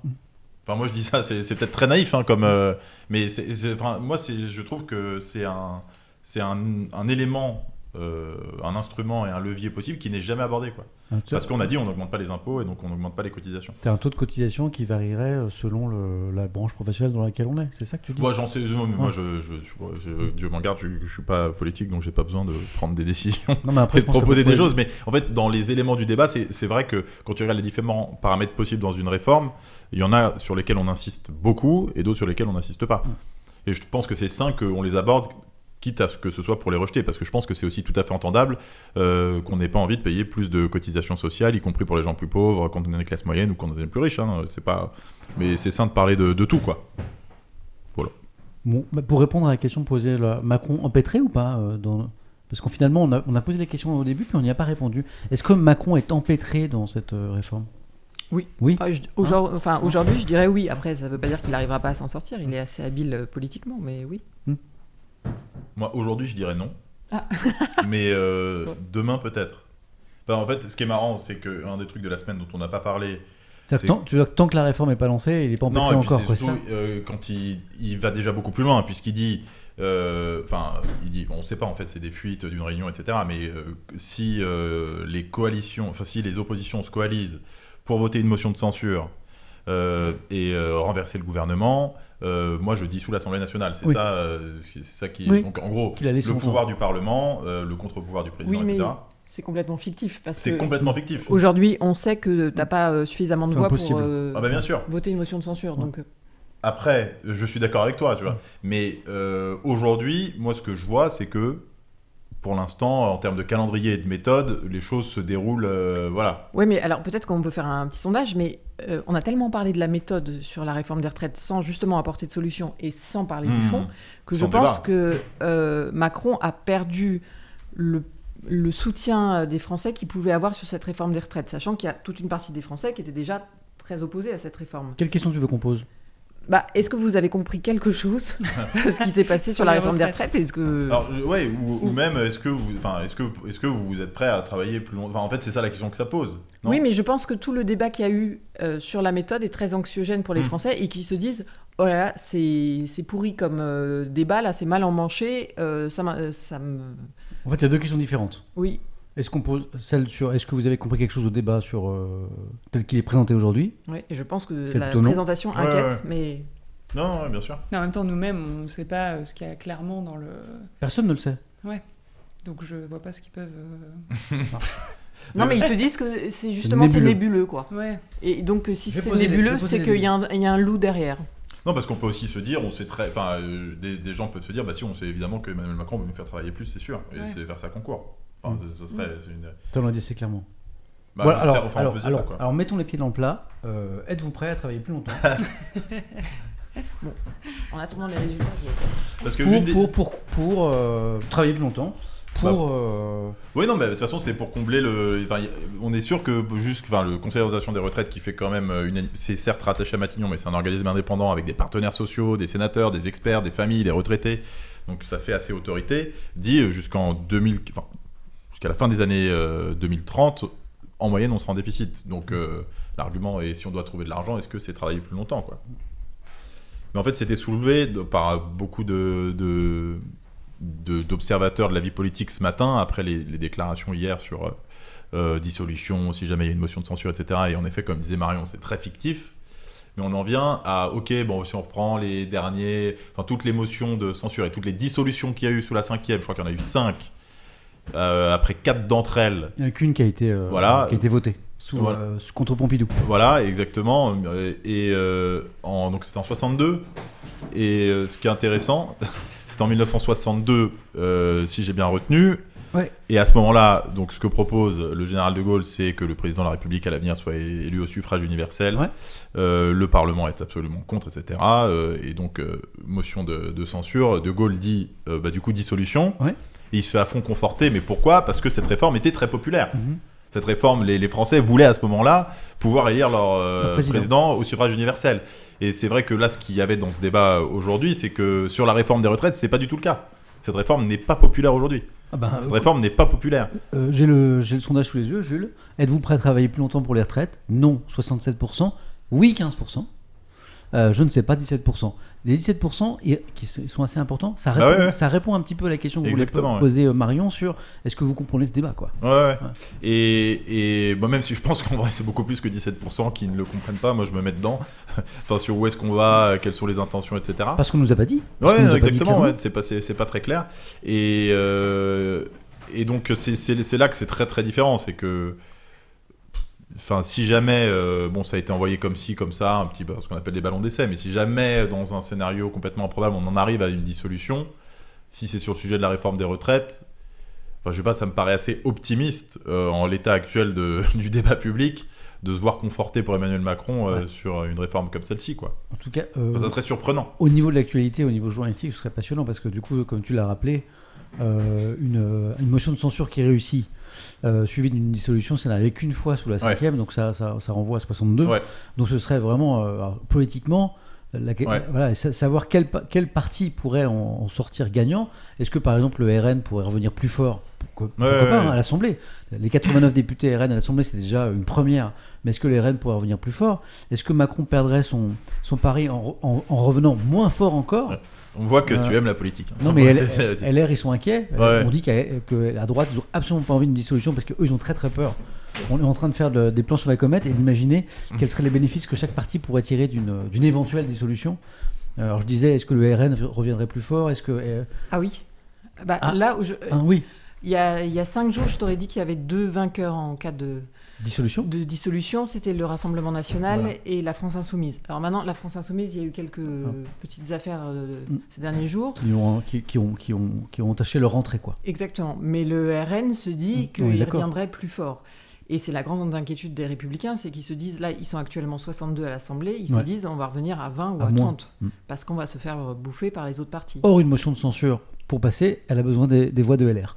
Exactement. En fait, C'est- pour- ce que c'est- tu disais. c'est pour ça qu'elle a besoin ça de que presser c'est tout le monde et ouais, oui. qu'il Ouais, faut surtout s'engager dans, l'adhésion à un texte. euh, Enfin, quand on vote une motion, il c'est pas que on n'est pas d'accord, c'est aussi on propose. C'est ce que soulignait Jean Massier quand il revenait.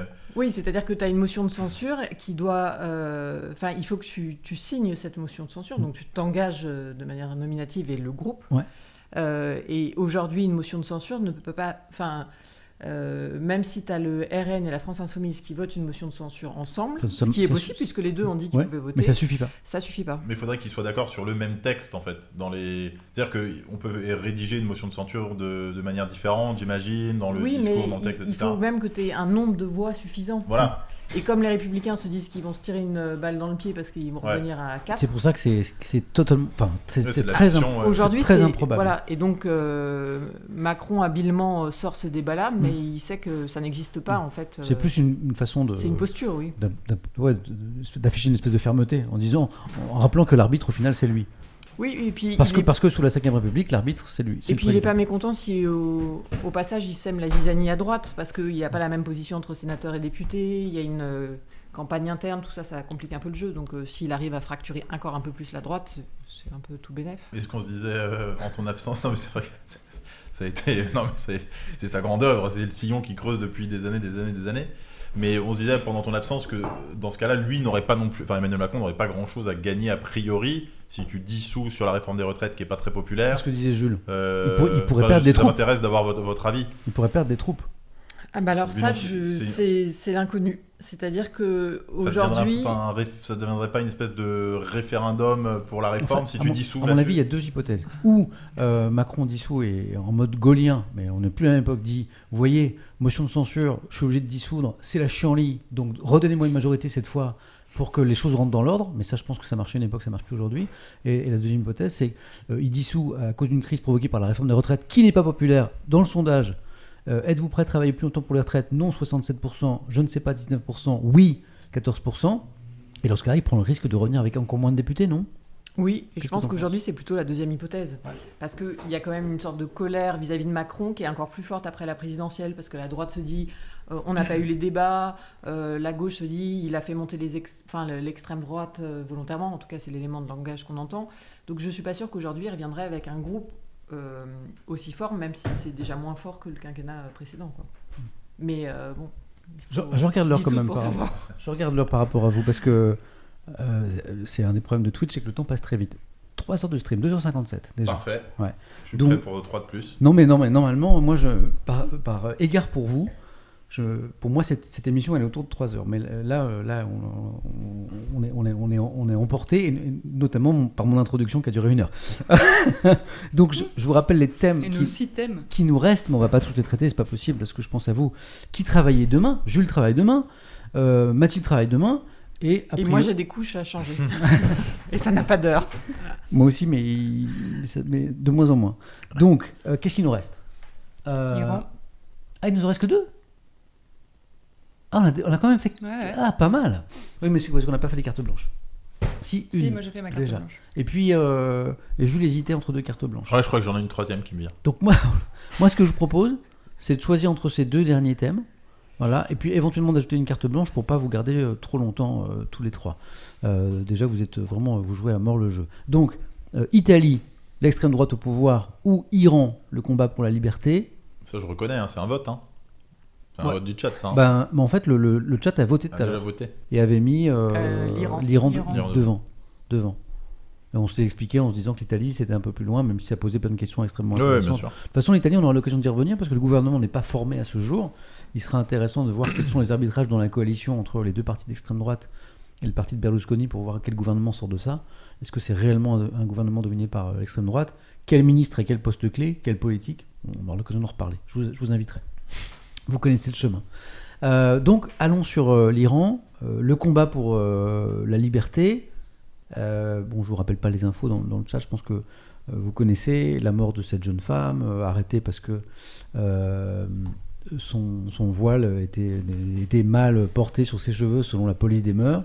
Elle meurt trois jours plus tard, je crois. D'abord des manifestations du côté des Kurdes au, au- au début, je crois, parce qu'elle était, elle était d'origine kurde.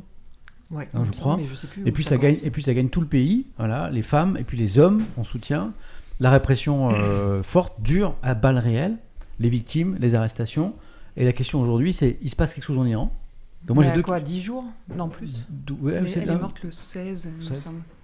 Moi j'ai deux questions par rapport à l'Iran. C'est euh, euh, il se passe quelque chose en Iran, mais est-ce que c'est de nature à, à bouger le, ce, ce régime théocratique qui, euh, qui est prêt à tout, et il l'a montré dans le passé sur d'autres mouvements sociaux, notamment sur des questions de pouvoir d'achat, prêt à tout pour, euh, pour euh, réprimer les manifestations populaires et garder le pouvoir, est-ce que ce mouvement est à même de changer quelque chose en Iran? Et la deuxième question, c'est qu'est-ce que nous, occidentaux, qui regardons ça, qui condamnons, par des déclarations politiques, par des, par des tweets de soutien à ces Iraniens et ces Iraniennes, qu'est-ce qu'on peut faire à part euh, être le spectateur impuissant de ça quoi? Moi, je peux te, moi, je peux te dire Je- rien, et puis voilà. On peut rien faire. et- enfin, en fait, Deux belles questions. non, mais nous, on avait sur cette Non, parce que c'est ça, en fait. Sur ce Sur- deuxième volet. Notamment sur avait- Twitter, tu vois, on voit beaucoup de. Ouais. Et moi, le premier, je suis le premier à retweeter des, des images de ces femmes Oui, mais- interpellées, saluer leur courage. Et à un moment, je me dis, mais qu'est-ce que tu fais? Ça sert à rien ce que tu fais. Et encore, je trouve qu'il n'y a pas beaucoup de. Non. On n'entend pas beaucoup de, de grandes voix politiques euh, soutenir ce mouvement. Pas C'est- tellement, non. C'est fabuleux ce qui est en train de se passer. Enfin, ce- le courage de ces femmes, euh, c'est. Les images force sont d'admiration. Très forte. Les images, ouais. Ouais. Ces Et- femmes qui enlèvent leur voile et qui dansent et qui. Ouais. Et, Et qui c'est sont, vrai et- qu'on- et qui sont arrêtés après. Hein Mhm. et qui sont arrêtés Ou après. pire, hein, enfin, ou qui, Oui. qui sont tués, quoi. Enfin, Et on n'entend pas, euh, on n'a pas entendu d'expression d'Emmanuel Macron à ce sujet-là, on n'entend pas euh, des grandes voix féministes euh, porter ce débat, et c'est ça qui est Pourquoi? assez- Je sais pas, si c'est par euh, le fait que chacun soit dans sa bulle, dans son, son propre truc, ou par... euh, ben, nous, il y avait le, on avait le témoignage d'une boxeuse iranienne Oui. sur France Info euh, qui vit maintenant en France et qui, elle, disait, d'une part, c'était assez, c'était édifiant et je, je- enfin, je, pense que beaucoup d'auditeurs n'ont pas compris. Et euh, moi qui écoutais la radio à ce moment-là, j'ai pas compris non plus. Elle disait, euh, alors qu'elle était, elle soutenait ce mouvement, elle disait euh, déjà, le- enfin, les, les rassemblements euh, dans l'Occident et tout ça sert à rien. Et elle allait même plus loin en disant, les rassemblements en Iran ne servent à rien. Et elle, elle appelait à ne pas manifester. Pourquoi? Parce que Ça c'est disait, c'est ça ne servira à rien, en fait. euh, Elle Inutile disait- en fait, c'est ça? Ouais, voilà. Parce qu'il y a une telle ça- ça répression Exactement, ça- ouais. En fait, pas, pas d'espoir, quoi. Sauf si le mouvement est plus fort que la Voilà. répression en nombre et en... Ouais, ouais. Ce qu'on a cru dans les premiers jours aussi, alors je sais, sais pas, on n'est pas sur place. Je lisais un édito cette semaine, peut-être très optimiste en France, peut-être dans La Croix, qui disait euh, il y, a y un vent de liberté qui, s'est- qui, qui naît en, en Iran, qui va peut-être pas déboucher là, mais il y a quelque chose qui a changé euh, aujourd'hui dans le regard des Iraniens, et notamment des jeunes Iraniens, Mm. sur euh, leur pouvoir, ce pouvoir théocratique, le pouvoir des, des mollahs, qui fait qu'une graine est, est semée ici, et que, et que dans quel- dans- c'est c'est- c'est le- sans doute le début de la fin de ce régime. Ce que, les experts disent et ce qui est intéressant, c'est que visiblement, par rapport à d'autres euh, mouvements, cette fois, ça, touche vraiment toutes les catégories de population, pas simplement les, catégories populaires euh, ou par exemple, ce serait que, des femmes qui seraient plus émancipées qui auraient envie de, se mobiliser pour leur liberté. Là, ça serait vraiment assez partagé. Euh, ce qui va dans le sens de, il y a quelque chose qui se passe de plus, insurrectionnel, on pourrait dire, que d'habitude.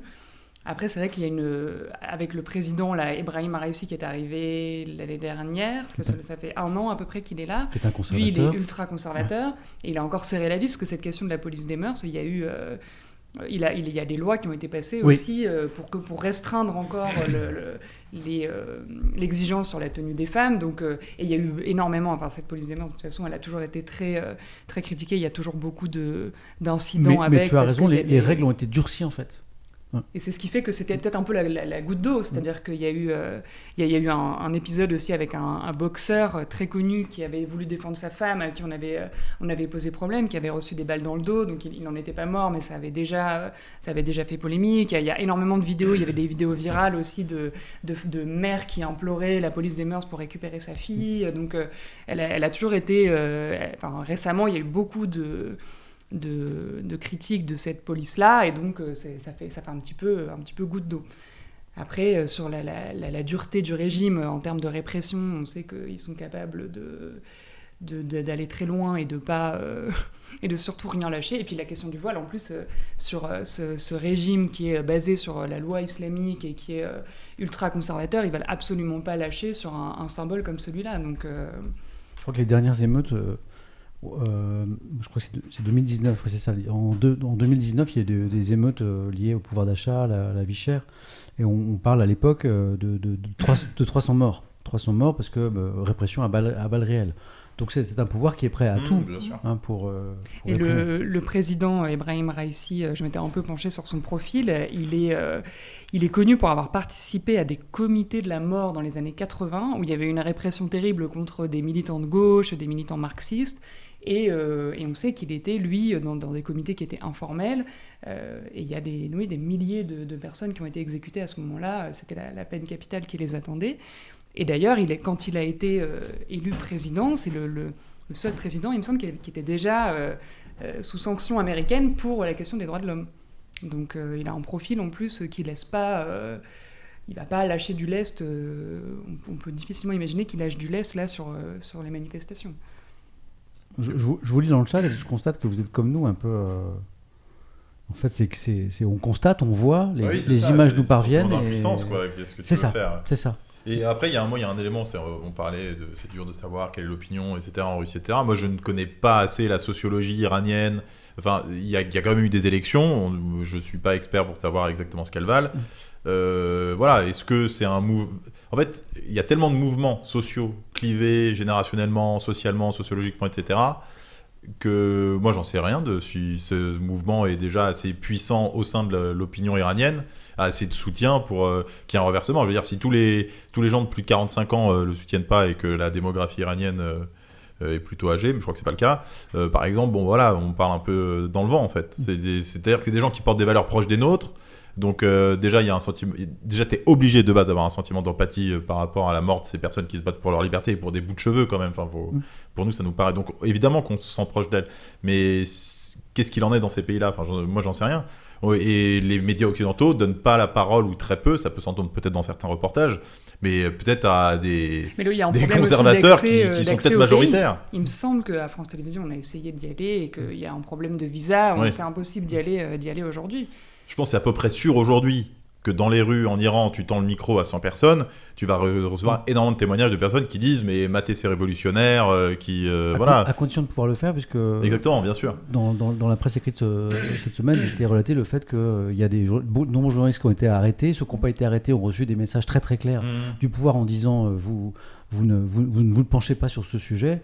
Et donc je suppose pour même pour des, des reporters étrangers qui arriveraient à se rendre en Iran, Mm. je pense que le travail serait très compliqué aussi, très non? compliqué. Sur la question de la légitimité, euh, il a été élu, Ibrahim Raisi, avec un peu moins de 50%, un peu plus de 50% de participation. Donc euh, c'est quand même Ouais. vraiment très peu. Et, euh, et donc euh, il y a, peut-être un, peut un désintérêt, ou en tout cas il n'y a pas un... il y a- il semble pas y avoir un soutien massif de la population. Non, je pense pas, mais moi, c'est vrai que c'est dur. En fait c'est dur à quantifier quoi. euh, Mais c'est ça, c'est que les experts de, de- de l'Iran disent aujourd'hui que la différence avec les précédents mouvements, c'est qu'il y a vraiment un- un- une adhésion un peu plus large que d'habitude à la, à, la à, la, à la contestation, Mm. qui est d'habitude peut-être plus sur la question du pouvoir d'achat. Là, euh, c'est parti des femmes, mais finalement, ça rejoint aussi euh, la, la question économique. Donc, euh, Il y a Jules Graff qui nous dit dans le chat, qui est un habitué de la chaîne, revoir Persepolis de Satrapi et par Renault, tellement plus clair sur ce qui se passe là-bas dans l'après euh, Shah d'Iran. C'est vrai que moi je l'ai pas vu cette œuvre, vous l'avez peut-être vu vous, mais euh, de quoi? de- Ah tu oui, sais le le, Persepolis, le d'animation. Persepolis, Ouais, ouais, ouais, d'animation. ouais. Persepolis. Je, bon, je, je, le- dis pas pour que que, vous, que vo- votre ego en prenne pas, euh, mais les, les gens depuis tout à l'heure disent que c'est très agréable de vous écouter parler. Ah. Voilà. Ça, ça leur, ça leur change de mes délires habituels sur euh, l'actualité, voilà, d'être avec des vrais journalistes, euh, qui ont des infos. euh, voilà. Donc je vous le dis pas beaucoup, mais je le lis depuis euh, tout à l'heure. Carte blanche. Monsieur Jules Dequis, depuis le début de ce stream, Ah, laisse, très indécis moi. laisse, laisse planer un espèce de suspense. Alors, il y a un double suspense. D'abord parce que Jules hésite entre plusieurs cartes blanches, c'est-à-dire plusieurs infos qui sont pas menues ce soir. Il a le droit à une, et aussi parce qu'il a dit d'une façon un petit peu mystérieuse Ah, mais il y en a une, de toute façon, je ne peux pas la dire au début parce qu'elle serait susceptible, Jules, Oui. de faire partir les viewers. Hein, c'est ça? Potentiellement parce que ça, se- ça se passe sur Twitch et en un clic euh, on peut partir, mais il faudrait que ça les intéresse. Mais c'est ma- c'est maintenant? Euh, non, mais c'est les championnats du monde de League of Legends euh, Ouais. en ce moment. C'est en ce moment là? Ah, bah, ouais, c'est- c'est c'est- les phases de, c'est les, les phases de poule là Mais qui je- se jouent à moi, je- Mexico. bah, je crois qu'il y a des, je crois qu'il y a des gros Sur la stream- ch- Je crois qu'il y a des streamers qui sont dessus là. hein. Bah, il y a une chaîne normalement hein, qui est la chaîne euh, qui diffuse, enfin, C'est- la c'est quoi- diffuseur c'est- officielle, c'est la chaîne OTP. Ah bah oui, attends, je vais même te dire combien ils sont. Ils doivent être, euh, je sais Euh, pas, 80 000, 70 000. Enfin, là, je sais pas, je sais pas sont, quel est euh, le match en même temps. S'il n'y a pas d'équipe européenne, ça doit être à 40. Worlds 2022, c'est ça? Ouais. Euh, Ils sont euh, 65 000. 65 000, C'est- voilà. Ils sont numéro 1, C'est quoi le match là? Large, large, large. Il y a écrit dans le titre normalement. Euh, EG versus Loud. Ça parle? Ouais, euh, E- EG, ouais. Evil Versus. Loud. Ah ouais, non, mais ça, je... non, le deuxième, je sais pas. Mais en tout cas, il n'y a pas d'équipe européenne. Donc, euh, avec des équipes européennes, ça monte encore plus. Donc, enfin, tout ça pour dire que c'est les championnats du monde de énorme, League of hein. Legends. C'est ça. Ah, voilà. Ouais. Euh, et c'est le jeu le plus joué au monde, plus de 100 millions d'utilisateurs uniques, etc. La finale. Tu de- joues, tu joues? Ouais. T'es bon? Non, euh, Non. non, je joue plus assez. Ouais. J'ai été correct, on va dire. Ah. J'ai été correct. Euh, mais euh, je le suis plus. Euh, plus du tout. Et, mais euh, non, mais c'est hyper intéressant de suivre parce que je sais pas si vous vous en rappelez, mais l'année dernière, donc la finale, euh, plus de 70 millions de spectateurs uniques en pic, euh, euh, sur- diffusé sur internet, quoi. 70 millions. Ouais, 72, je crois, c'est le chiffre officiel du, du- de l'éditeur du jeu. Et euh, non, mais c'est énorme hein, parce que là, par exemple, ils se sont dit que le Madison Square Garden c'était pas assez gros pour faire une finale, c'est les quarts de finale seulement là-bas. Ils font les demi dans une salle de 22 000 personnes à Atlanta Et la finale, c'est au Chase Center de San Francisco, 18 000 personnes.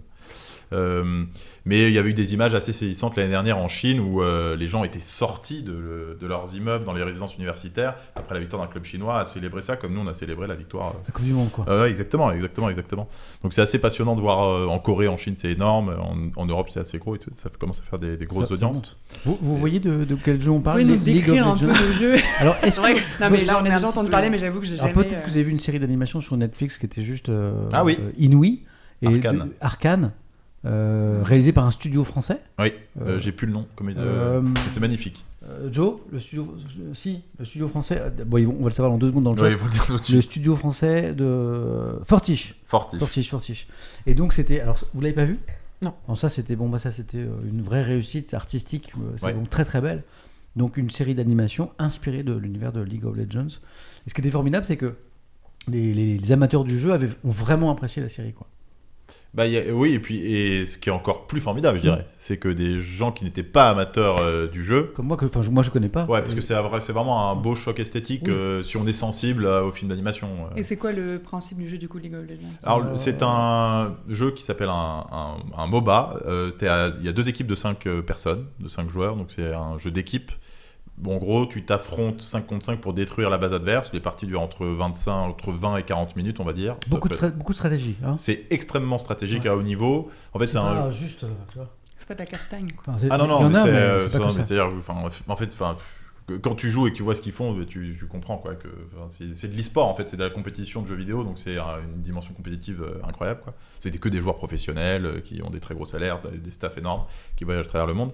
Et euh, donc c'est c'est des choses qu'on essaye de montrer, enfin que certains médias essayent de montrer. France Info le fait notamment. Moi j'ai une chronique avec Laure Vallée là-dessus à la radio. On essaye un peu de faire comprendre justement aux gens qui connaissent pas comme vous qu'il se passe un truc qui en fait, qui, qui est peut-être un tout petit peu sous-traité par rapport à ce que c'est vraiment, Ouais. notamment générationnellement. Hmm.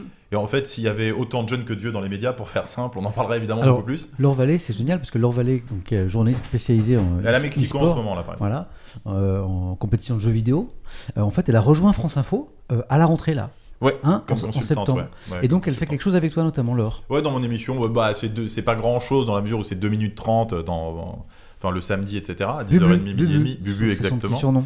Euh, voilà, et, mais qui est, qui est parfaite pour justement expliquer. euh, Qui est une passionnée, qui aux fait gens. très très bien. voilà, ça fait qu'on- 7-8 ans qu'elle est. que j'ai reçu à la maison dans la rencontre Étienne, Ouais. euh, Bubu. Voilà. Et voilà, et qui, qui a cette volonté de- d'essayer de, d'expliquer ce qui se passe. En fait, l'idée, nous, de notre rendez-vous, c'est de que le- ceux qui nous écoutent, donc essentiellement les parents, comprennent. C'est ça. Enfin, euh, comprennent, c'est peut-être un tout petit peu trop parce que c'est quand même un peu nébuleux, mais au moins sachent ce que c'est. C'est quand Quand est-ce qu'on peut écouter ça euh, C'est Jules? 10h, 10h37 et midi 37 le samedi euh, sur la radio, mais sinon c'est euh, sur euh, franceinfo.fr. Enfin, je Ouais, tape, euh, 10h37, France Info midi e-sport. 37 sur France Info en Ouais. live. Demain, Euh, par exemple, on va parler, une de- question qui va vous intéresser, Ah. c'est euh, pourquoi est-ce que les échecs, le jeu d'échecs, Ouais. une discipline ancestrale quand même, il n'y a rien de plus vieux en quelque sorte que les échecs deviennent un e-sport? Euh, voilà, il y a plein de choses à dire, mais... Tu parles, tu parles pas de chess euh, boxing Alors non, parce que Sardoche va faire son match là. Euh, non, non, non, non, non, mais ça va, en fait, ça va avec, hein, ça va avec. euh, mais il y a Blitzstream, Kevin Bordy, qui est un streamer, etc., qui, qui, qui nous parle un peu, qui nous répond un peu. Mais parce qu'aujourd'hui, les échecs se jouent beaucoup en ligne. Et notamment depuis le. En fait, il y a eu deux effets de levier énormes. C'est pendant la pandémie, les tournois pouvaient plus jouer en. Donc on en a joué certains en ligne. Et en plus, il y a eu le jeu de la dame sur Netflix. Ce qui fait que plein de jeunes sont arrivés. Et on a vu que les échecs, grâce à certains streamers, c'était. Voilà.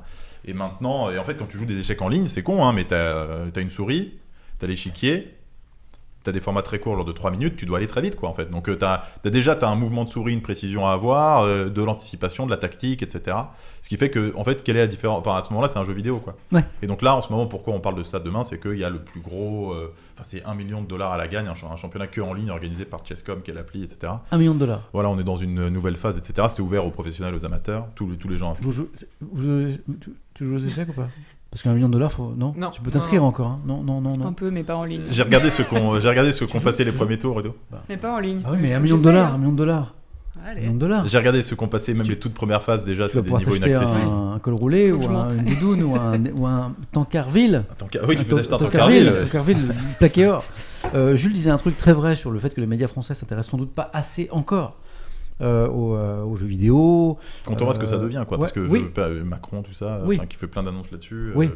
enfin, Oui. c'est- un vrai truc en fait. Quand Quoi. ils s'en mêlent pas un peu les pinceaux entre euh, Ouais. The Event et eSport, mais on va pas lancer ce débat ce soir. Mais je voudrais, euh, je voudrais dire qu'il y a, moi, pour, pour moi qui, alors, qui suis un amoureux de la presse écrite, qui est un peu paradoxal parce que j'ai quasiment jamais travaillé en presse écrite, sauf mon premier stage à West France Laval. Mais sinon, euh, j'ai fait toute ma carrière dans l'audiovisuel public, pas dans l'audiovisuel privé et public, radio-télé. Mais moi, je suis un amoureux de la, la presse quotidienne. Et il y a, pour le coup, je lis tous les journaux tous les matins. Et il y a deux journaux qui nationaux qui beaucoup plus que les autres parlent de jeux vidéo, de, de numérique, de, de- de tous ces enjeux, c'est Le Figaro et Les Échos. Vraiment, beaucoup Ouais. plus. À la fois sur l'angle euh, économique et l'an- et l'angle culturel. Voilà, c'est vraiment deux journaux qui. Je, je- je- je dis j'ai une bêtise ou pas? Euh, non, non, c'est Non, non, non, non, dans la mesure où est, en plus les journalistes qui le font sont, euh, enfin, c'est des, enfin, moi, aussi j'adore leur travail. West France le fait pas mal aussi sur Oui, la culture ouais, jeux vidéo. Et euh, France Bleu a une nouvelle émission aussi consacrée aux jeux vidéo le, le week-end. D'accord. Et, et puis l'équipe, le journal L'équipe Oui. suit les compétitions e-sportives, etc. avec Ouais. Paul Arrivé et qui se déplace même. Tu vois, il était en Suède, là il va aller aux États-Unis, etc. Donc ils mettent des moyens aussi pour suivre, un, pour suivre un peu ça. Mais vraiment sur le e-sport pour l'équipe, ce qui est normal d'ailleurs, Ouais. en, en- tant que sport. Mais ce qui est très drôle, c'est qu'en fait, euh, les passionnés d'e-sport s'en fichent un peu en fait finalement, puisque l'e-sport, tu peux le regarder sur Twitch et Oui. tu as plein de sites spécialisés, etc. Donc euh, en fait, euh, Non, mais c'est ils n'ont pas mais- besoin des Mais en fait, médias. c'est ce que tu disais, c'est que c'est plutôt le- le- l'e-sport, les jeux vidéo et le numérique expliqué aux parents. Quoi. Bah, bah, dans la mesure, en fait, c'est Aux moi je parents trouve- ou aux gens qui n'y connaissent rien. Non mais Moi, ça, je suis ça- pas parent deux, et euh, moi, je... je- vais écouter demain 10h37. Non mais je trouve qu'on remplit à fond notre mission de service public dans la mesure où par exemple quand euh, Emmanuel Macron dit on va organiser en 2023 un major sur le jeu Counter Strike, évidemment que personne ne comprend quoi et personne ne sait ce que c'est euh, alors que ça va remplir Bercy en deux, en, en deux secondes, faut vraiment s'en rendre compte quoi. Et puis peut-être des arénas ailleurs en France, euh, Oui, non, mais je sais, il y a un gros déficit là-dessus. Ça Quand, tacle, on, quand on voit les chiffres. Ça tacle. Ça tacle, ça tacle qui? Ça tacle Marianne. Ah C'est- bah oui, ah donc bah, on voilà, oublie- mais hein, c'est leur faire oublie- beaucoup. Ah, on oublie Marianne, ouais, parce que Marianne, la semaine dernière, ou la semaine Ouais. d'avant, euh, un papier sorti dans Marianne sur. C'était euh, mercredi. euh, voilà, la question c'était est-ce que l'e-sport est un sport? La réponse de l'article Ouais. étant non. Qui a Oui, mis, oui, un- qui a c'est- mis un c'est petit qui a question mis un petit peu en colère euh, le, cet univers. Bah, c'est même pas le titre qui a un problème en vrai, c'est Ah bah, c'est la réponse. plutôt le contenu. C'est la réponse. Oui, mais même sur la réponse, oui ou non, il peut y avoir débat, mais sur, euh, sur les arguments. Cet article était vraiment abominable, lige dans le. C'est Damas Kinox qui dit que ça. Voilà. Les- Donc toi, tu joues pas, mais tu Hmm. connais bien le. En fait, que- en fait, si et- j'avais du temps, Tu si j'avais du temps libre aujourd'hui, je pense que je l'investirais dans cet univers que je trouve euh, riche. euh, voilà. Quand j'étais euh, ado, mais Si t'avais 14 ans aujourd'hui, tu veux dire. Euh, non, mais si j'avais du temps surtout, parce que là je suis à l'eau sur, le- sur le sommeil. Donc, mais en vrai, si j'avais un petit peu de temps là, plutôt que me remettre au sport, puisque j'ai arrêté le sport pour pouvoir streamer, et ben en fait, je pense que je ferais plutôt du e-sport, euh, en enfin du e-sport. Ouais, non. tu ferais du jeu Je vidéo. ferais du jeu vidéo Ouais. parce que euh, je, parce que je vois bien que même ma, ma curiosité pour cet univers-là fait que quand tu pratiques pas, tu, tu restes, tu restes à la porte de. Je suis allé à Bercy euh, quand Zera a, Ouais, a fait son Trackmania Cup. Ouais, Trackmania Cup. En juin. Bon, alors j'ai tu rentres dans Merci, qui est, qui est- qui est plein pour, pour voir euh, de- des des jeux vidéo. Et donc tu Trackmania, sens. c'est c'est des petites voitures, enfin, c'est de la, une espèce de Formule 1, euh, sinon même une petite voiture téléguidée sur un petit circuit, quoi. Donc tu sens, tu sens, tu, tu, tu dis waouh, tu dis voilà, et tu, tu vois les- une bonne ambiance, très, bonne, très bon enfant en plus, quelque chose de très sympa. Il y a une bienveillance de fou dans ce une communauté, euh, voilà, tu, tu sens, et donc tu tu t'y intéresses parce que tu trouves que tu sens vraiment que sociétalement, culturellement, il se passe quelque chose de très très très fort avec des, des belles valeurs en plus. Et puis le spectacle est incroyable en fait, euh, c'est-à-dire que ça va beaucoup plus loin que le sport, c'est-à-dire que c'est même des jeux qui sont conçus pour être ludiques et spectaculaires. Mm. Et donc et en fait, euh, t'as pas les mêmes, euh, t'as pas de diffusion télé en fait. Mm. Faut bien se rendre compte, t'as un truc énorme à Bercy qui est une compétition sportive. Tout sport serait diffusé à la télé avec des contraintes. Là, on s'en fout. Et qui, il- se remplit, et qui se remplit, euh, tu remplis merci Ah oui. comme ça quoi. Ah ouais, ouais. Sauf que quand On de tu t'es pas minutes, quoi. pratiquant comme moi, bah, tu restes au- aux portes de spectacle. Tu vois, je regardais, je comprenais pas bien. hein.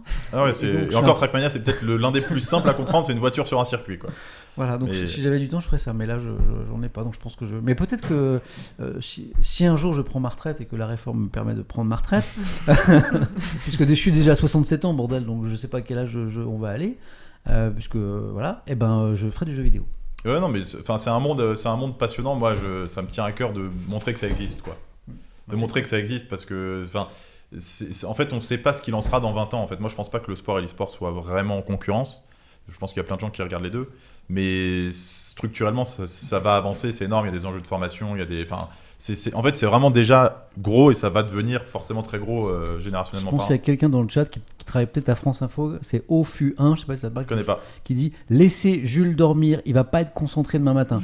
Alors c'est où Si, si, vous inquiétez Ou pas. alors c'est un auditeur qui t'aime bien et qui. qui- Non, ça, ça ira.